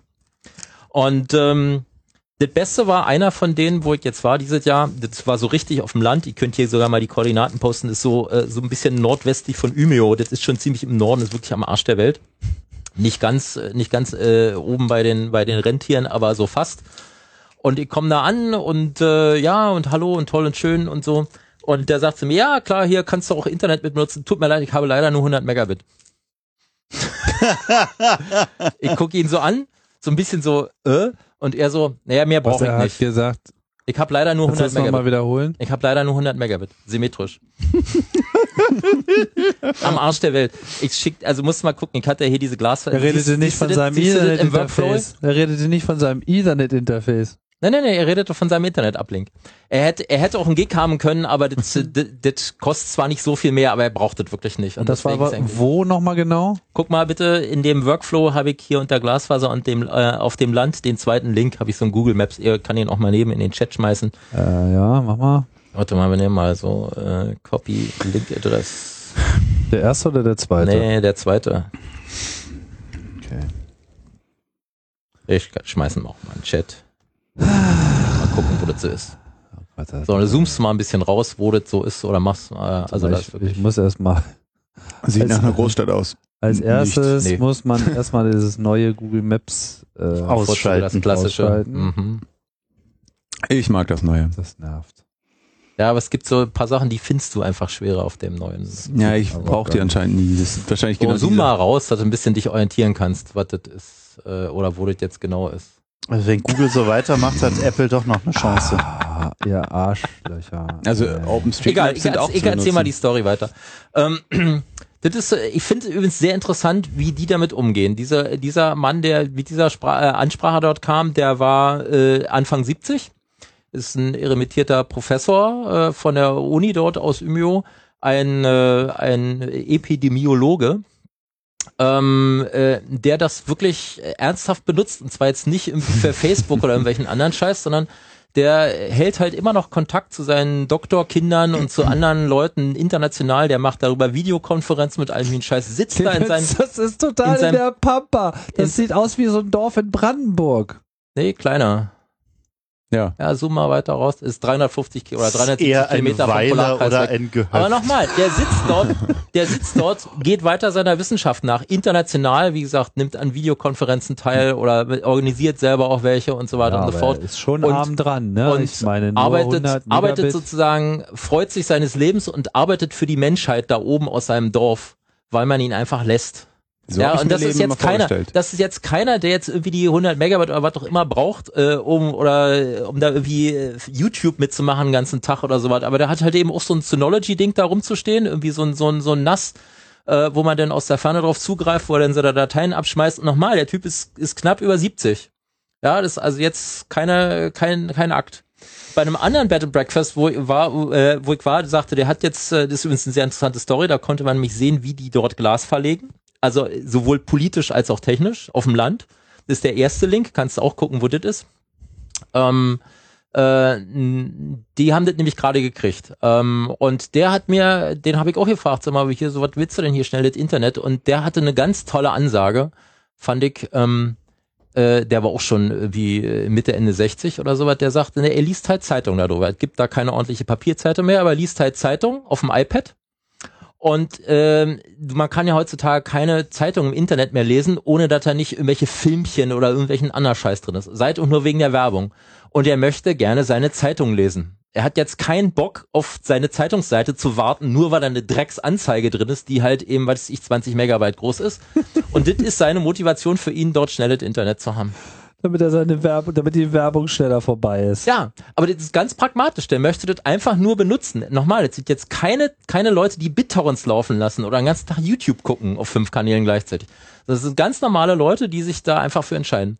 Und ich habe dann mit vielen Leuten gesprochen, war ein paar Tage in der Gegend und äh, war auch dann auf anderen, äh, in anderen Häusern und so, wo ich mich dann mit Leuten unterhalten habe. Auch äh, welche Omas haben sie dazu äh, überredet, nimm dir doch so einen Glasfaseranschluss. Ähm, einer der Gründe für die ist, dass normalerweise traditionelle Telefon, wenn es dort über Kupfer kommt, hängt es an einem Mast. Und es ist halt im Wald und äh, da ist auch sozusagen viel freie Gegend und ist auch so ein bisschen am Meer, ne? Und da kommt eben auch gerne mal so ein Sturm vorbei. Das heißt, üblicherweise ist den so zwei, drei, vier Mal im Jahr das Telefon gekappt für ein Jahr, weil den irgendein Baum auf dieses Ding gefallen ist. Glasfaser buddeln sie ein und ist komplett blitzresistent. Da können so viel Blitze einschlagen, wie du willst, solange du noch Strom zu Hause hast. Ist der Glasfaser scheißegal, hast du dort Netz und damit hast du Telefon. Und da sitzen halt die Omas rum, denen ihre Kinder ein A sowieso ein iPad geschenkt haben und B, damit einfach nur ihr scheiß Telefon das ganze Jahr über problemlos funktioniert und nicht rauscht und nicht knackt, haben die einfach gesagt, ja, gibt's so einen scheiß Glasfaseranschluss her. Jetzt mal dazu, wie das funktioniert, fand ich auch sehr spannend, hab die Leute nämlich, weil sie gerade also, da eingebuddelt haben. diesem Ort, das ist irgendwie so gefühlt so äh, Distanz Berlin-München von Stockholm entfernt. 600 Kilometer, ja, könnte so ja, ein bisschen passt. weiter sogar noch. Nee, ich war klar, in der Üme waren sie dann so 1000 oder so was, ja, das kann hinkommen. Das Aber von dem Ort, ja, von dem du jetzt gerade redest, ja, also das mhm. ist jetzt nicht gerade so, sag mal, irgendein industrielles Gebiet oder so, Nix sondern das ist nicht. so richtig so Inseln, Krachten nennt man das hier wahrscheinlich nicht, nee. Äh, aber irgendwie halt Scheren. halt so. Die Scherenküste, genau. Scherenküste, aha, okay. Das ist übrigens sehr spannend, ist nämlich, die nennen die Gegend Hohe Küste, ist sehr lustig weil es sieht drin, wenn du drin bist, aus wie so Mittelwürde. Du denkst, du bist da so im Harz oder sowas, fährst so einen Berg hoch und so weiter und plötzlich sitzt du in deinem Mittelgebirge, guckst vom Berg und denkst, toll, kommt eine Möwe angeflogen. Weil dann schaust du nämlich runter und unten ist einfach das Meer. Da geht sozusagen das, die, die Küste sozusagen oder diese Berglandschaft bis ans Meer ran. Plötzlich plupp unten ist dann halt Meer. Cool. Ist auch sehr schön. Aber ähm, ja, äh, ich habe diese Gegend dort wird dort gerade versorgt und zwar funktioniert das so erstmal zur Mechanik äh, oder wie sie das machen. Ähm, es gibt dort so Ausbaugebiete, wo sie Glas legen. Und dann gibt's die Ansage dazu, so wer jetzt hier mitspielt, kann jetzt hier so einen Anschluss kriegen. Die Spielregeln dafür sind die, äh, du zahlst ein Geld dafür für so einen Anschluss, äh, 2500 Kronen. Das kannst du ungefähr rechnen, so, also, also offiziell ist so 1 zu 9, aber ich rechne mal so 1 zu 10, also sagen wir mal so 250 bis 300 Euro. Ja, dafür. Für einen Glasfaseranschluss in der Pampa. Ja, Allerdings nur, wenn du jetzt mitspielst in so einer Ausbauphase. Wenn du, wenn du sagst, nee, ich habe jetzt keinen Bock, kommst in zwei Jahren später wieder, äh, äh, wo sie denn die Straße extra für dich nochmal aufreißen mhm. müssen und nicht für alle Nachbarn, dann ja. wird es teurer. Verstehe. Dann kostet 15.000 oder 30.000 Kronen, je nachdem, wie weit du weg bist vom Strang. Weil die machen aber immer noch einmal so Kampagne und mhm. dann irgendwie, wer jetzt will. Was kostet die Krone nochmal, sagtest du? 1 zu 9? 1, zwischen 1 zu 9 und 1 zu 10. Ein Zehntel. Ah, okay. Also rechne mal Pi mal Daumen Zehntel. Ähm, die haben ja auch viel höheren Mehrwertsteuersatz. Ähm, so, das heißt, äh, wenn du dort während der Kampagne mitspielst, bist du mit 250 Euro dabei und zwei Tagen mithelfen. Auch sehr interessant, habe ich mich auch gefragt, was man denn da so machen muss, aber das ist auch ein Punkt, wie sie das so finanziert kriegen. Ähm, wie gesagt, wenn du später kommst und noch mitspielen willst, so zwischen 1500 und 3000 Euro. Was so. heißt denn mithelfen? Naja, das ist nämlich der spannende Teil. Ich habe gedacht, müsste jetzt die Grabengräber, nee, sagen die, die machen folgendes. Die beschäftigen dann natürlich Firmen, die das Zeugs äh, einbuddeln, die entweder mit äh, so, so einem Flug, sogenannten Kabelflug kommen und sozusagen von oben die Erde aufreißen. Das ist die schnellste Methode, um über den Acker zu gehen zum Beispiel. Ja. Ähm, oder wo sie halt irgendwas unterqueren müssen, machen sie das mit so, so Bodenraketen. Das sind so, äh, sind so Bohrer, Bohrer, mit denen man, mit denen man horizontal bohren kann. Die kannst du auch steuern, damit buddelst du sozusagen so, äh, unter hier, der Straße durch. Äh, wie heißen die Dinger, äh, die ähm, nicht Hexe, sondern wie heißt diese die, die, ja, die Flow, Witch ja, ja, es gibt sowas. diverse Bezeichnungen dafür. Ja, ja.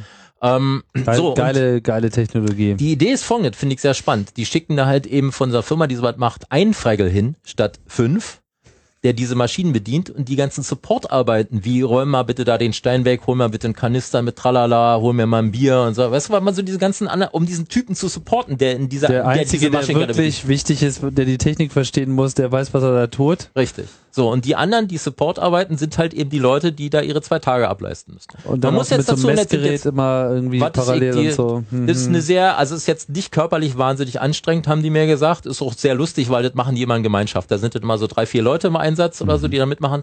Und man muss dazu auch gleich sagen, eine persönliche Bindung zu deinem Glasfaserkabel. Ja, meinetwegen auch. ähm, das ist also schon sehr spannend äh, und äh, du leistest den Dienst natürlich in deinem Gebiet ab. Das heißt, du buddelst jetzt nicht nur dein Kabel ein, sondern auch das deines Nachbarns mit und wie auch immer, da hilfst damit. Ah. Ähm, und das sind auch Kommunismus! Schweden. Ja, ja, das sind mhm. natürlich auch Schweden. Das heißt, es ist natürlich selbstredend, dass für die 83-jährige Oma irgendeiner der Nachbarn die zwei Tage ableistet und ja. sie ihm dafür einen Kuchen backt oder wie auch immer. Die sind da sehr locker. Oh, ja? So, so machen die das. Ähm, dazu gibt's noch ein paar andere Sachen, was ich auch sehr lustig finde. Der Provider, ich komme gleich noch drauf, wie das politisch funktioniert, aber der Provider sagt noch was, der sagt zur Gemeinde, hier, pass mal auf, ähm, sucht ihr doch mal bitte den Standort aus, wo wir unsere Kästchen hintun müssen. Wir haben ja, und zwar, sie machen sehr viel passiv.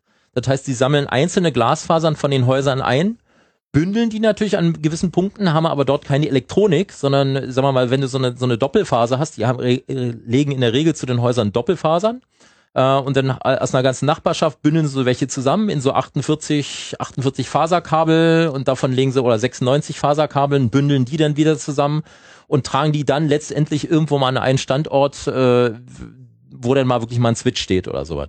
Das heißt, diese einzelne Doppelfaser, die bei meinem Haus landet, wird dann an ein entsprechendes Pärchen in diesem Bündel angeschlossen, aber es gibt dann keine Umschalttechnik, sondern es wird einfach nur das keine Kabel aktive Technik. wird so aufgespalten im wahrsten Sinne genau. des Wortes, also nicht gespalten, es aber gibt noch andere Methoden, was man auch machen kann. In Deutschland machen sie zum Beispiel mit Leerrohren auch. Äh, ist aber ein bisschen teurer. Die machen das natürlich auch mit Leerrohren. Also die buddeln nicht die Faser direkt ein, sondern sie buddeln dir so einen, so einen, so einen relativ festen Gartenschlauch ein, aber so, so dick ungefähr da wie so ein Flaschenhals, sagen wir mal, ja. Ja. Bisschen dünner. Ähm, und da blasen sie dann hinterher die Glasfaser ein. Das heißt, also die ganzen mechanischen Arbeiten, die kritisch sind oder was, machen sie nur mit diesem Gartenschlauch. Und wenn das alles schön verlegt ist, dann kommt jemand mit einer Maschinka, der da äh, das eigentliche Glasfaserkabel einbläst. Die blasen Ja, das per Luftdruck, ein? die schieben, ne, du kannst das nicht von Hand da reinschieben. Diese Dinger können Kilometer lang sein. Und ja, aber per da Luftdruck kannst du, geht das, ja? Kilometerweit. nee, die machen vorne, die machen vorne sozusagen so einen Stöpsel dran. Ähm, und äh, der sozusagen gerade in diese Rohr reinpasst und da hängen sie, da knoten sie dein Kabel dran und dann pusten von hinten noch ein bisschen Luft drauf und damit schieben sie das Kabel, Seidenstraße. blasen das Seidenstraße, Seidenstraße mit Strippe dran. Kabel gebunden. So, können wir dann noch Glasfaserkabel verlegen auf dem Genau, Einlass. kannst du machen. Machst du hinten an so eine Büchse ein Kabel dran, äh, scheuchst, es durch die, scheuchst durch die Rohre. So, und, aber die machen halt sehr, sehr viel passiv. Das ist ja das Schöne an Glasfaserkabeln. Du kannst ja die mit heutiger Technik, kannst ja ohne jetzt wahnsinnig viel Geld anlegen zu müssen, kannst ja, äh, als ich 20, 30, 40, 60 Kilometer ohne weiteres überwinden. So viel haben sie nicht da, aber ich denke, dass sie schon so 10, 12, 20 Kilometer teilweise haben. Bis zum nächsten aktiven Element. Ähm, 20 Kilometer können die echt so ein Teil durchpusten. Nee, du, du, machst das, der, der, die sind ja immer, gibt denn so, sehen aus so wie Postkästen an der Straße, wo dann sozusagen diese Kabel dann aufgesplittet werden, Ah, wo aus okay. dem 96er, 248er werden Sind und die- so weiter und fort. Sind die Dämpfungen inzwischen so niedrig, dass du echt 20 Kilometer ohne 60, aktives 60, noch ja? mehr, 60 und mehr. Aber 60 kannst du einfach kaufen im Laden. Du kannst einfach zwei Single-Mode-GBICs äh, oder SFPs kaufen, äh, ohne weiteres für die 60 Okay. Kilometer machen. Teilweise eben auch bidirektionale Optiken, wo du sozusagen nur auf einer oder eine SFP? Faser nur brauchst. Was ist ein SFP? Ähm, man, äh, Was heißt das? Äh, eine gute Frage, was die Abkürzung bedeutet. Habe ich jetzt gerade nicht parat, muss ich gestehen. Ja, was ist Ähm, es? Das ist ein Modul. Wenn du einen einen Switch hast, äh, der auch Glasfaserports unterstützt, dann hat der in der Regel keine eigene Optik drin, sondern hat so ein Loch mit einem Ah, Standardinterface. diese, diese Module an den Diese wo Module. man die Dinger reinsteckt. Genau, Okay. und da steckst du halt eben verschiedene Module rein, je nachdem, ob du jetzt Multimode-Fasern, Single-Mode-Fasern hast, Long Reach, Short Reach oder eben BDs, sogenannte bidirektionale Optiken, die zwei Lichtfrequenzen benutzen, um auf einer Phase in beide Richtungen Mhm. Daten auszutauschen. Ähm, kann man inzwischen alles einfach kaufen. Ist äh, jetzt nichts mehr, was du aus irgendwelchen Labors klauen musst oder sowas, kannst du alles billig kaufen. äh, also äh, wir reden hier über kleinere zweistellige Eurobeträge und für Einzeldinge. Und wenn du sowas natürlich in so einem Massenbereich wie da kaufst, äh, ist das gar kein Thema.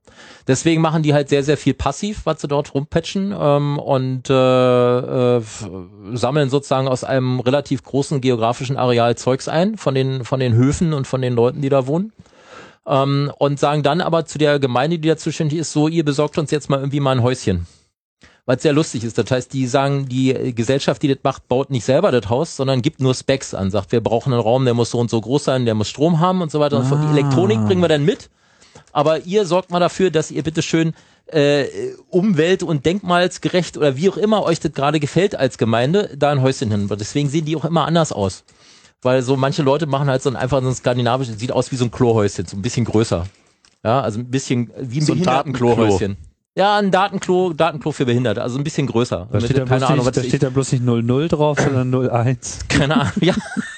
So acht oder zehn Quadratmeter, oder wenn es überhaupt so viel ist. So, das stellen die denn da hin und äh, da legen die dann ihre Schläuche rein und kommen diese Firmen, die da die, die Glasfasern einblasen und alles zusammenpatchen und kommt der Betreiber, äh, schraubt da einen Switch rein Und dann hängen sie das an ihren Backbone dran, auch mit so einer Phase, die sie auf dieselbe Art und Weise verlegt haben und dann hauen die wieder ab. Und jetzt kommt das Schöne da dran. Soweit kann man, soweit gibt es auch in Deutschland. Habe ich jetzt noch mal ein bisschen rumrecherchiert. Gibt auch Firmen, die das oder Gemeinden, die das auch hier machen. Habe zum Beispiel auf YouTube ein ganz tolles Video gefunden von Moment, wie hießen die? Äh, zum Beispiel in Brigachtal. Das ist irgendwo, keine Ahnung, äh, was ist das für ein Bundesland, dürfte irgendwie da sein, wo sie alles außer Bri Hochdeutsch können. Brigachtal. B-R-I-E-G-A-C-H-T-A-L. Nicht EE, e, nur I. Du hattest doch da Oder Link. Brigachtal, ja, da genau. ist doch der Link im Fergfloi. Wir fliegen da gerade mal hin. Warte mal, das ist nicht bei Eurobro, da bist du doch falsch. Nein, das ist gut. Der hört manchmal auch einfach auf. So, und das befindet sich in Germany. In Germany. Also Villingen, Schwenning, er sagt auch da unten. Donau, Eschingen, Rottweil, was ist das nächstgrößte? Ah, hier Konstanz. Mir schaffet beim Daimler. Ja, ja. So, also die, die da gibt's so ein schönes YouTube-Video, wo sich die Leute wieder völlig zum Löffel machen mit so, ja, schauen Sie bitte auf gar keinen Fall in die Kamera beim Sprechen. Das ist sehr, sieht echt geil aus. Aber die machen jetzt zum Beispiel so, die, äh, die machen richtig Leerrohre, die sie dann auch konzentrieren. Ähm, also ohne Unterbrechung in dein Haus. Da kannst du also in deren Zentrale kannst du in eine Drohr reinblasen, dann pfeift's bei dir im Keller aus dem, aus dem Loch raus oder so. Ähm, und dann ziehen sie sozusagen die Glasfasern komplett durch. Ne, die in Schweden, die aggregieren das halt, indem sie sozusagen diese Leerrohre gelegentlich terminieren und dann halt auf äh, passiv verpatchen auf größere Kabel. Was jetzt spannend ist, was ich sagen wollte, in die Schweden, dieses System, was ich mir da anguckt, ist eins, was von Telia gemacht wird, also von der äh, von dem ehemaligen Monopolbetreiber dort, der schwedischen Telekom damals, äh, nennt sich aber OpenNet. Was die machen, ist, sie sagen, wir bauen jetzt hier einfach nur mal eine Infrastruktur, eine Glasfaserinfrastruktur, so auf Ethernet basiert. Und wenn du denn so ein Ding zu Hause hast, dann gehst du hin und suchst dir aus zwei Dutzend Providern mal den eigentlichen Dienstbetreiber aus. Das heißt, dort ist der, sind die Leute, die dir eigentlich den Content unter das Internet bieten, nicht automatisch die, die dir auch das Glasfaser hinlegen was natürlich viel sexier ist für die Gemeinden, als sich auf irgendjemanden festzulegen. Die in Brigachtal zum Beispiel, die machen das auch gemeindegemäßig und am Ende des Videos siehst du jemanden, so einen Bürgermeister, der stolz sagt, so und jetzt schreiben wir aus, welchem Provider wir das alles in die Hand drücken. Und du denkst so, fuck you. Es ist natürlich blöd. Wenn du dort nur einen Provider hast, der das macht, geht kein anderer mehr dahin. Das heißt, die Leute müssen den nehmen, ja. wenn sie ordentlich ein Netz haben, weil, weil keiner geht da noch hin und legt in so, in so einem Dorf, wo Glas liegt, dann legt da nochmal DSL hin oder irgendwas. Ja. Wenn sie Pech haben, dann haben sie noch irgendwo einen LTE-Turm, wo sie für teuer Geld nochmal einen anderen Tarif nehmen können. So, und das weiß natürlich auch der, der Typ, der das Glasnetz dort in der Hand hat, weiß, dass er vom Prinzip auch der Eins ist, der das anbietet. Und dann kommen halt eben so Sachen raus wie bei meinem Stiefbruder, der ja vor schon ein paar Monaten schon mal sagte, der auch Glas im Keller hat und wo sie jetzt äh, 2 Megabit anbieten auf Glas yeah. mit asymmetrisch 200 Kilobit Uplink für 35 Euro. So was kommt dann dabei raus. So, wenn du jetzt mal nachgucken willst, wenn du jetzt mal richtig weinen willst, Tim, dann guckst du jetzt mal nach opennet.se. Schreibt sich, äh, oder, warte mal, habe ich jetzt wahrscheinlich. O-P-P-A-N? Ja, mit äh, Doppel-P. Nee, warte mal. Mal nach googeln, wie die Seite. Äh, Open, Entschuldigung, Open Fieber. Ja, äh, ist jetzt schwedisch, aber ähm, da kannst du zum Beispiel gucken, äh, also da stehen so Videos drin, wie das geht, wenn der Typ zu dir nach Hause kommt und wie das in dein Haus reinkommt und ja, dass das Loch da keine Ratten durchkommen und also Zeug. Ähm, und äh, dann kannst du halt, dann kannst du aussuchen, äh, was du zum Beispiel äh, für Provider haben. Dann klickst du zum Beispiel an, möchte gerne Breitband ein Gigabit haben, TV will ich nicht, telefonieren will ich auch nicht, will jetzt einfach nur mal ein Gigabit haben. Wo muss ich so. klicken? Ich kann kein Schwedisch. Äh, guckst du mal auf äh, Preisexempel, Dienste, genau. Und da sagst du jetzt Breitband äh, 1000 Megabit, Telefon sagst du ATV, kein TV, rechts, weiter, kein TV, kein Keine Telefon. A heißt A heißt kein. A. Keine Telefonie, genau, so. Und jetzt kannst du da gucken. Bahnhof? Ach so, und das sind dann das, die Anbieter. Das sind, das sind die Anbieter, die sowas anbieten denn dort. Giga, was ist das? 10.000? Na, sind 100, 100 so, Gigabit 100, down, 100 up oder was? Mhm. Weiß ich jetzt auch nicht, warum sie das asymmetrisch machen, gibt's aber auch in symmetrisch. Da kannst du von Telia selber, kannst du auch kaufen, Gigabit kosten Huni im Monat. So, und die 100 Megabit dann äh, gibt's, aber du kannst weiterklicken. Sind, insgesamt sind da so äh, landesweit irgendwie so zwei, äh, fast zwei Dutzend Provider am Start. Ähm, Und äh, äh, das finde ich halt einfach mal eine interessante Sache, um es eben auch so zu machen, damit man eben die Gegend auch nicht vergiftet, wie ich gerade eben sagte. Weil äh, klar, mhm. wo Glas liegt, geht keiner mehr hin und buddelt noch einen Kupfer ein oder stellt noch einen D-Slam auf. Äh, aber wenn du denn nicht die Wahl hast, äh, äh, welchen Provider du benutzt, ähm, dann hast du natürlich äh, verkackt. Äh, äh, sehe ich das mal richtig? Das kostet trotzdem ein Huni im Monat? Oder, oder für Ein Gigabit down, 100 Megabit ab. Ich Oder bei Telia, bei Telabit für, bei Telia in symmetrisch gibt's das auch. In Sim für genau 100, ja. 1000, ja, 1000 Kronen. Kronen. Ja, du kannst es aber auch billiger haben. Du kannst eben auch hingehen und sagen, nö, mir reicht das ja. Ich möchte hier oben, ich möchte auch 100 Megabit reicht mir ja aus. Kannst dann nochmal klicken, äh, äh, ja, bei, äh, 40 im Monat. Zum Beispiel. Bei Bahnhof. Ja, geh doch mal hier, geh, geh doch mal um Breitband 100 Megabit. Nee, 100. So, und immer noch kein Telefonieren da. Guck, da hast du so deine 100 Megabit. Ja, ja. 40. So, zack, ja. guten Tag. Schön. Kein Telefon. Dann mach Telefon noch mit an. Komm, ah, mach Telefon, Telefon noch mit an. an. Das wäre wenigstens realistisch.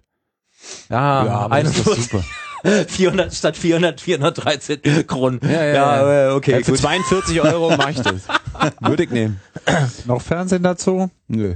Wer braucht das denn? Der kostet Wenn ich 419. 100, 100 Megabit symmetrisch habe, brauche ich kein Fernsehen. Ja. So, aber nochmal, und das, das, das machen die dort, das, also kann sein, dass es jetzt noch nicht überall gibt, ja, äh, weil sie eben, das, die machen das schon seit etlichen Jahren oder so was, aber haben natürlich noch, das Land ist ja riesengroß, aber trotzdem, das gibt's dort auch äh, am Arsch der Welt. Und wie gesagt, was ich toll finde daran ist eben, ja, es ist zwar Telia, die das da einbuddelt, aber sie haben halt eben diese, dieses offene Netz, dass du sozusagen nicht an einen Provider gebunden bist. Hm. Ähm, das, äh, übrigens, wenn du mal guckst, übrigens nur so nebenbei, klickst du denn mal die Details, die haben natürlich keine Mindestvertragslaufzeit für diese ganzen Dinger. Ah. Ist auch klar, weil der muss natürlich da nicht äh, was noch Leitung legen oder sowas, weil die Infrastruktur liegt ja schon im Boden und der Rest ist ein Database-Eintrag. Das stört natürlich die deutschen Provider auch nicht davon, bei ähnlichen Situationen noch 24 Monatsverträge zu verlangen, weil man kann ja, das mhm. ist der Markt ja zu. In Schweden lässt der Markt das nicht zu. Das heißt, diese Dinger sind alle ohne Mindestvertragslaufzeit. Oh so. Mann. Wir hatten allerdings noch ein Thema, von einer ganzen Weile, obwohl wir sind eigentlich noch bei, bei äh, im Internet im, im Urlaub, richtig? Mm, ja, Bisschen. ja. Hm. So, oder? Ja. ja. Oder im Ausland, oder das ist eigentlich das Gleiche. Weil also mein, mein Erlebnis, ich bin immer mal äh, dann und wann mal in Finnland, ja, und mhm. äh, mein Erlebnis war so irgendwie, ich, ich falle aus dem Flugzeug raus irgendwie und auf dem Weg zu meinem, zu meinem eigentlichen Bestimmungsort irgendwie kaufe ich mir im Kiosk für sechs Euro irgendwie eine Prepaid-Karte mhm. und habe im Zug sitzend dann auf dem Weg schon irgendwie meine Flatrate gebucht für den für, für die Woche und und surfe so viel die Bandbreite hergibt. Mhm. So, so ja, so weit ist es bei mir in Schweden nicht. Ich habe immer so 100 G, aber die werde ich nicht los unterwegs. Naja, äh, und nee, nochmal, ich, mein, ich habe dort, hab dort LTE also. übrigens auch hunderte Kilometer weit von Stockholm weg habe ich dort LTE. Das Werkzeug ähm, sieht oder mindestens, anspruchsvoll oder aus. Mindest, äh, mindestens äh, hier, tu dir nicht weh. ASDA. Lass ASDA? probieren. Was ist ASDA? Nee, HS, HS, HS so, Duper und HS, Super, ja. Uper und Duper und kannst du einfach sagen. Plus und äh, Trooper. Also sozusagen äh, die, was ich, 42 Megabit oder so im 3G ja, auf genau, dem iPad. Ja, ja, nee, also ja genau, was die Bandbreite die halt hergibt. Die gibt's ne? dort immer da draußen und wie gesagt äh, auch noch deutlich, deutlich nördlich von, äh, also mindestens Züns, weil danach habe ich nicht mehr geguckt, äh, von, äh, also nördlich von Stockholm äh, auch LTE überall, auch auf dem Land. Ja. Ähm, also das ist, äh, ähm, ja, das können die hm. einfach. Ja.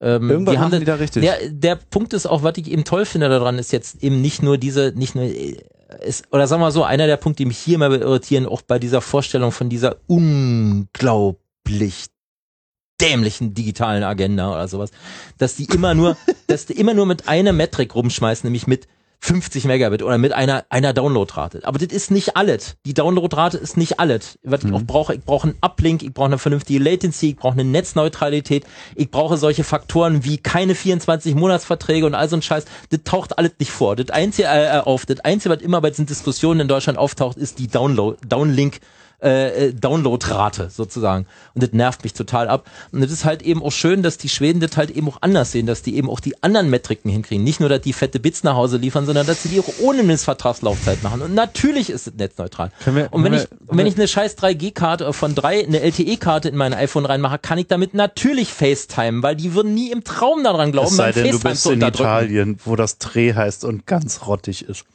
Das kann sein, dass sie das zusammengekauft haben. Dreh ist so ein zusammengewürfelter Laden. Ich möchte anregen, dass wir eine Schweigeminute einlegen. Für das deutsche Internet? Für das deutsche Internet. Dann hole ich mal meine Mate. Zustand es war schön also mit dir, es, es deutsches Internet. Wir stoßen jetzt mal an hier. Ja.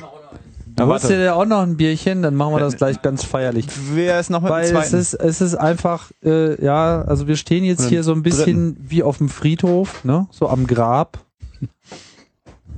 Das deutsche Internet ist leider dahingeschieden.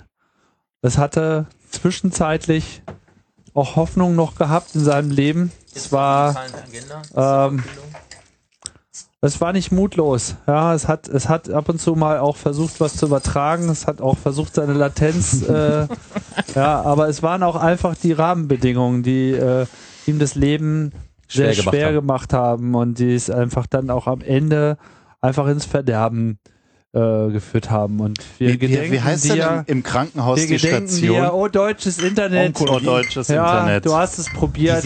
Kann nicht jeder durchkommen. Wir, wir wissen nicht, wie wir unser Leben jetzt ohne dich leben sollen, aber was bleibt uns anderes übrig? Prost. Prost. Mhm. Prost.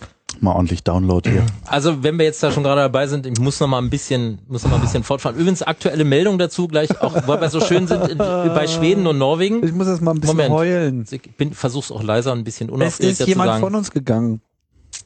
Heute die Meldung, auch finde ich sehr schön. Äh, schwedisches und norwegisches öffentlich-rechtliches Fernsehen gibt jetzt auf dem Apple TV. So, kannst du einfach machen. Da kannst du von träumen, dass bei uns mal eine ARD oder da gibt's, gibt's wieder tausend Gründe, warum das nicht geht. ARD in ZDF ja. oder sowas. Aber Schweden und Norwegen haben sie damit keine Sorgen. Kannst du jetzt gucken auf dem Apple TV. Kannst du auch hier das schwedische und norwegische Telefon auf dem Apple TV? Muss ich mal probieren. Mach mal. Muss mal gucken, aber ich glaube nicht, weil die haben ja auch dann ihre Verträge. Aber äh, äh, jedenfalls äh, schien das sozusagen durchaus äh, möglich zu sein. Ja, währenddessen, meanwhile in Germany, äh, ist Du hast mir da so einen Link geschickt. Kommst du da jetzt drauf zu sprechen? Welchen meinst du? Du hast da was mit, mit, mit VDSL 100. Äh. Ja, ja, wir kommen, es ist jetzt so dieses Thema Meanwhile. Du mean langsam zum Klimax hier. Ja, Meanwhile, ah. meanwhile in Germany. Ja. ja. Äh, sozusagen, während sich alle Welt, alle Welt begriffen hat, dass eine Glasfaser geiler ist als Kupfer. Ja, man muss sie nochmal verbuddeln, aber dann ist sie halt einfach geiler kann noch mal kurz erwähnen für Leute, warum sie auch für Leute unterhalb der 100 Megabit oder unterhalb der 10 Megabit auch geil sein kann, weil ähm, äh, sie hat so ein paar Vorteile, wie ich vorhin schon bei der Telefongeschichte sagte. Sie ist zum Beispiel extrem unwetterresistent. Das heißt, du kannst eine Glasfaser durchaus in ein Überschwemmungsgebiet äh, auf 10 Zentimeter unterm Boden eingraben oder wie auch immer. Oder so was gibt's Scheiß, auch nicht in Deutschland. Ist der scheißegal, ob die nass wird. Ist auch scheißegal, ob daneben ein Blitz einschlägt hatte jetzt gerade. Was denn? Kanzler haben schon Wahlen gewonnen mit Überschwemmungen. Das stimmt. Wir haben äh, mit Glasfaser wäre diese Option unter Umständen nicht mehr vorhanden. Ich habe jetzt gerade in, ja, mein, in meinem Dorf da, in äh. meinem Dorf da in Nordbrandenburg, wo mein Landsitz sich befindet, habe ich jetzt über den Sommer äh, diverse Fritzboxen und andere austauschen müssen weil durch die gelegentlichen Unwetter, die da so lang ziehen, äh, gerne mal ein Blitz irgendwo einschlägt. Der schlägt natürlich in der Regel nie in die unterirdischen Leitungen ein, aber er schlägt halt in irgendwas ein und erzeugt ein so tolles magnetisches Feld in dem Telefonnetz dort in dem Ort, dass da regelmäßig die Router von der Wand fallen. Also im Sinne von gehen kaputt. Nur die DSL-Modems. Ich habe stapelweise Kisten mit äh, Fritzboxen inzwischen, wo nur der DSL-Modem kaputt ist. Ähm, hab denen jetzt auch mal allen gesagt, guck mal, da ist ein Amazon-Link, da klickst du mal drauf, kaufst du mir für 8 Euro mal so einen Blitzschutz, den du zwischen deine Telefondose und deinen Splitter steckst oder so, ja, oder was auch immer, deine Fritzbox. Haben wir jetzt auch gemacht, aber das ist zum Beispiel auch so ein Problem, das hast du nur im Kupfer, das hast du nicht im Glas. Das Glas ist jetzt scheißegal. Und wenn der Blitz direkt auf die Kiste einschlägt, wo die Glasfasern drin sind, passiert genau nichts. Ja, also äh, und das, wie gesagt, außerdem hast du eben diese Längenunproblematik. Du kannst halt eben ohne weiteres zweistellige, auch interessante zweistellige Kilometerzahlen über, überwinden mit so einer äh, Geschichte, selbst wenn da ein paar passive Kopplungen drin sind, was mit Glas einfach nicht geht. Außerdem muss man jetzt dazu sagen, die Schweden haben jetzt da sozusagen physikalischen Gigabit drauf. Wenn denen das irgendwann in fünf Jahren auf den Sack geht, dann tauschen sie nur diese SFPs erstmal aus. Na? Das heißt, die nehmen dieselbe Faser, machen an dem Switch, ziehen den 1 Gigabit SFP raus, machen einen SFP Plus rein mit 10 Gigabit oder 25 oder 40, nehmen dieselbe scheiß Faser und spielen weiter. Das heißt, das ist also schon ein bisschen zukunftsträchtiger. Ne? Während sie hier in Deutschland aus ihrem Kupfer immer noch da, da finden wir noch ein halbes Megabit. aber nur, aber nur wenn dein Nachbar nicht einen Kühlschrank oder eine Mikrowelle eines bestimmten Typs hat, weil dann stört die nämlich so wieder, dass dir dann nicht geht. Und wehe, du bist weiter als 30 Meter von deiner Vermittlungsstelle weg. Ja, so und solche Geschichten. Du Sau. Und, ähm, du Sau. Ja, also das ist sozusagen der Vergleich. Äh, und äh, dann, wie gesagt, selbst dann, äh, du kannst auf so ein, auf derselben Faser kannst du theoretisch auch mit Wavelengths, Division und lalala überträgt die Telekom-Industrie auch äh, hunderte von Megabit auf derselben Faser, auf demselben Fasertyp. Okay, das wirst du dir nie zu Hause hinstellen. Obwohl wir sagen jetzt nie. Ja, vielleicht kommt irgendwann jemand in zehn Jahren mit dem SFP oder wie auch immer wo diese ganze äh, Wavelengths-Geschichte schon komplett fertig drin ist, kostet Terabit. 15 Euro. Da haben wir dann, dann 100 Megabit. Aber nochmal, die Technik, die Physik, die sie jetzt für teuer Geld, sagen wir mal, in den Boden bringen, die hält noch wirklich eine ganze Weile. Da geht noch richtig was mit. Oder das Kupfer ist nur wirklich, das quietscht schon, da fallen schon rechts und links die Atome raus, ja, weil sie immer so viel, so viel Daten dadurch. Ja, da ist, und da, das wird jetzt natürlich ausgebaut, ne, in Deutschland. Übrigens in anderen Ländern, nur so nebenbei, selbst die, selbst die Spacken Warte von, mal, stopp, stopp, halt. die Spacken von Verizon. Was wird ausgebaut? Na, in Deutschland wird, hier wird komplett auf Kupfer gesetzt. Hier wird jetzt Vectoring, VDSL Vectoring gemacht und da wird investiert, da werden jetzt nochmal neue D-Slams äh, auf die Straße gestellt mit ja, Vectoring Clemens, und so weiter. Da haben wir doch nur in, in, in drei Jahren oder vier Jahren haben wir dann überall 50 Megabit. Ja, Downstream. Downlink, Downstream. Hammer. Ähm, Haben mehr. Nochmal dazu, in anderen Ländern, wenn wir jetzt gerade äh, darüber reden, oh, Investitionen und schlimm und viel und so was. In Verizon, äh, in, in Amiland, zum Beispiel einer der großen Provider, auch Verizon, die gehen dort wahnsinnig radikal um. Die gehen Leute, die lassen Leute am Telefon bedrohen, damit die endlich ihren Kopf an den Telefonanschluss hergehen.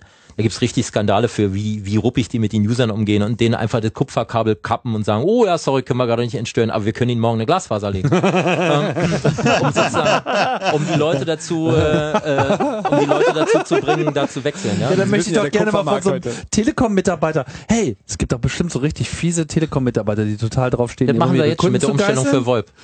Aber die wollen mir keine Glasfaser legen. Nee, machen sie nicht. Ich sage übrigens immer den Leuten, die dann anrufen, regelmäßig bei mir und mir sagen, hallo, Sie haben da noch da so einen Anschluss, wollen Sie da nicht mal auf unser tolles VoIP-Angebot gehen und so. Äh, und dann immer mit so Argumenten kommen, wie kostet doch genauso viel. Ich sage, warum soll ich denn wechseln? Wenn ich jetzt billiger wäre oder mehr könnte oder so. Aber ich soll das nur wechseln, um Ihnen Gefallen zu tun. Tun Sie mir doch mal einen Gefallen.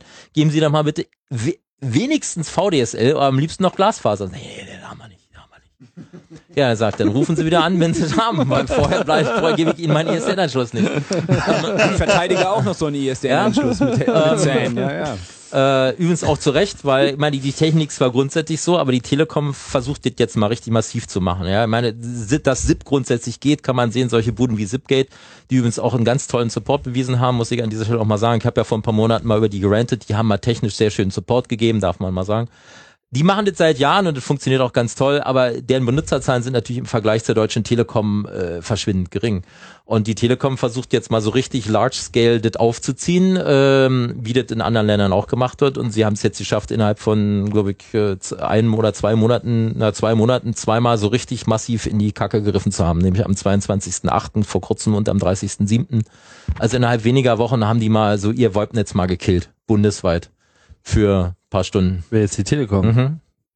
Really? Really, really. Aber ja, so, sag mal, so den Teil, der spannend ist, ähm, so ein, so ein VoIP-Netz besteht ja aus verschiedenen Komponenten, aber sag mal, betrifft denn zum Beispiel, du konntest dich nicht mehr neu anmelden. Das heißt, wenn du deinen Router gebootet hast oder die Zwangstrennung zugeschlagen hat oder wie auch immer, dann konntest du, Ja, obwohl die eigentlich auf VoIP-Anschlüssen der Telekom nicht mehr geben sollte. Aber es gibt so Edge Cases, äh, egal, wie auch immer. Wenn aus irgendwelchen Gründen sich dein, dein SIP-Gerät äh, abgemeldet hatte, kam es nicht mehr rein ins Netz was auch blöde war und für bestimmte andere Sachen ging auch nicht. Also sie haben so ein bisschen, also nur wer sozusagen schon angemeldet war und gerade ein Gespräch hatte, das lief alles noch weiter, aber alle, alle anderen Sachen fielen ihnen hinten über.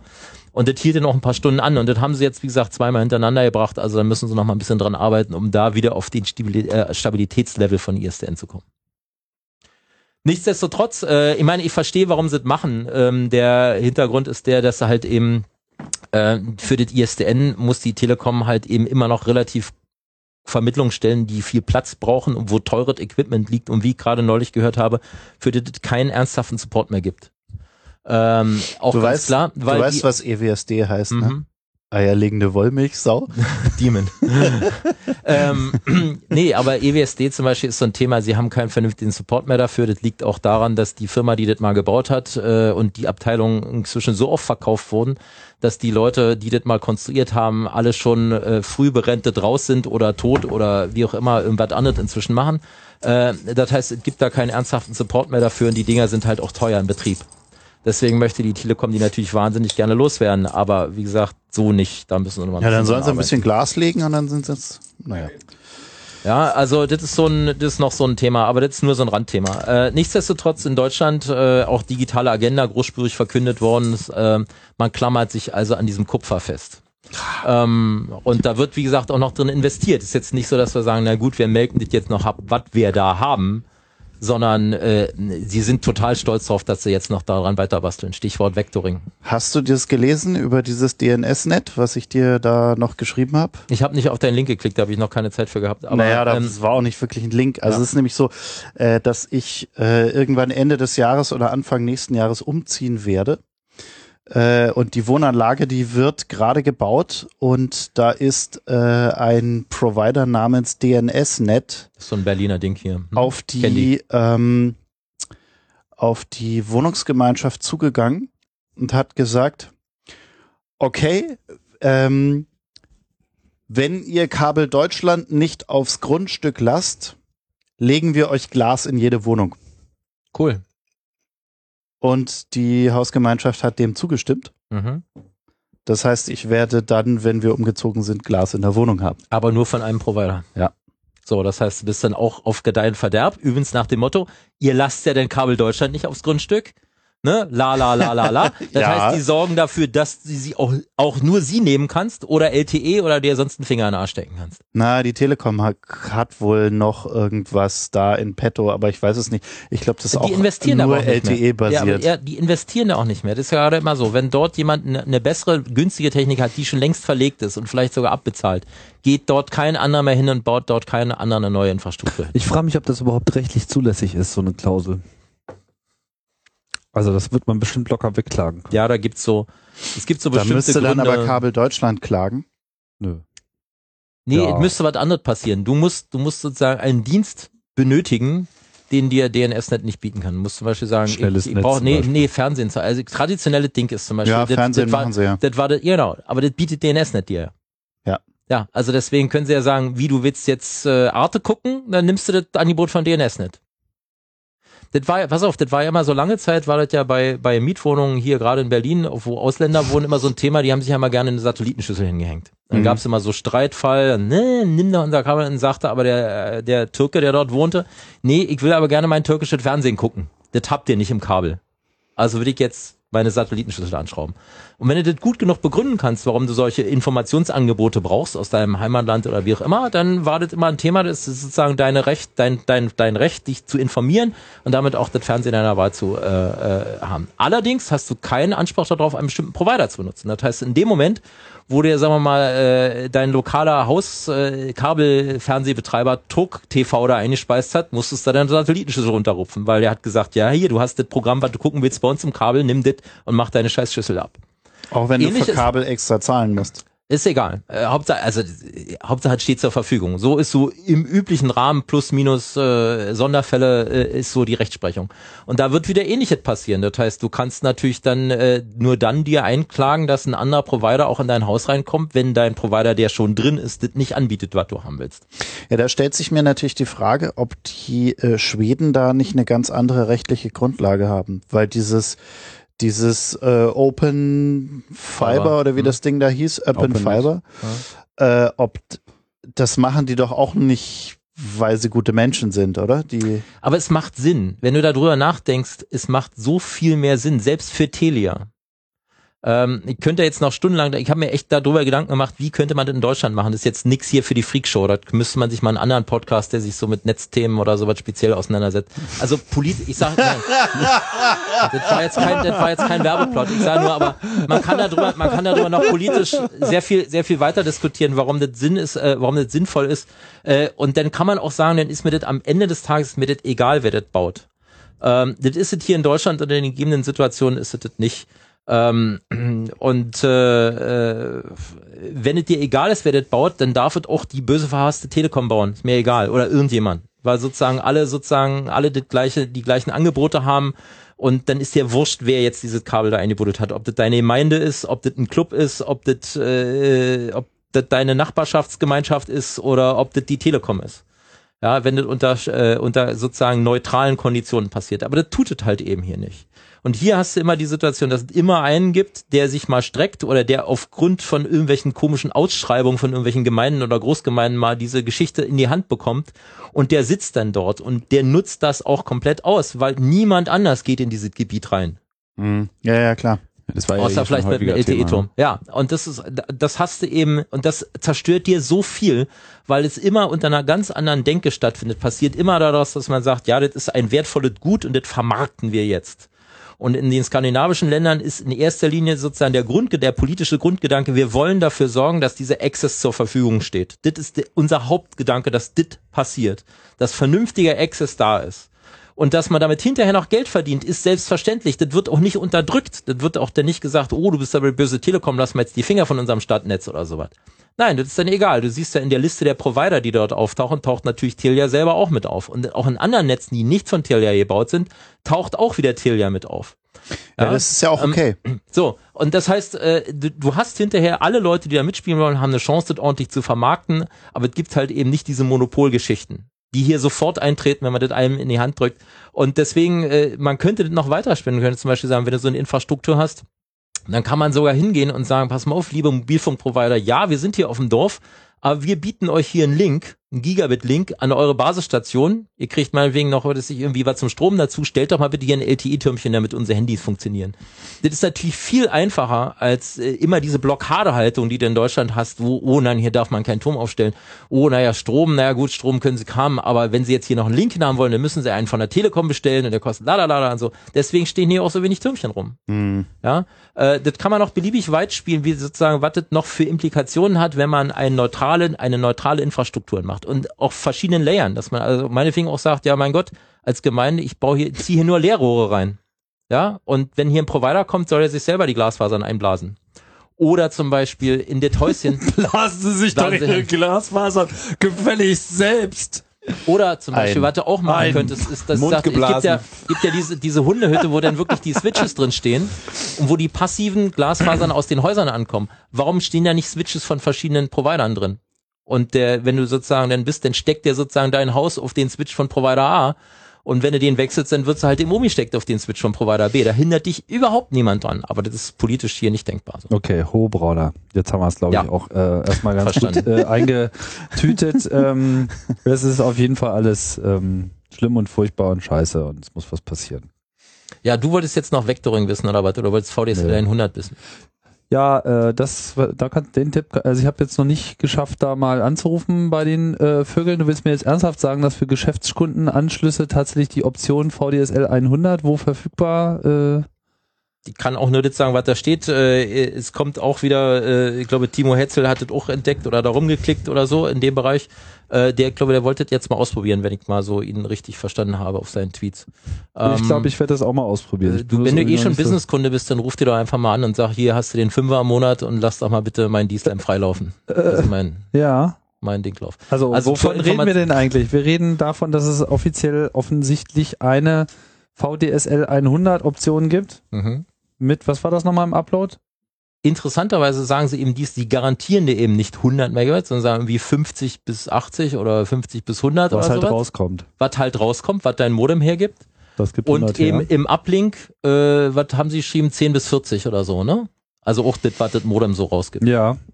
Also ich kann mir halt eben gut vorstellen, dass das sozusagen ist, ja, hier haben sie halt deinen VDSL-Anschluss und wir nehmen ja jetzt diese künstliche 50-10-Begrenzung raus und oh. lassen einfach mal gucken, was dein Modem so hergibt. 40 Megabit Uplink.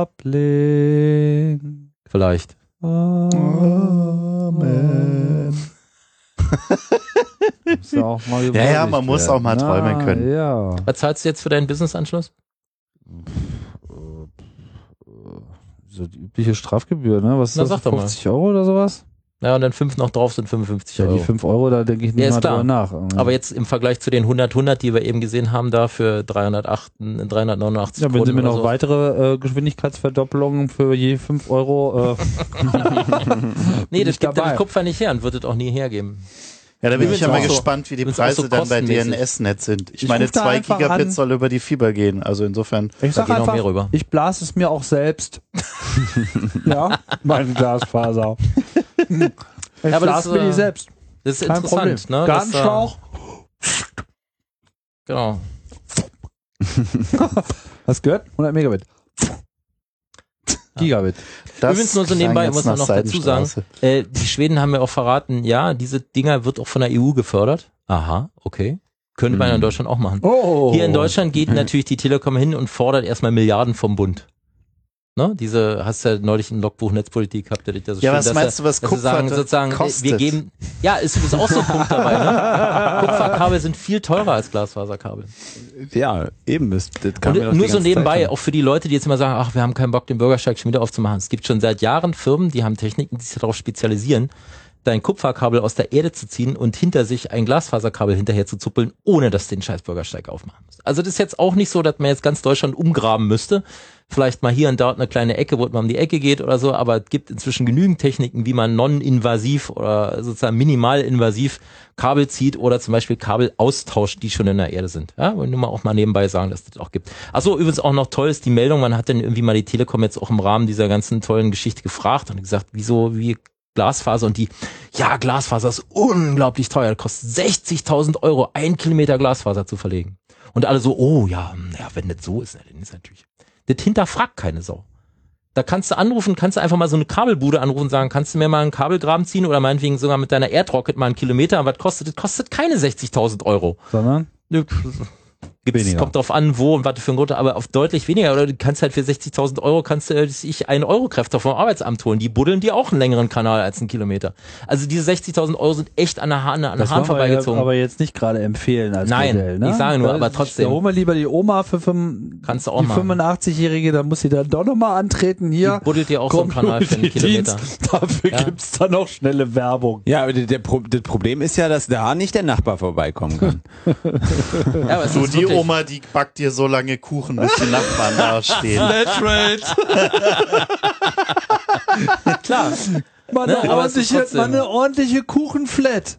Ich finde das echt, echt krass, dass die Leute, dass die Telekom macht so eine Ansage und alle immer so, oh, naja, na klar, wenn das denn so teuer, dann kann man das natürlich nicht machen.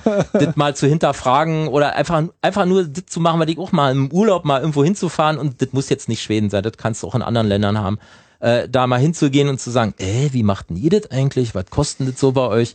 Und sich dann mal zu fragen, was treiben die Leute hier eigentlich in Deutschland? Ja, das ist, das ist der eigentlich frustrierende Punkt dabei, dass sie nicht mal auf diese banale Idee kommen. Ja, egal. So, jetzt haben wir das. Ah. Da könnte man, wie gesagt, noch, gibt's noch tausend Details dazu, aber jetzt reicht jetzt auch erstmal, aber das mal so mal, mal so mal, mal angesprochen haben.